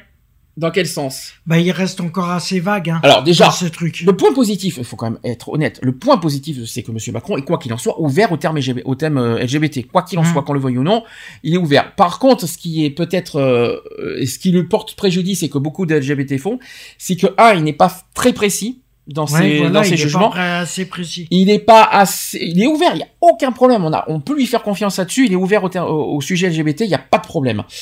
Euh, après, c'est pas très clair, c'est pas très précis et c'est pas très. Après, il a bien dit qu'il est pour la PMA. hein. Mhm. Pour moi, c'est très précis ça. Il, n'abrogera pas le mariage pour tous. Ça aussi, c'est précis. Oui, mais il est, il reste encore assez flou Il sur a le- été- dans les réponses. Il a, il a, alors pour moi, il a été clair. Pour moi, il, a- il a dit, il n'abrogera pas le mariage pour tous. Il est pour la PMA pour toutes et il est contre la GPA. Mhm. Pour moi, il a été clair. Oui, c'est sûr. Je sais pas ce que vous voulez. Qu'est-ce que vous attendez de plus en fait? Bah après, faut, faut qu'il tienne ses promesses sur, euh, sur ce qu'il a dit aussi. Voilà, ça c'est autre chose. Là, je suis d'accord. Ça veut dire que c'est bien de le dire, mais, Mais il faut aller au après, il faut aller au Ouais. bout de, Oui, ne pas faire la politique euh, du maître, euh, du, du corbeau et du renard. Ouais, Je pour, te pour- promets, je te promets, et puis euh, une fois qu'il faut appliquer, ben il n'y a plus personne parce que ah, c'est pas, c'est, ça va, ça ne va pas être possible d'appliquer parce qu'il y a ça ou ça qui m'en empêche. ça marche. Autre euh, sujet. On va continuer sur le terme euh, politique. On va faire politique au niveau LGBT. Sachez que Christine Boutin appelle à voter Marine Le Pen et sachez que la manif pour tous, ça y est, on a des nouvelles, euh, appelle à voter contre Macron. Haha. Surprise? Pas Non. du tout. Non, mais là, c'est pas une surprise. Euh, je rappelle que la manif pour tous est un malheureux et malheureusement un parti politique. C'est pour ça qu'on Mm. peut rien, faire- on peut pas faire grand chose. Mais euh, voilà. Donc du côté des anti-mariage pour tous, on roule pour Marine Le Pen tout simplement. Euh, elle avait posé ses conditions pour Marine Le Pen, donc il faut lire un, un article.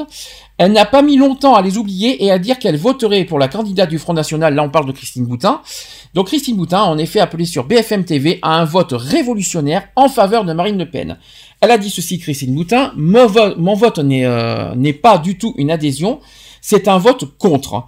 Si Monsieur Macron gagne, je veux qu'il gagne avec le moins de voix possible, pour qu'il n'ait pas tous les pouvoirs. Si jamais la candidate d'extrême droite gagnait, ce serait un séisme qui permettrait enfin la reclassification de la droite. Mhm. Eh ben, elle a pas peur, elle, hein. De mieux en mieux. Concernant la manif pour tous. Euh, la manif pour tous n'appelle pas à voter Le Pen, mais à voter contre Macron. Cela peut comprendre euh, un vote Le Pen, un vote blanc ou aller à la pêche. C'est ce qu'a précisé Ludovine de la Recherche sur BFM TV. Réaction ou pas? Quelle surprise Bah, non, pas. Bah, concernant la manif euh, pour tous, euh, c'est vrai que ils disent, euh, Ah bah, si pour- pas à voter Le Pen, mais à ce compte-là, s'ils votent blanc, automatiquement ça Mais ira pour Le Pen et la manif pour tous souhaite l'abrogation de la loi du mariage. Oui. Mais quelle surprise Je suis tellement surpris. Sauf que la manif Bah. pour tous, si la manif pour tous juge uniquement sur l'abrogation de la loi, ils ont oublié tout le reste. Hein. Hein Euh, c'est bien de juger sur l'abrogation de la mari- de l'abrogation de la, du mariage pour tous, mais ils ont oublié qu'il y a d'autres sujets de préoccupation que, que la manif pour tous ne, ne- apparemment s'en fiche.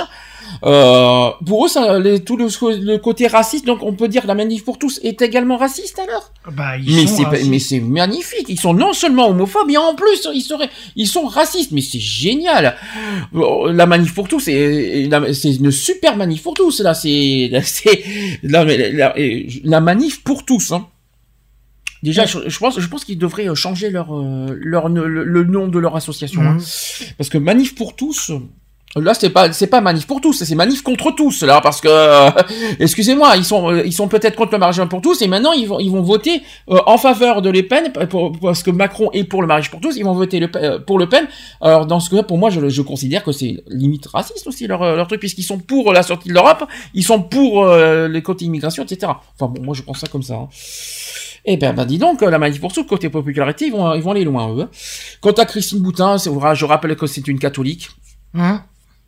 Bon, je pense que hein, ça m'étonne pas. hein. euh, c'est parti, euh, voilà, c'est la, la partie catho, hein, donc euh, je, ça ne surprend pas.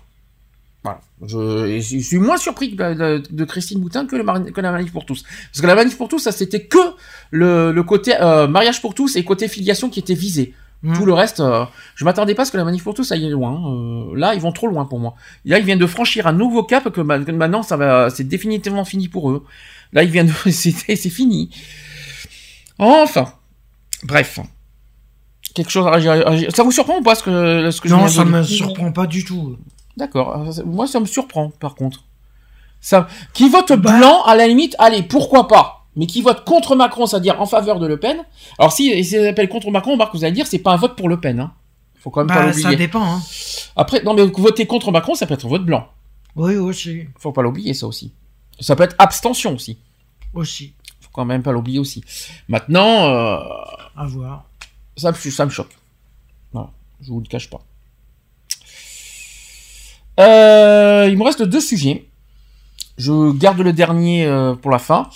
Euh, Il y a une suite sur l'affaire de Tché- en, en Tchétchénie. Je pense que vous vous en souvenez qu'on en a parlé il y a, il y a pas longtemps sur Oui. ce qui se passe là-bas. Eh bien, il y a une suite. Sachez que la Russie nie complètement les arrestations et d'ailleurs confie l'enquête à une homophobe notoire. Oh, Bravo! Bravo, bravo, bravo. Il nie les arrestations, mais par contre, il confie l'enquête à une homophobe. Bah voyons, c'est logique. Donc, Tata- Tatia, elle s'appelle Tatiana Moskalov- euh, Moskalkova. J'espère que j'ai bien prononcé. Tatiana Moskalkova, qui est déléguée pour les droits de l'homme en Russie. Elle a voté pour la criminalisation de la propagande homosexuelle en 2012. Donc, suite aux révélations de Novaya Gazeta gonflées par les relais médiatiques politiques et militants, la Russie a officiellement ouvert une enquête le 17 avril 2017 sur l'enfermement et la torture de plus d'une centaine d'hommes sur la simple suspicion d'homosexualité en Tchétchénie, dénoncée depuis plusieurs semaines. Donc les rescapés, gardés anonymes à grand renfort de précaution, relatent des discours terrifiants. Donc kidnapping, chantage, électrocution et crimes d'honneur perpétrés par les, euh, par les familles sur ce territoire dépendant de la Russie. Selon l'AFP, des vérifications euh, sont actuellement menées par les forces de l'ordre russe, mais aussi par la déléguée pour les droits de l'homme de la Douma euh, auprès de Vladimir Poutine, donc Tatiana Moskalkova. Euh, Elle est âgée d'une soixantaine d'années. Donc, euh, Tatiana Moskalkova est la première représentante du titre chargée de surveiller le respect des droits de l'homme en Russie et d'en rendre compte au président russe, à ne justifier d'aucune expérience militante. Elle est générale de police à la retraite et élue du parti pro-Poutine, Russie Juste, depuis 2007. La première également a combiné le costume de délégué des droits de l'homme et de Siloviki, donc les forces de l'ordre, lesquelles sont justement visées par de nombreuses plaintes portées par les ONG. En 2012, elle votait d'ailleurs pour la fameuse législation russe contre les agents étrangers. C'est ce qu'a proposé. Elle a d'ailleurs proposé aussi d'inscrire l'atteinte à la normalité, à la moralité aussi plutôt, dans le code pénal euh, contre les féministes Pussy Riots et apporter aussi sa voix à la loi interdisant la propagande des relations sexuelles non traditionnelles auprès des mineurs, laquelle permet depuis euh, de réprimer, de réprimer quelconque expression, donc militante ou affective, des homosexuels dans l'espace public. Sa nomination, que le groupe Helsinki qualifiait d'outrage à la so- société civile, n'a pas reçu l'approbation des ONG, euh, mais bien celle du Kremlin. En avril 2016, l'équipe de Novaya Gazeta s'était démenée pour interviewer celle qui venait d'être élue. Se revendiquant, à titre personnel euh, contre le développement des relations homosexuelles, cette dernière avait nié toute homophobie d'État euh, euh, et affirmé que de 2012 à aujourd'hui, les minorités sexuelles n'ont absolument pas été lésées dans leurs droits. Pire aussi, après avoir brutalement interrompu l'entretien, Tatiana Moskalkova aurait, selon No- No- Novaya Gazeta, lancé ses services à la poursuite du journaliste pour l'inviter à annuler son papier et, elle aurait été aussi à l'origine euh, de pressions exercées en privé sur la rédaction pour empêcher sa publication. Bah voyons, elle a quelque chose à cacher ou quoi? Donc on va faire plus récent maintenant. La semaine dernière, même il y a, je crois que c'était il y a même 15 jours, je ne me trompe pas, je crois que c'était, donc c'est récemment, euh, lors d'une réunion entre le leader tchétchène et le président russe, Ramzan, euh, Ramzan plutôt Kadyrov, a défendu auprès de Vladimir Poutine euh, qu'il n'y a jusqu'à présent aucune confirmation concrète de ces soi-disant arrestations. On parle de la Tchétchénie là maintenant. Le porte-parole du Kremlin, euh, Dimitri, euh, Dimitri plutôt Peskov, a renchéri en assurant que les enquêteurs n'ont reçu aucune plainte officielle et a indiqué que, que les assurances données par le dirigeant tchétchène ont été approuvées par le président. Ces informations sur les arrestations ne se confirment pas, a-t-il conclu. Ensuite, lundi dernier, si je ne me trompe pas, dans un article relayé par le média bilingue Medusa Novaya Gazeta, indique pourtant avoir fourni au comité d'enquête russe les données personnelles de 26 résidents tchétchènes qui ont été illégalement détenus et victimes de punitions extrajudiciaires cruelles, dont certains assassinés pour soupçon d'homosexualité. Lors de son entretien avec Vla- Vladimir Poutine, Ramzan Kadyrov aurait également avancé l'identité d'un homme détenu de selon le journal d'opposition, euh, assurant qu'il est vivant, en bonne santé et se trouve chez lui. D'après Novaya Gazeta, qui continue d'alerter l'opinion publique malgré les sérieuses menaces qui pèsent sur sa rédaction, ce nom n'ayant pas été rendu public et euh, avant la déclaration de, de Kadyrov, cela prouve que le président tchétchène est très au fait euh, des détails de la situation. Et pour finir, sachez qu'il y a au moins six prisons secrètes détenant des homosexuels tchétchènes, il faut quand même le rappeler. Donc Novaya Gazeta qui est élevé à 6 donc le nombre de prisons secrètes tchétchènes détenant entre autres des homosexuels ou supposés. Bien que les autorités aient nié des arrestations, elles ne se sont pas prononcées sur l'existence de tels lieux. Tout simplement. Bah voyons. Hum.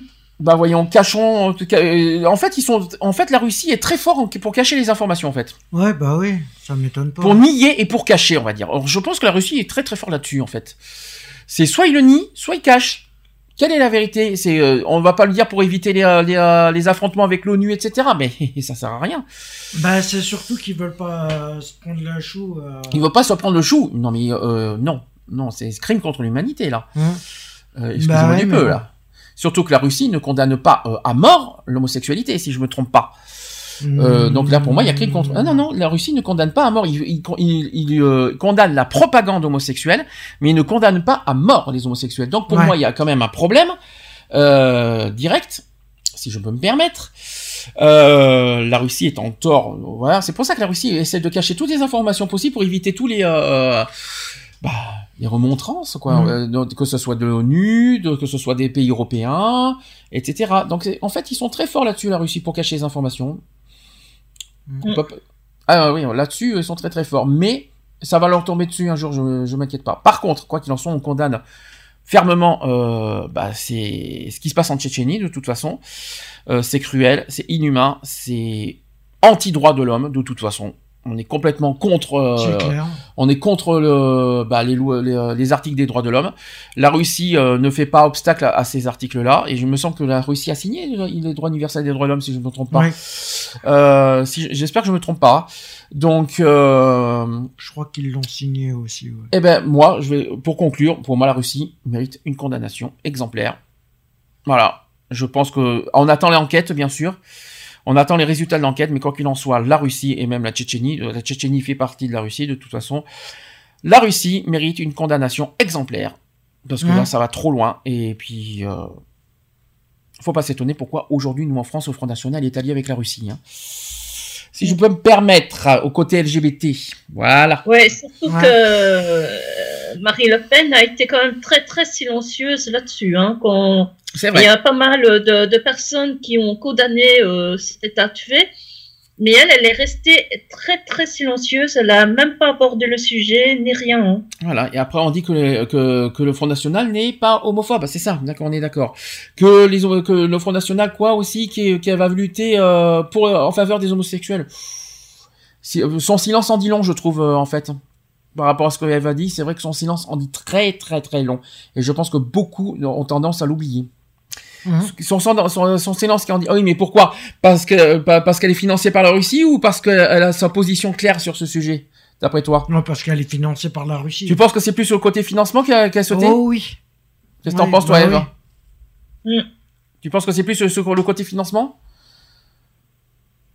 Je Eh. sais pas si c'est question financement, mais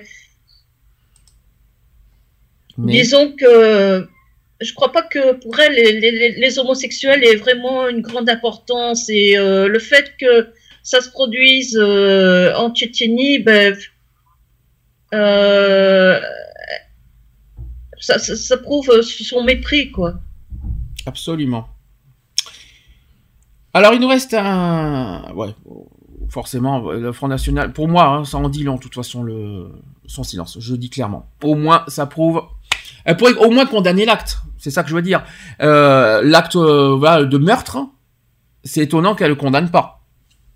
C'est juste ça qu'on demande euh, au moins à, Mar- à Marine Le Pen, mais qu'elle fera jamais, je crois.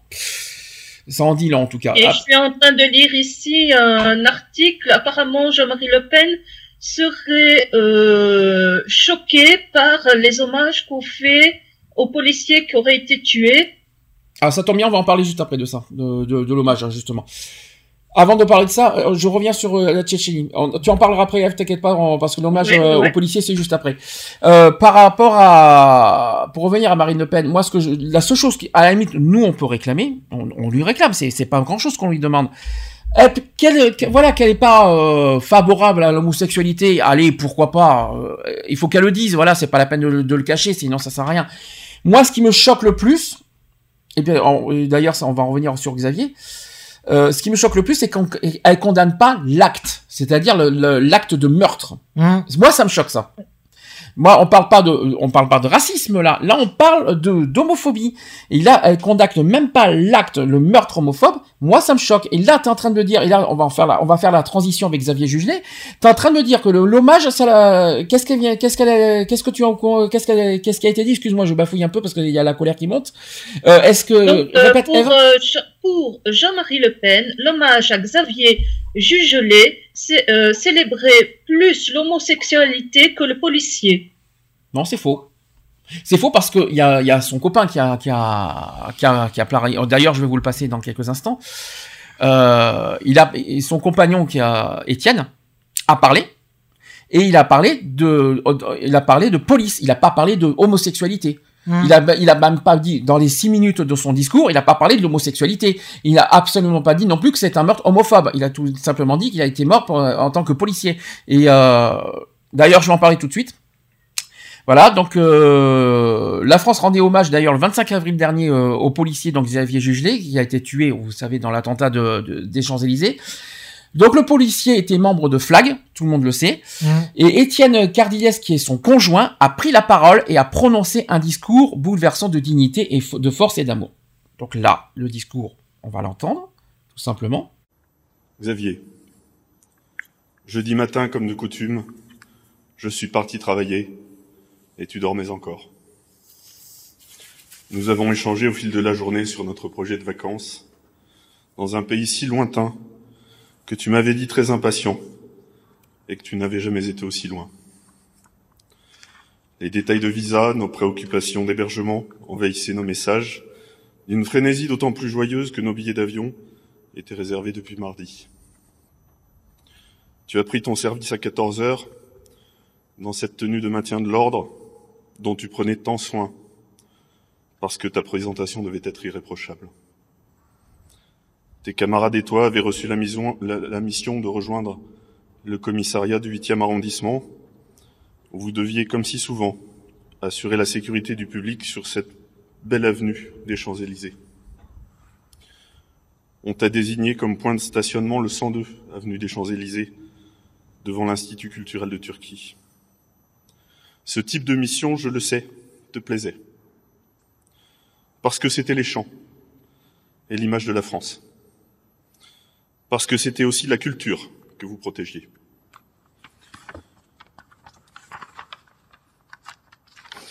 À cet instant, à cet endroit, le pire est arrivé.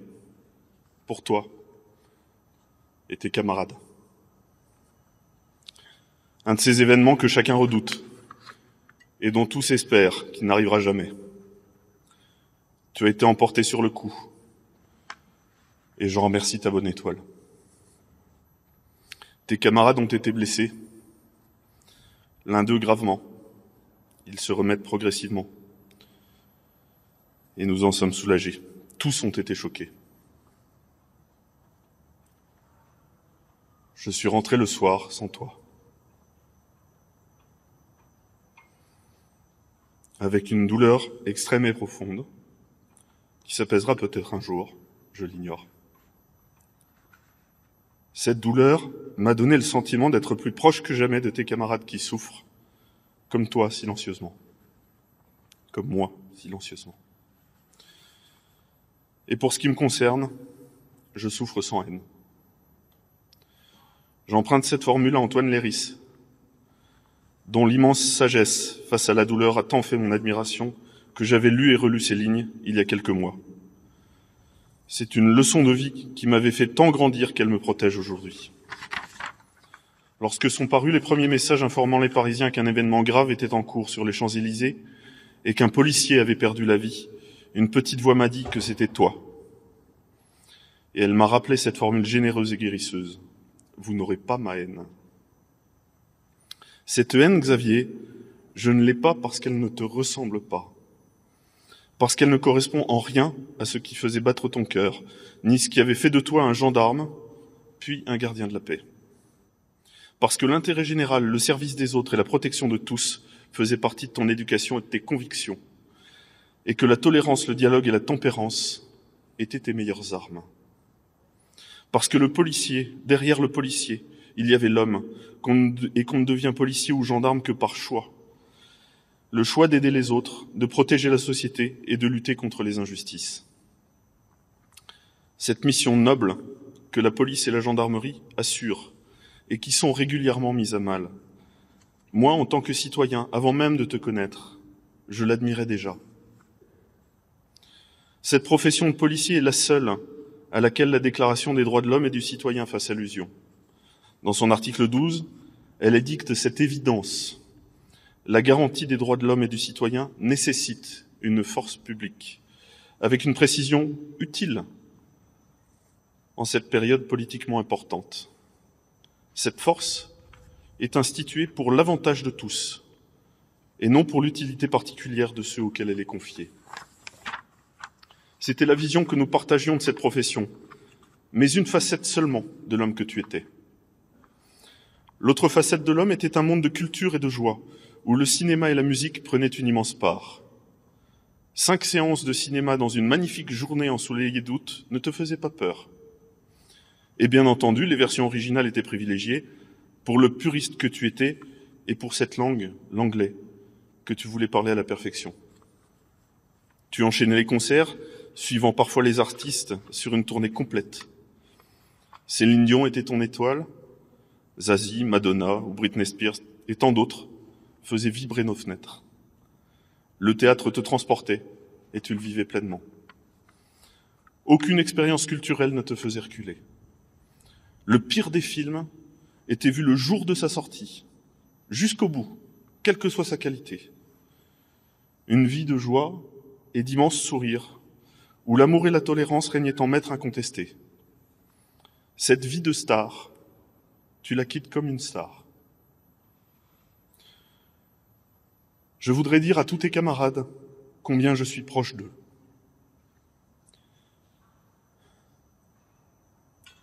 Je voudrais dire à ta hiérarchie policière combien j'ai vu la sincérité dans ses yeux et l'humanité dans ses gestes. Je voudrais dire à tous ceux qui luttent pour évi- éviter que cela se produise, que ces, ces événements se produisent, que je connais leur culpabilité et leur sentiment d'échec, et qu'ils doivent continuer à lutter pour la paix. Je voudrais dire à tous ceux qui nous ont témoigné leur affection, à ses parents et à moi, que nous y avons été profondément sensibles. Je voudrais dire à ta famille que nous sommes unis. Et à tous les plus proches qui ont été si soucieux de moi, qui ont été si soucieux de nous, qu'ils sont magnifiquement dignes de toi. À toi, je voudrais te dire que tu vas rester dans mon cœur pour toujours. Je t'aime. Restons tous dignes et veillons à la paix et gardons la paix. Et donc, voilà ce qui a été dit. Comme je euh, après son discours, donc au, au premier message informant les Parisiens qu'un événement grave était en cours sur les Champs-Élysées et qu'un policier avait perdu la vie, une petite voix m'a dit que, c'était toi. Donc elle m'a et elle m'a rappelé cette formule généreuse et guérisseuse vous n'aurez pas ma haine. Cette haine, Xavier, je ne l'ai pas parce que elle, ne te- ressemble pas, parce qu'elle ne correspond en rien à ce qui faisait battre ton cœur. Je vois pas où est l'homosexualité là-dedans Hum. Comme a dit, euh, euh, voilà. En plus, euh, venant de la part de Jean-Marie Le Pen, ça me surprend pas, je vous le dis clairement. Étienne Cardiles, euh, comme on a entendu sur le, le discours d'avant, donc il a terminé son discours par ces mots À toi, je voudrais dire que tu vas rester dans mon cœur pour toujours. Je t'aime. Restons tous dignes et veillons à la paix et gardons la paix. C'est tout. Il y a rien, il y a rien, il y a rien, il y a aucun sujet sur l'homosexualité dans son discours. Non, c'est sûr. François Hollande, le président de la République, a été présent Hum. et il a également rendu hommage de ce- cette même journée. Et euh, donc je rappelle, Xavier Jugelet avait 37 ans. Il a été assassiné par Karim Chorfi, un Français de 39 ans, qui a ouvert le feu à l'arme automatique sur un fourgon de police garé sur l'avenue des Champs-Élysées. Il est mort sur le coup et l'attentat a été revendiqué par le groupe d'État islamique. Est-ce que il y a eu que Jean-Marie Le Pen qui a, fait un discours euh, parce que Eve, tu m'as parlé de Jean-Marie Le Pen. Est-ce que et par rapport à Marine Le Pen, est-ce qu'elle a réagi? Et là, je vois surtout donc euh, par rapport à Jean-Marie Le Pen qui euh, dit qu'il est, il est étonné par la dimension donnée à cette cérémonie. Mhm. Ouais. Mais euh, à part euh, au-dessus, il marque comme quoi déjà il félicite la qualification au second tour de sa fille. Mhm. Et Le Pen estime en effet qu'on rendrait plutôt hommage euh, euh, qu'aux à l'homosexuel, car la participation de son conjoint et le long discours qu'il a prononcé, en quelque sorte, euh, euh, donnerait euh, pour le mariage homosexuel. Alors c'est faux. Complètement faux. Complètement faux, complètement faux. Il faut, euh, c'est pour ceux qui ont entendu le discours de d'Étienne, c'est complètement faux. Moi, je l'ai entendu en entier. Il n'y a rien sur l'homosexualité. Alors déjà, il faut remettre les choses dans le contexte. Point numéro un, Xavier Jugelet n'a pas été euh, n'a pas été tué pour son homosexualité. Non. Il a été mort parce qu'il est policier. Il était malheureusement euh, sur- dans les Champs Élysées. Euh, il a, le gars euh, l'a tué euh, voilà sur euh, sur les Champs Élysées. Mais rien à voir avec l'homosexualité. Deux, l'hommage qui a été rendu euh, mardi dernier, en aucun cas en aucun cas, dans, tous les sens du terme, a été porté sur l'homosexualité. Étienne a été très clair, il a parlé de la police, du rôle de la police, de ce que la police apporte euh, aux Français. Il a jamais parlé de, de, de- de- par rapport à l'homosexualité. Et puis c'est normal qu'il y ait, euh, qu'il y ait le conjoint euh, dedans. C'est quand même, ça reste son conjoint. Ils ont été paxés ensemble, ils ont vécu ensemble. Qui c'est qui connaît le mieux Xavier? C'est quand même son là conjoint. en fait, c'est là que c'est le bas qui blesse, en fait, parce Mhm. qu'il dit qu'il pense que euh, cette particularité familiale doit être tenue à l'écart de ce, ce genre de cérémonie. Mais bien sûr qui que non. gagnerait, Bien euh, gagnerait, elle, même à plus de discrétion. Donc, pour lui, euh, le, le, conjoint n'aurait pas dû euh, veut aller à la cérémonie euh, et, garder ça, euh, tu vois, euh, de façon discrète, quoi. Eh ben non. Non, il a, il a, il a droit à la parole. Il a droit de représenter Xavier. Et à ce que je sache, ils sont, c'est son conjoint. C'est celui qui connaît le mieux Xavier, à ce que je sache. Et c'est normal qu'il parle de Xavier avec autant d'émotion parce que ça a été fait avec autant d'émotion. Donc, euh, Étienne, il avait euh, largement le droit, euh, et puis c'est tout, et puis je vois pas, c'est totalement légitime d'ailleurs, qu'il représente Xavier parce que c'est, voilà, c'est le forcément Étienne qui connaît le mieux Xavier dans son, dans son parcours. Euh, il, il connaît la personne. Mais il y a rien d'homosexuel là-dedans. C'est ça qui me, qui me, qui me perturbe.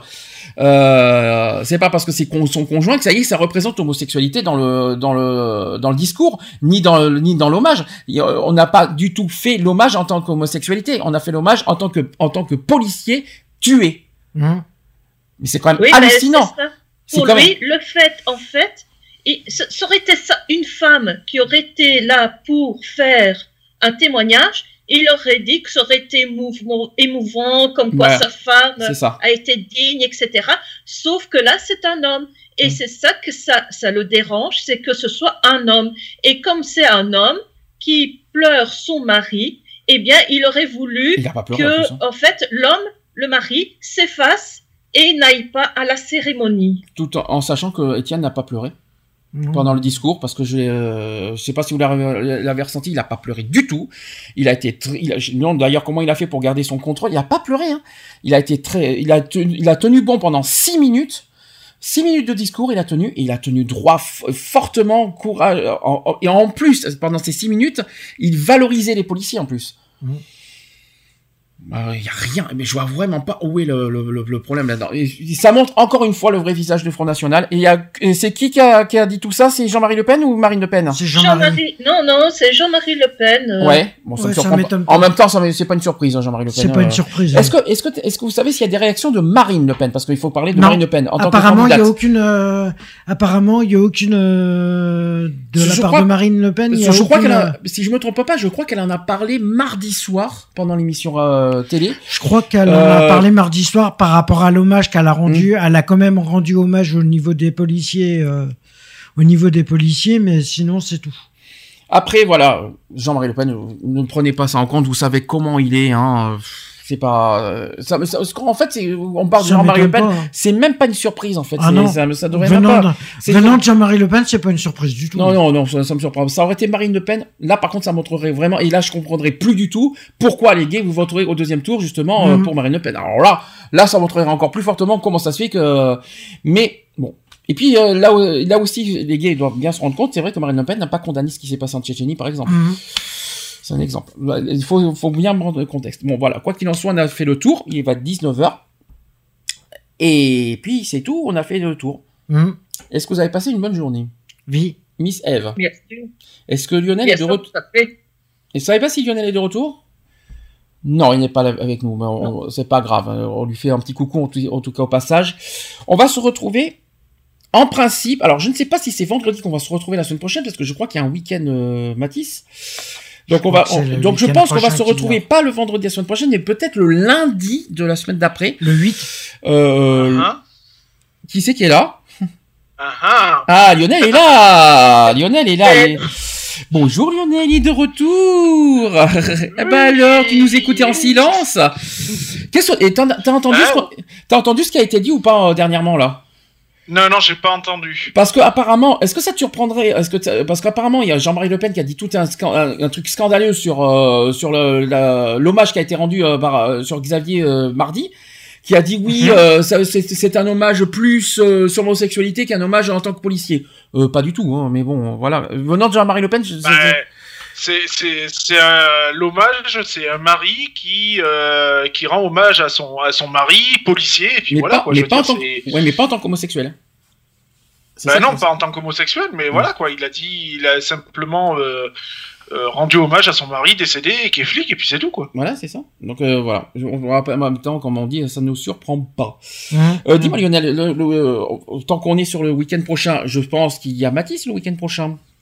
Euh, bonne question, je sais pas, j'ai pas mon emploi du temps. C'est pas grave. Alors, en plus, en plus, en plus, j'ai une grosse bêtise parce que si tu l'as le week-end prochain, tu l'as en plus jusqu'au lundi. Parce Ouais, que c'est le, ça. 8, le 8 mai est un jour férié. Alors on va essayer de faire comme on peut pour trouver euh, un jour d'émission. Alors, alors, si c'est pas vendredi, on va essayer peut-être de décaler donc du coup jeudi, parce qu'on va avoir un week-end du 8 mai un petit peu compliqué.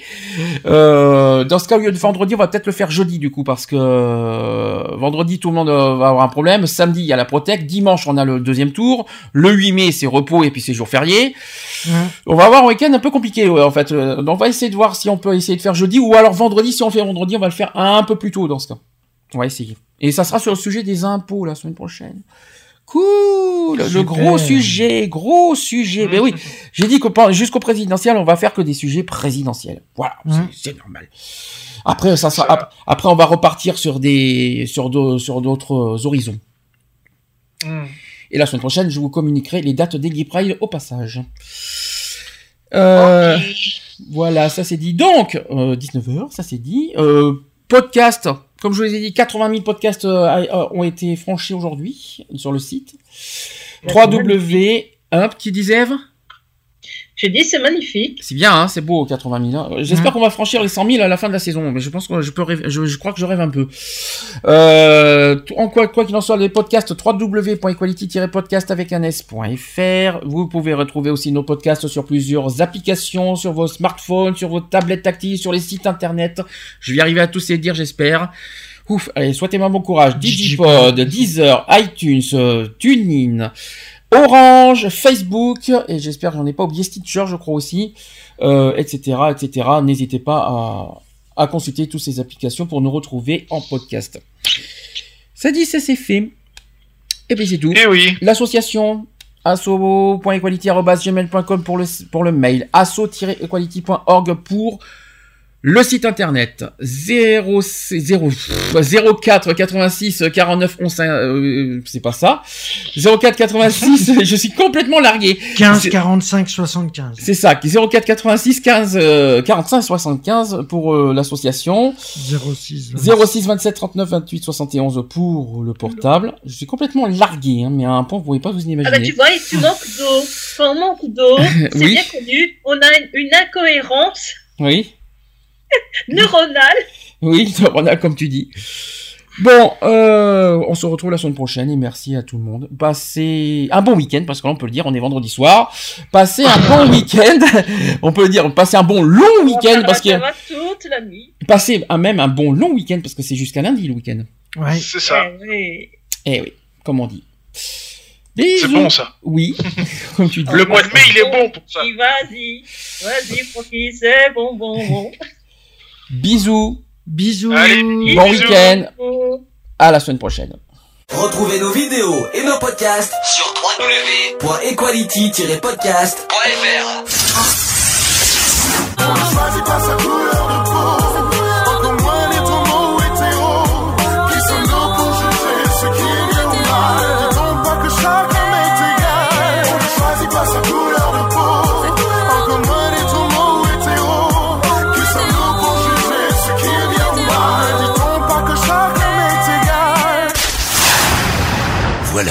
c'est fini. À très bientôt.